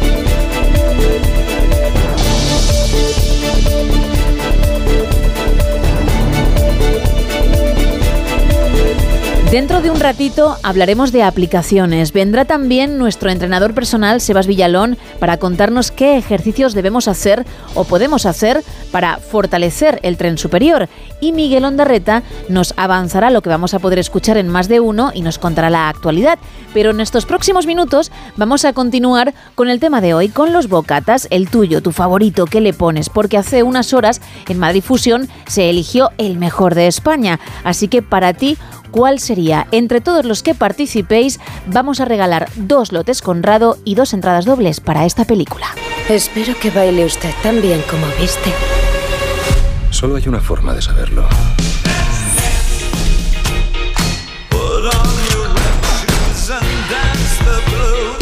Usted y yo somos iguales.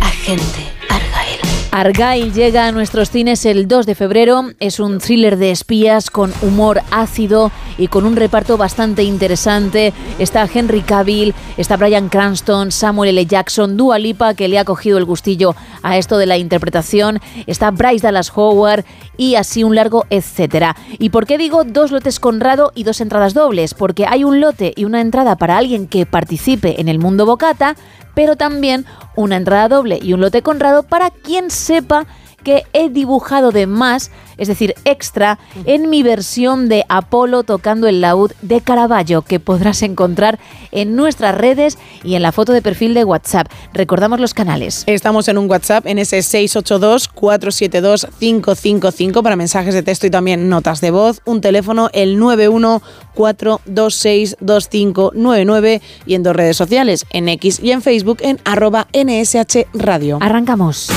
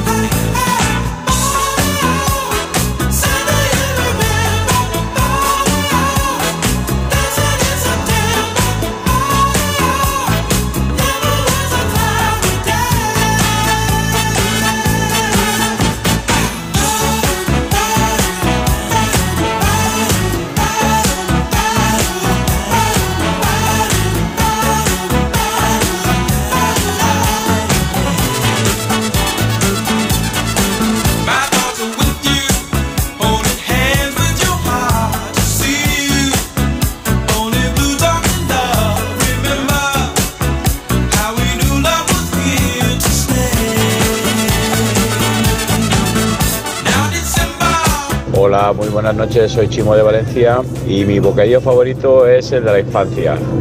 Más sencillo, imposible, pero riquísimo. Era pan de horno, pero de horno de verdad, con tomate de aquí de la huerta valenciana, de estos con mucha carne, aceite y sal. Y nada más, pan, tomate, aceite y sal. Riquísimo. Daba igual que tú fuera pequeño, eh, siempre faltaba pan.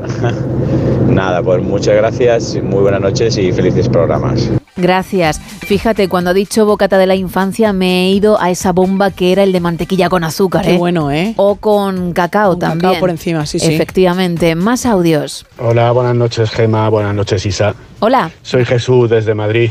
Eh, mi bocadillo favorito es eh, pan tostado untado con alioli y bacon bien pasadito. Eso está de muerte. Y en cuanto a la obra de arte, pedacho de obra de arte Ahí. de la Ruiz, pues yo creo que le sobra la oreja. No. En el original no se ve la oreja No. prácticamente y en el de la Ruiz se ve la oreja entera. A ver, me duele que no se vea realmente lo que he dibujado extra, porque cuando lo digamos, todas las miradas van a ir hacia ese punto y la gente se va a dar cuenta de que no podía ser otra cosa. Fíjate. Y ¿eh? ya no puedo contar más porque quedan pocos minutos, pero quedan para seguir participando. Más oyentes. Hola, buenas noches. Hola. Eh, soy Eduardo de Pinto. Hola, Eduardo. Mi bocata preferido es un clásico, el de lomo con queso. Qué maravilla. Bueno, un saludo muy grande. Otro para ti. Más gente. Hola, buenas noches. Mi nombre es Chimo desde Elche y mi bocadillo favorito es sobrasada, tortilla francesa con atún, bacon, lomo adobado, mayonesa y tomate. Potente. Espectacular. Toma ya, ¿eh? Espectacular y potente, ¿eh? Increíble. Tanto el de Chimo de Valencia, por cierto, como el de Chimo de Elche, Sí, sí. que es este oyente en cuestión. Más. Hola, buenos días. Begoña desde Zaragoza. Hola, Begoña. Oye, uno de los bocadillos míos preferidos es con un buen pan de horno de leña, eh, tortilla francesa, por un lado de la tortilla ponerle aguacate y por el otro unas anchoas con su aceitito. ¡Oh, está mortal! Referente al cuadro de Caravaggio, me parece que la oreja que se le ve, la que has pintado, Ay. Gemma, mm, se ve como por fuera del pelo y no en el cuadro original, está como por dentro. Venga, un beso y, y hacéis un programa fantástico.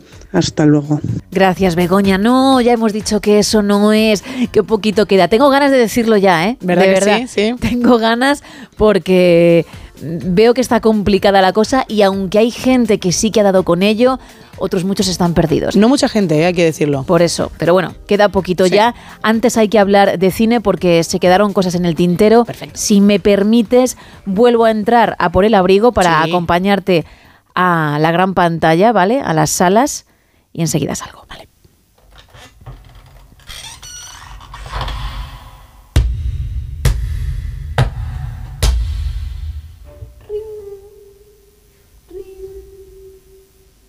Il film più bello che io abbia visto finora. Pip, pip, pip, pip, pip, pip.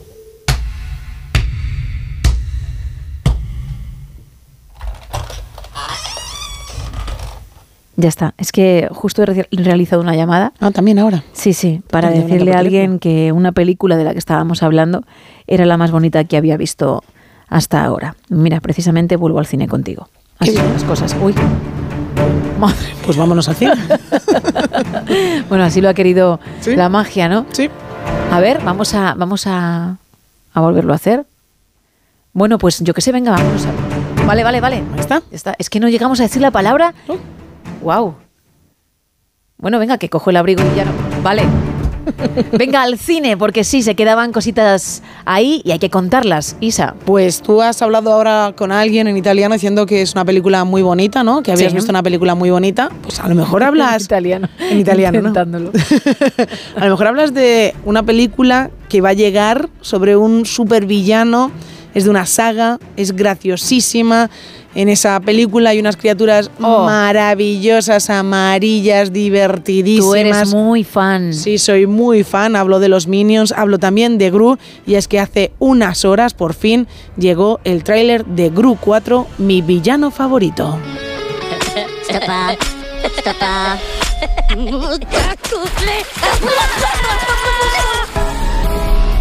¡Ya estoy en casa! ¡Gru, qué tal!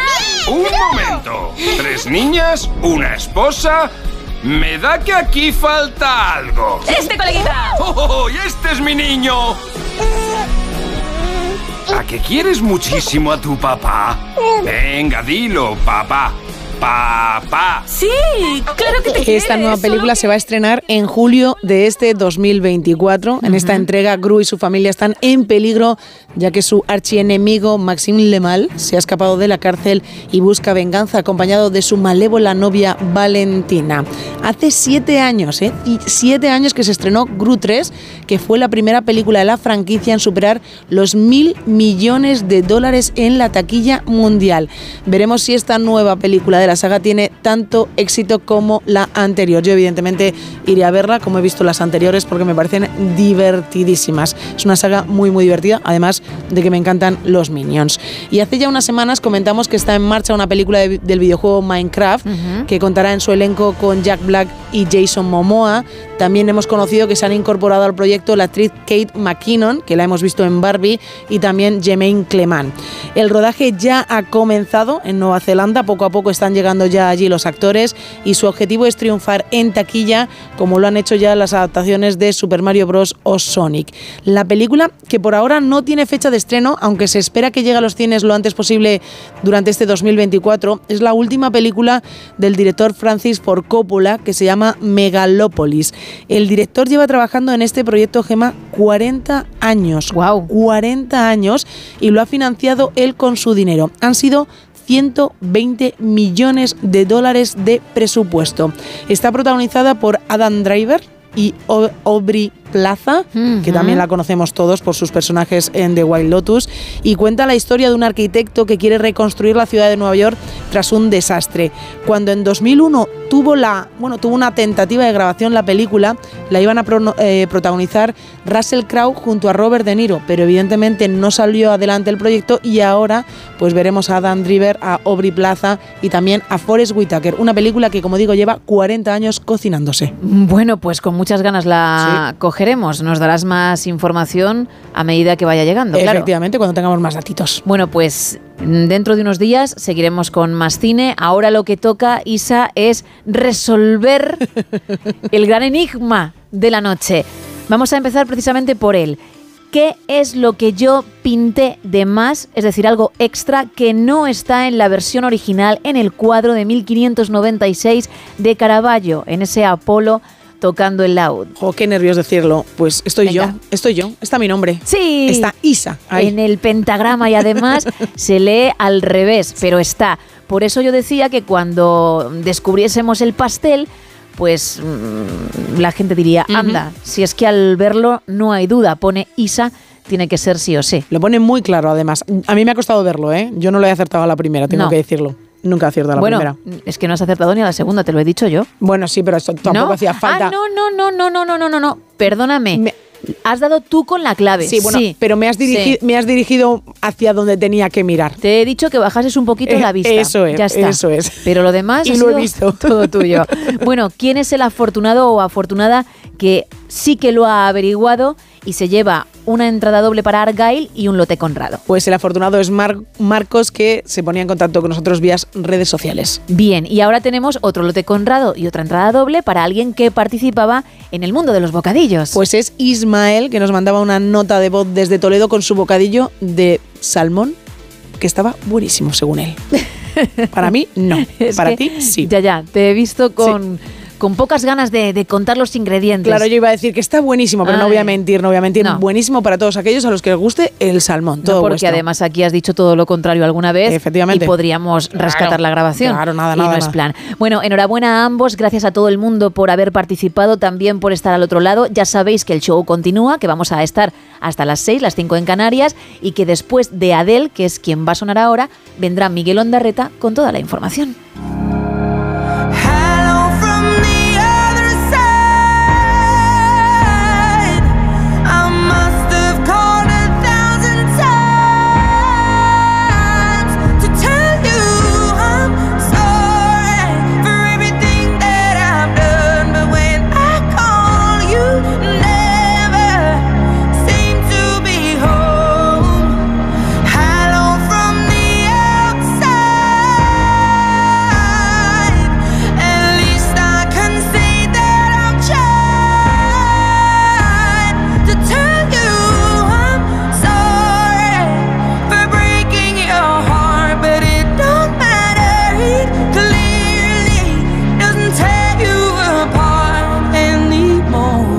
5 y 20, 4 y 20 en Canarias.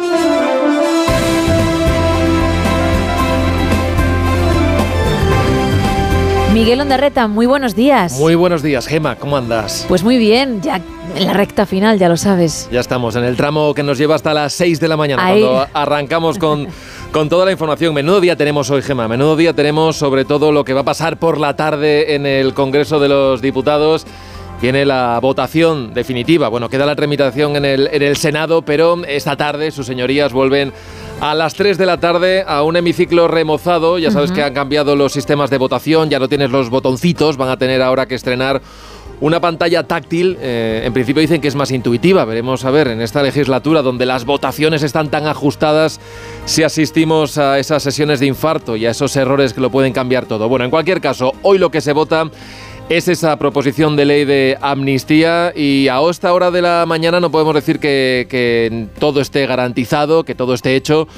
Porque Junts sigue presionando para que en ese capítulo de las excepciones de la amnistía pues desaparezca toda referencia a los delitos de terrorismo. Si nos tenemos que fiar de lo que ha dicho el Partido Socialista en las últimas horas, pues no debería cambiar nada en la redacción de la norma, pero es que venimos ya con muchos precedentes en los que cuando se decía que no iba a cambiar nada, pues cambiaba el todo, así que esa puerta sigue abierta y en las últimas horas Está también comentándose mucho la opción de que incluso los de Puigdemont, los siete diputados que Junts tiene en el Congreso de los Diputados, se especula con que puedan votar que no al texto de la amnistía para de alguna forma ganar tiempo. El texto volvería otra vez a la Comisión de Justicia, de esta forma tendrían de nuevo más tiempo para seguir presionando al gobierno. Así que la cosa está complicada y se ha complicado todavía más después de que ayer, bueno, conociésemos dos nuevos autos judiciales, uno del juez García Castellón, que es verdad que no deja de trabajar, en la última semana ha emitido hasta tres autos de forma consecutiva, tres autos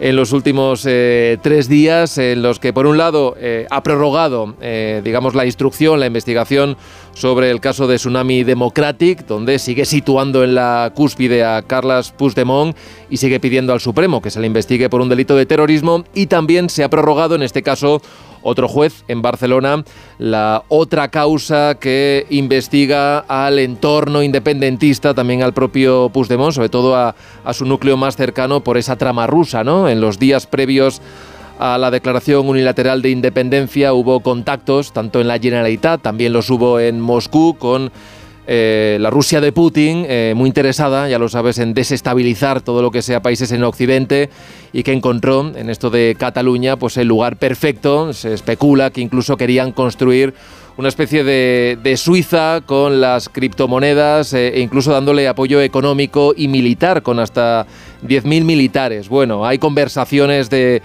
de, de- de esas reuniones que tuvieron lugar. Ahora se trata de investigar, porque también se ha pedido una prórroga de seis meses más para ver qué hay de cierto en todo esto y qué hay también de cierto en la implicación, al menos el conocimiento y las órdenes que podría haber dado el propio Puigdemont para que se produjeran esas reuniones. Esto es sustancial porque hay un delito en caso de que todo esto llegase al extremo máximo, que es el de traición, que no contempla la amnistía y por eso hay cierto nerviosismo también en el entorno independentista. Así que a partir de las 3 mucho interés hoy en lo que pasa en el Congreso de los Diputados. Del exterior seguimos muy pendientes de Francia. Hoy van a continuar las protestas de los eh, agricultores franceses, que ya sabes que desde ayer están con sus tractores eh, bloqueando algunas de las autopistas y también carreteras nacionales que dan acceso a París, también a otras ciudades como Lyon o Marsella. Hoy en principio va a haber nuevas medidas que va a anunciar el primer ministro Atal, que ayer se reunió con los principales líderes sindicatos, sindicales del sector agrario. Veremos a ver qué es lo que anuncian y seguimos muy pendientes también de qué es lo que pasa con esa misión de la que dependen tantos miles y miles, más de dos millones de palestinos, esa misión de Naciones Unidas que es la, la agencia que, que trabaja con los refugiados. Ya sabes que hay más de 15 países que han cortado el grifo. Y de esto es de lo que vive esta agencia, ¿no? Que, no solamente se dedica al día a día de, de los palestinos, también de su educación, de llevarles comida, de que tengan las necesidades de, de higiene. Bueno, la información que había de los servicios de inteligencia israelíes, apuntando al menos a una docena de trabajadores locales por sus vínculos con Hamas, aunque se apunta también que hasta mil trabajadores podían tener relación con, con esta organización terrorista ha hecho que importantes países, de hecho los principales que donan a, la UNRWA, que es esta agencia de Naciones Unidas, pues dejen de dar dinero. España de momento ha dicho que va a seguir dando dinero a la espera de que avancen las negociaciones. Y hoy termino también diciéndote que tenemos datos económicos. Vamos a saber cómo terminó el año en cuanto a crecimiento económico. Conoceremos el primer dato de IPC del mes de enero e intentaremos explicar qué es lo que está pasando con Vox en Baleares, un partido que implosiona ahí en las islas con la expulsión de cinco miembros, con la salida de otros dos. En fin, todo esto apenas 48 horas después de que el propio Santiago Abascal dijera que todo era perfecto, que esto de los líos internos de Vox era cosa de, de la prensa. Así que, como ves, ingredientes tenemos a partir de las 6, Gema. Pues ahí estaremos, como siempre, Miguel. Muchísimas gracias. Mañana más. Un gusto, adiós, hasta Feliz mañana. martes, chao. Y ahora a otra información, a la del tiempo.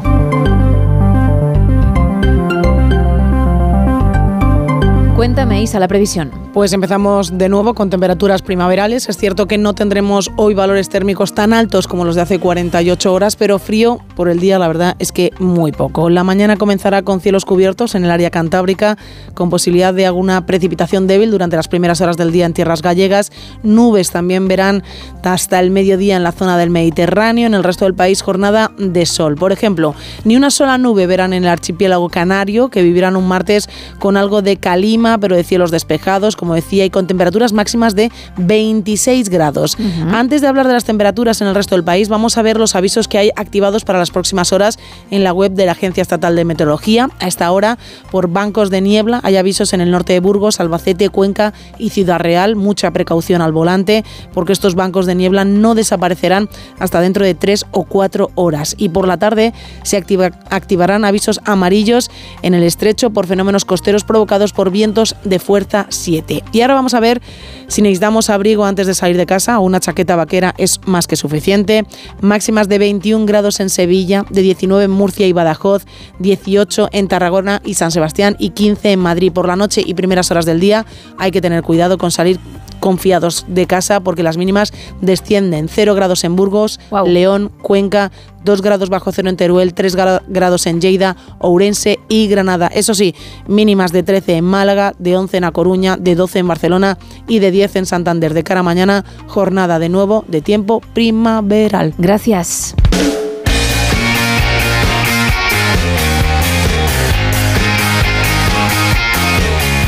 ¿Y qué me cuentas en deportes, Paco Reyes? Buenos días. ¿Qué tal, Gema? Muy buenos días. El foco está centrado todavía en la situación deportiva y extradeportiva del Fútbol Club Barcelona tras quedarse, después de ser goleado 3-5 por el Villarreal, a 11 puntos del Girona y a 10 del Real Madrid.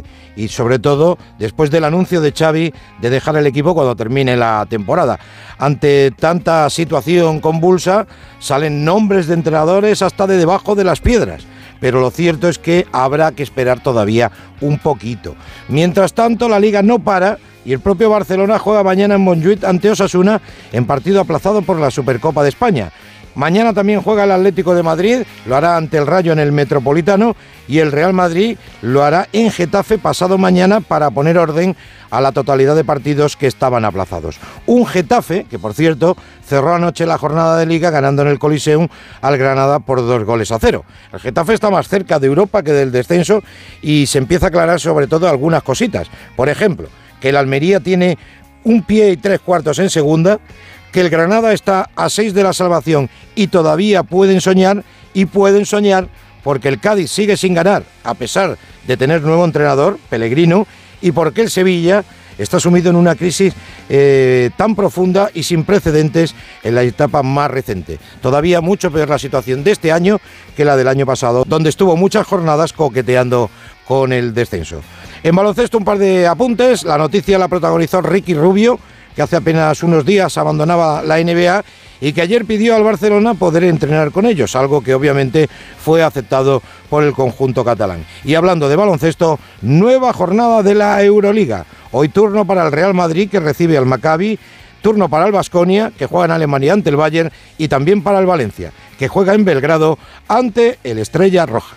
Gracias, Paco. Cinco y media, cuatro y media en Canarias. you think. Esta sintonía lo que indica es que tienes que hablar tú, porque no has hablado suficiente ya durante todo el show, y nos traes aplicaciones. Sí, además traigo cuatro aplicaciones que yo creo muy útiles. La primera es perfecta para los amantes de los perros. Vale. Se llama Dog Walk. Evidentemente es muy sencilla. Si te gusta salir de paseo con tu perrito, pues esta aplicación es ideal, es perfecta para ti. Es una aplicación que te permite hacer un seguimiento de tus paseos diarios, registrando la distancia y la duración para calcular la actividad física que realizas con tu perro. Esto es como lo que tenéis los runners, que Eso corréis es. 500 metros, ¿no? Eso es. Pero con el perrete. Efectivamente, entonces a lo mejor pues hay un día que haces un paseo así improvisado y dices, oye, pues este paseo me ha gustado muchísimo, tú te lo guardas en la aplicación y a lo mejor días más tarde dices, pues voy a recordar el paseo que di el martes, que fue largo y que me gustó muchísimo por donde fuimos. Bueno, pues este- en esta aplicación, en la aplicación Dog Walk, puedes encontrar todos estos caminos que has hecho. Además, cuenta con opciones muy curiosas como Pi and Poo, es decir, marca dónde exactamente tu mascota ha ido al baño, vamos a decirlo de esta manera. No, puedes hacer, puedes decir cuando hizo pisicaca. Pisicaca, el 1 y el 2. Porque lo hacen, pero ¿en serio la gente registra esto? Ujú. Sí, es absolutamente necesario, no el momento, sino incluso el lugar donde lo hizo. Efectivamente, aquí mi perro marcó su territorio. En este punto exacto del mapa lo marcó ya. Entonces, pues tú tienes en esta aplicación pues esa, esa función que te permite hacerlo. Pues Mira, lo gente- del popó, vale. El popó registrarás una o dos como mucho Claro, por paseo. Claro. Pero ojo al pipí. Claro, el pipí como es mucho, tenga- ¿no? Claro, como tengas que ir fijando cada punto, te dura más el paseo por Sí. tener que parar y registrar que lo que hubieses hecho en sí si no hubieses tenido la aplicación. Bueno, hay gente para todo, Gema. Hay gente que le encanta poner absolutamente todo lo que hace su perro. Y también, evidentemente, hay una función para hacer fotografías, para hacer Hombre, fotografías hombre, del inclu- paseo. incluso del regalo también, Incluso ¿no? del regalo. Aquí mi perro dejó su regalo, ole, ole y ole. Bueno, pues también tenemos esta función de compartir fotos con otros usuarios de la comunidad para enseñar todos estos paseos que puedes dar y que además dejas marcados en esta aplicación que se llama Dog Walk. Otra aplicación que también es muy útil para aquellos que son un poco olvidadizos se llama Aqua Reminder y lo dicen los médicos. Es muy importante beber agua y es importante mantenerse hidratados. Así que haga calor o haga frío, hay que beber agua. Y esta aplicación lo que nos da es un toquecito para decir, oye, que tienes que beber agua, que hace a lo mejor una hora que no me has puesto en la aplicación que te has tomado un sorbito de agua y es imprescindible. Como las app de salud que te indican cuándo levantarte, cuando tienes que mover el culete porque llevas mucho tiempo sentado. Lo mismo, pero para acercarte al grifo o a la nevera y echar un traguito. Efectivamente, es una aplicación en la que tú metes pues tu altura, tu peso y más o menos te indica cuánto agua debes tomar a lo largo del día. Tiene una, bueno, al final es como una botella que vas llenando poquito a poquito de agua de lo que tú le vas diciendo. Bueno, pues me he tomado dos sorbos de agua, me he tomado tres vasos de agua, vas rellenando esa botella y te va, bueno, dando unos toquecitos con una alarma de decir, te toca beber agua, te toca beber agua. Parte de los famosos dos litros. Parte de los famosos dos litros. Vale. Pero bueno, hay gente que bebe bastante más agua y gente que no necesita llegar a beber esos dos litros de agua. Esta aplicación al final un poco con esa, con esos datos que le das, con la complexión física, te hace un cálculo más o menos de lo Una que debe- media, vale. eso es, una media de lo que debes to- tomar al día y al final te ayuda a registrar lo que estás bebiendo. Pero además no solo te registra lo que bebes de agua, también otros líquidos, ya sean zumos o sean refrescos, para saber qué es lo adecuado y si te estás pasando y decirte De zumito de piña, ¿no? cuidadito que tienes que dejar de tomar tanto zumito y empezar a beber más agua. La verdad es que es una aplicación muy sencilla, muy útil, que nos mantiene, bueno, que nos ayuda al final a mantenernos hidratados, porque en invierno es cierto que nos da por beber menos agua y al final tenemos que beber mucha agua, igual que hacemos en verano, lo que pasa que en verano mucho más porque al final sudamos y hace muchísimo calor, pero en invierno también hay que beber agua, con lo cual es una aplicación que nos viene perfecto para las fechas en las que estamos. Y hay más. Seguimos con otra aplicación muy útil, efectivamente, se llama Fake Call. ¿Por qué es muy útil? Ah, amiga. ¿Por qué? Bueno, pues porque viene el vecino, viene el cuñado de turno. El brasas. Viene el brasas, vamos a llamarlo así perfectamente, que puede ser muchísima gente. Se te acerca caminando y dices, Dios mío, me va a volver a hablar de todos sus problemas. Esto es muy truco celebrity, ¿eh? Lo que vas a contar ahora. Sí, efectivamente. Bueno, pues no solo las celebrities, ¿eh? Más de un millón de descargas tiene esta aplicación, la gente lo tiene en su móvil, porque tú ves a ese brasas, como has dicho tu gema, que se acerca, y Fake Call es la solución a tus problemas. ¿Por qué? Porque esta aplicación te permite simular la recepción de una llamada telefónica, pero es que vamos más allá. Puedes incluso poner una foto a esa persona, puedes ponerle un nombre a ese contacto en cuestión. Yo no sé si es la misma app, pero si no una muy parecida, que hace años incluso emitía un sonido para que si tú te cruzabas con la persona escuchase algo, pensase que realmente había alguien al otro lado del teléfono, que luego lo que realmente escuchabas era bla bla bla bla bla, tú Sí, tampoco como- entendías nada, pero como un murmullo, ¿verdad? Claro, para el que se cruzase ya daba el pego. Efectivamente, pues efectivamente, como tú bien También lo dices, tiene. sí, tiene ese murmullito, te sale la fotografía, te sale el nombre de Alicia, la del trabajo, Carlos, el primo Carlos y una fotografía del primo Carlos o de Alicia en cuestión. Yo recuerdo en la que te digo que era Barack Obama, digo, bueno, igual. pues eso hubiese sido Mira, maravilloso. Es que me ¿eh? pillas ahora que el Tito Barack me está llamando para felicitarme por, Claro. por mi tesis y no te lo voy a poder coger. Un momento que tengo que hablar con Obama. En este caso vamos a intentar llevarlo un poco más a lo mundano. Eliges tú quién es la persona que te llama. Y además, otra de las funciones que tiene esta aplicación es que puedes programar la llamada, que sea en 5, 10 o 3 minutos. Lo típico de si en 10 minutos no, no, no he dado señales de vida, llámame. Pues ya no hace falta que te llame una persona porque tu móvil directamente Te puedes levantar y marcharte de ese lugar en el que no quieres estar, ¿no? Efectivamente, así que con esta aplicación, con Fake Call, tienes también todas estas oportunidades de librarte pues de ese brasas. Es una aplicación de verdad que tiene más de un millón de descargas y está muy bien valorada. Muchos brasas en el mundo. Se necesita mucho esta aplicación. Mucho. Algún día hablaremos de ellos en el programa, no te preocupes. Bueno, y queda una, ¿no? Sí, voy a cerrar con una aplicación que sé que se usa mucho y que tiene una puntuación además por parte de los usuarios muy alta de 4,7 sobre 5, con lo cual está muy bien valorada.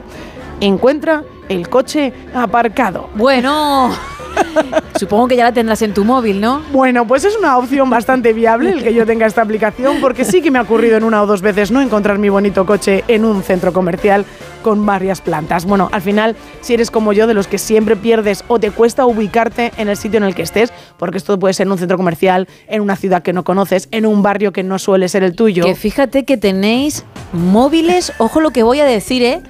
Con cámara, Con ¿eh? cámara, que puedes hacer una foto, ¿eh? Efectivamente, que podríais hacerle la foto a la plaza para saber número, color, todo muy sencillito, pero por lo que sea, no, ¿eh? No, por lo que Vaya. sea, necesitamos una aplicación que nos diga exactamente si tenemos que girar a la derecha, si 50 metros más adelante estará nuestro coche o si tienes que bajar tres plantas o es la calle paralela. Tú imagínate que te vas de cena con los amigos y quedas en un sitio y luego te vas a tomar unas cervezas a otro que está una manzana más allá y dices, pues... ¿Y ahora cómo llego, no? Claro, pasan tres- Vale. tres horas y dices, ¿dónde he dejado el coche? Pues esta aplicación, Gema, esta aplicación te dice fácilmente cómo llegar. Eso sí, GPS, como siempre hemos dicho, avanza 20 metros, gira a la derecha en la siguiente calle y allí habrás encontrado tu coche. Pues vamos a recordar los cuatro nombres de las cuatro aplicaciones. Pues la última de la que hemos hablado es Encuentra tu coche aparcado, muy útil para todos aquellos que solemos perder nuestro coche siempre que vamos por algún lado. Fake Call, que nos ayuda a librarnos de los brasas, que hará que alguien haga que nos llame, pero no hay nadie. Aqua Reminder, que nos ayudará a estar siempre hidratados y nos dará un toquecito cuando se nos ha olvidado darle un sorbito a la botella de agua. Y tenemos Dog Walk, que nos va a hacer pues un seguimiento de todos los paseos, paseos que hacemos con nuestra mascota a diario. Gracias, Isa. Un placer. Seguimos. 5 y 38, 4 y 38 en Canarias.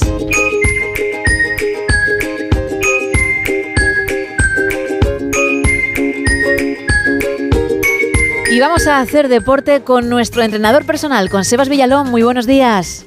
Buenos días, Gema, y buenos días, como digo siempre, en especial a todos los que comienzan su día, hoy o cualquier otro día, eh, haciendo deporte, o bueno, a veces también eh, dando un paseo que quizás no le podemos considerar como deporte en sí, pero es una manera de, de comenzar el día de manera, sobre todo, más optimista. Y moviéndose, ¿verdad? Que es lo importante, al menos hay movimiento. Así es, así es. Y bueno, y también me acuerdo muchas veces de, de la gente que tiene mascota, ¿no? Sobre todo perro, que, que le saca una vueltilla antes, Gema, tú sabes bien de eso. Exacto, Y- los también- dos. Y, y que al final, así es, los dos estamos que no damos abasto por las mañanas. Pero yo lo pienso a veces, digo, joder, qué bien me viene esto, sobre todo cuando voy sin prisa, eh, que no, no me he quedado tanto en la cama, digo, qué maravilla dar un paseo antes de, de empezar a, a trabajar. Y de verdad que se encara el día muy diferente. De otra forma, efectivamente. Yo tengo los horarios completamente cambiados, pero hago lo mismo que tú, ¿eh? A mi hora, pero hago lo mismo que tú. Bueno, hace unos días hablábamos del tren inferior, tú pusiste varios ejemplos para hacerlos en casa, varios ejercicios, y en esta ocasión vamos a hablar de otra parte del cuerpo, del tren superior. Pues sí, eh, el gran olvidado, a veces Sí. eh, ese tren superior en eh, las chicas, ya sobre todo eso está pasando un poquito a la historia, ¿no? Pero hace unos años, bueno, había corrientes, ¿no? En la que solamente era importante para ellas a nivel estético entrenar el tren inferior, sobre todo enfocado a piernas y glúteo y el tren superior le dejaban un poco de lado. Y en los chicos, pues pasaba o pasa, o espero que deje de pasar, eh, lo contrario, se enfocaban muchísimo en el tren superior, casi siempre enfocándolo más a los brazos, ya al pecho, y dejaban de lado el tren inferior. Ya no solo hablando de estética, que por supuesto, eh, a mi modo de ver, es algo horroroso estar o tener unas descompensaciones tan grandes y vistosas, no solo a nivel estético, sino también a nivel de salud. Vamos a ver, eh, si nosotros tenemos que mm, ser lo más equilibrados posibles. eh, por, por equilibrar fuerzas. Entonces, eh, muchas personas nos escriben, Gemma, y nos comentan que, pues, es que quieren hacer algo, pero tampoco tienen ni, ni tiempo, ni pasión por ir al gimnasio. Ni idea, ¿no? De por dónde algo- empezar también. eso es, y que quieren hacer algo eh, sencillo en casa y que les resulte. Lo primero que les tengo que decir, que enhorabuena por plantearse ese mini reto, pero que si lo hacemos todo perfecto durante dos meses, no va a valer para nada.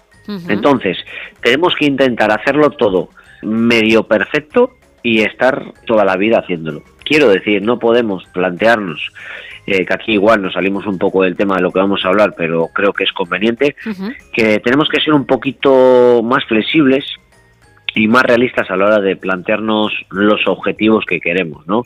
Quizás eh, entrenar en casa eh, cinco días a la semana se me antoja un poquito complicado. Entonces, pues en los próximos dos meses, si eso lo realizas, puede ser que, que tengas mucho éxito, pero estoy seguro que vas a abandonar. En cambio, si eres muy flexible y te planteas eh, objetivos más o menos asequibles, como pueden ser eh, dos horas a la semana en casa, pues bueno, dos horas a la semana, Gemma, no creo que sea muy difícil, No, no, no. Yo creo que es un reto sencillito.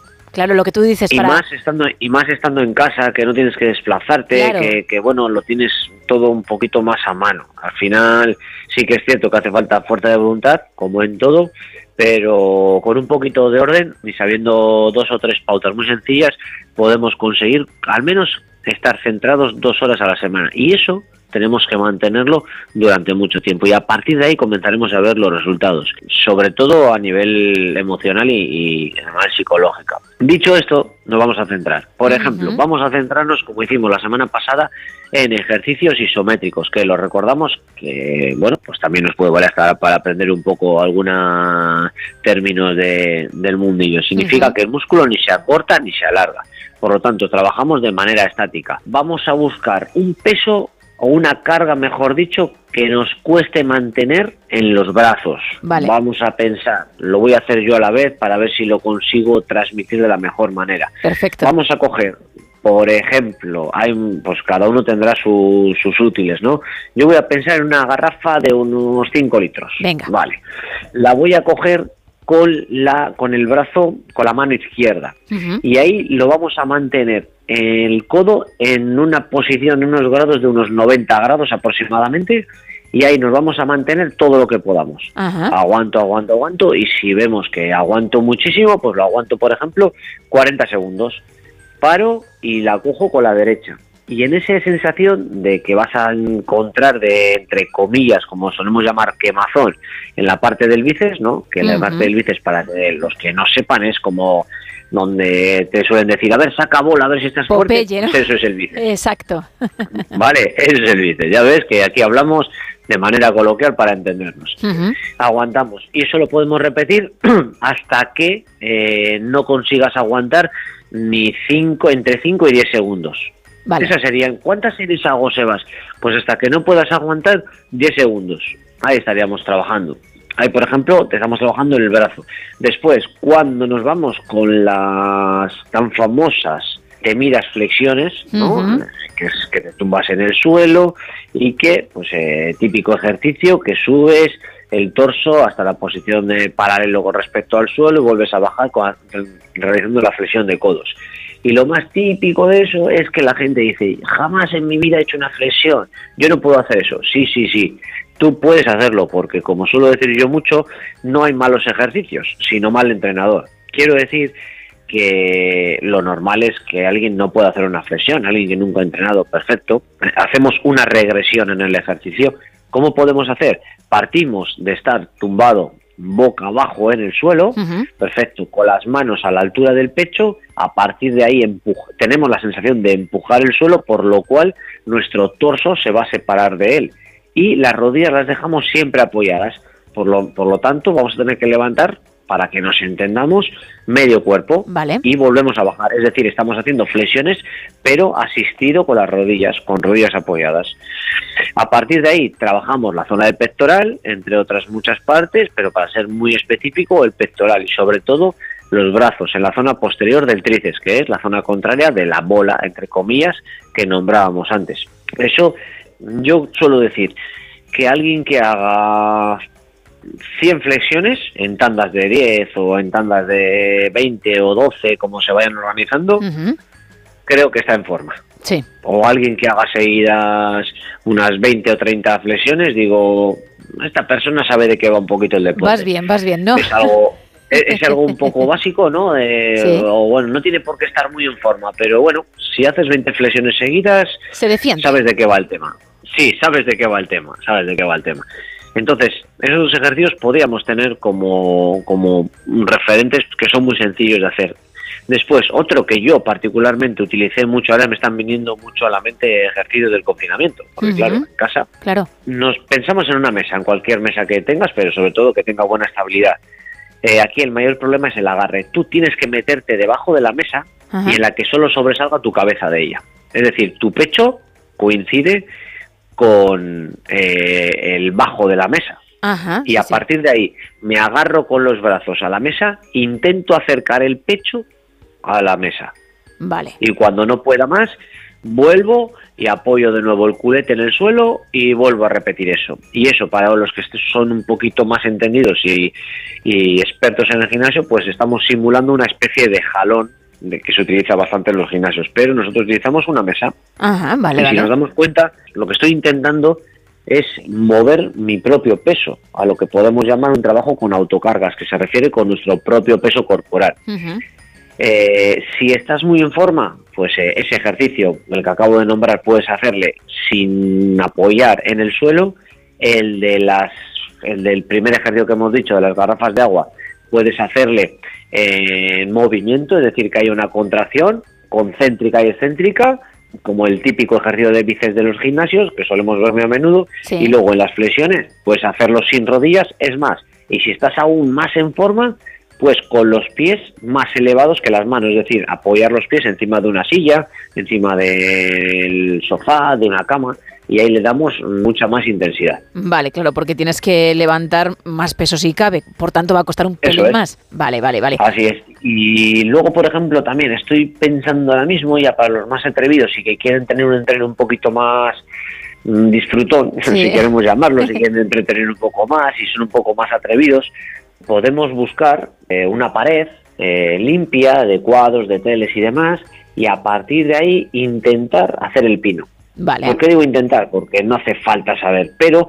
podemos tumbarnos en el suelo completamente con los pies en contacto con la pared y a partir de ahí hacer una flexión. Nos quedamos y a partir de los pies empezar a andar hacia arriba en la pared hasta que consigamos ponernos de la manera más eh, vertical posible.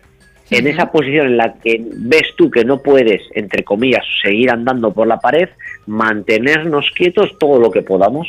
Seguimos entrando de una manera isométrica y seguimos aguantando nuestro propio cuerpo. Por lo tanto, ya estamos entrenando la fuerza.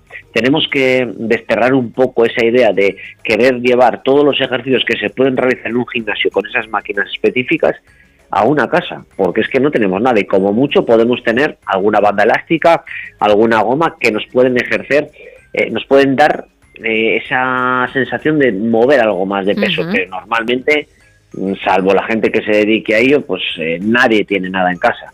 Y tenemos que ser no muy recurrentes, porque al final, o demasiado creativos, porque al final se convierte en nuestra casa en un circo y lo que queremos es hilar lo más fino posible, ¿para qué? Para en poco tiempo, una hora, eh, entrenar de la manera más eficiente posible. Y quiero destacar y recordar y subrayar, como queramos llamarlo, que muchas veces la manera más eficiente no es la manera más entretenida. Eh, eso quiero que quede bien claro, porque es muy, muy recurrente todo eso de que, "Jo, es que yo me aburro, que estoy de acuerdo que te aburres, pero que es que hay que hacerlo. Claro. Entonces, hay algunos ejercicios que tienes que hacer sí o sí, o más ejercicios, patrones de movimiento. Por lo tanto, pasa en los gimnasios que tenemos a nuestra disposición pues, pues cantidad de elementos para poder darle variabilidad al ejercicio y eso que provoque una adherencia que te permita seguir entrenando. Pero si te centras en entrenar en casa, eh, acotamos mucho la disponibilidad que tengamos. Por lo tanto, hay que ser eficiente y por lo tanto tenemos que repetir muchas cosas. Así que muchas veces o casi siempre no tiene por qué coincidir eh, un entrenamiento eficaz con un entrenamiento entretenido Divertido. que es cierto es cierto que cuanto más elementos y disponibilidad tengamos mejor me lo voy a pasar si en vez de acotarte a entrenar en casa tienes eh, un parque cercano joder, fenómeno tienes la playa tienes eh, el campo para ir a correr o un monte cercano para salir a pasear. Tienes eh, otro día tienes eh, un parque de calistenia. Pues entonces le das mucha variabilidad al ejercicio te lo pasas mejor y estás entretenido y también es eficaz. Pero cuando como en ese es en este caso solo tenemos eh, pues pues los materiales que tengamos en casa que muchas veces son la cama eh, una silla escalones garrafas de agua eh, se convierte pues un poquito en, en darle esa intensidad como colocando los pies más arriba más abajo levantando más los brazos menos y a partir de ahí repetirlo y repetirlo Y Sebas, hay que desterrar también esa idea de la cabeza de que si uno trabaja demasiado el tren superior va a ser prácticamente como un culturista. Para nada. No, porque mira, que ya no sé qué ejemplos poner para que nos entendamos, porque estos mitos tienen que irse ya. Si un maratoniano que hace pues un atleta de élite profesional que prepara un maratón puede llegar a hacer 200 kilómetros a la semana, 200 kilómetros a la semana. Come lo que come más o menos un culturista, no se va a poner así. ¿Por qué? Porque el entrenamiento es diferente. Y en este caso, eh, si yo entreno como el campeón mundial de culturismo, no me voy a poner como él. ¿Por qué? Porque aparte del entrenamiento hay que hacer otro tipo de cosas que yo jamás voy a poder conseguir. Tienes que ingerir miles, cuando digo miles son miles de calorías. Tienes que realizar un descanso que él realiza. Tienes que utilizar otras sustancias exógenas que ellos utilizan. Y a partir de ahí entrenar igual de duro que ellos, que es un ejemplo que muy llamativo, que porque nosotros tomemos las sustancias que se demostraron que Armstrong tomó, no vamos a ganar cinco tours. Tienes que tener una calidad, tienes que tener un entrenamiento detrás, tienes que tener una autoexigencia que nosotros no vamos a tener. Así que tranquilos, que podéis entrenar muy duro, sin miedo a poneros como un culturista. Pero desde aquí lanzo un llamamiento de que si alguien lo consigue, que por favor se ponga en contacto conmigo y me diga cómo lo ha hecho, porque yo lo llevo intentando tiempo, estar muy en forma. Yo he corrido mucho, he intentado ser campeón del mundo de maratón y no lo he Y ahí conseguido. estás. ¿eh? Y aquí, seguimos, ¿no? Quiero decir, es una broma que digo, ¿no? Claro. Porque por mucho que te esfuerces, por mucho que trabajes, si no tienes esa calidad, si no tienes esa constancia, si no tienes esos años y años y años detrás, es dificilísimo. No es tan fácil como decir, pues bueno, ahora voy a hacer pesas, pero con miedo que no quiero llenarme de bultos, como han llegado a decirme a mí, o sobre todo, Gemma también lo destaco en las chicas, ¿eh? Eh, Da también, pues, pues, pues, está gracias a la difusión de, de verdad de gente pues muy competente en el mundillo la gente sobre todo las chicas están tomando conciencia de que para conseguir esos cuerpos no es a base de ensaladas eh, de verdura y de ejercicio cardiovascular, sino que hay que trabajar pesas, hay que darle muy duro, hay que entrenar muy duro y que no acaban consiguiendo cuerpos masculinizados, cuerpos eh, de verdad muy toscos, muy, muy masculinos. Es que no es así. Y cuando vemos a mujeres así, seguramente detrás hay otros procesos en los que no se acercan para nada a lo que venimos defendiendo desde el día uno aquí, la salud. Nosotros promovemos la salud. Entrenamiento de fuerza sí, pero ante todo la salud. Pues para milagros, si existen, y también para dudas, tú tienes una serie de canales, Sebas. Sí, eh, antes de nada, lo que vais a ver si descubrís un poco mis canales, para empezar, es eh, contenido, pues bueno, muy, muy normal. No pensemos en fuegos de, de artificio ni, ni, ni lucecitas de colores, porque creo que al final tenemos tanto estímulo de tantos influencers, de tanto a, a golpe de clic tenemos toda la información del mundo. Y lo que intento es simplificar al máximo algo para que me entendáis. Trato de transmitir mi idea y de que la gente se mueva y de que es todo más sencillo de lo que muchas veces creemos y ayudar a, a gente que pues que le cuesta o que tiene esa entre comillas esa pequeña vergüenza a moverse y mostrar que, que- que es muy sencillo, que es muy sencillo progresar. Así que en mis canales, que es en el Instagram, en Entrena con Sebas, también en un correo electrónico info arroba entrenaconsebas.com y en un teléfono que es el 623-473-164, lo repito de nuevo, 623-473-164, eh, intentamos que la magia sea la simplicidad de todo esto que parece, bueno, algo súper complicado y que, que, bueno, que tiene su cosa, pero que yo intento simplificar. Que no es para tanto. Bueno, pues Sebas, muchísimas gracias, como te digo siempre, y en unos días volvemos a llamarte, ¿vale? Pues muchas gracias y no me quiero ir si me dejas sin saludar a mi amigo Javi Sainz, que nos escucha siempre, que es eh, transporte a mercancías y dice que, pues bueno, que pasa un, un rato agradable con nosotros. Así que sé que nos está escuchando. Javi, un saludo fuerte y a seguir con el programa. A seguir al otro lado, claro que sí. Un abrazo, Javi. Pues Sebas, un abrazo también para ti. Eh, muchas gracias, un abrazo y no dejéis de moveros.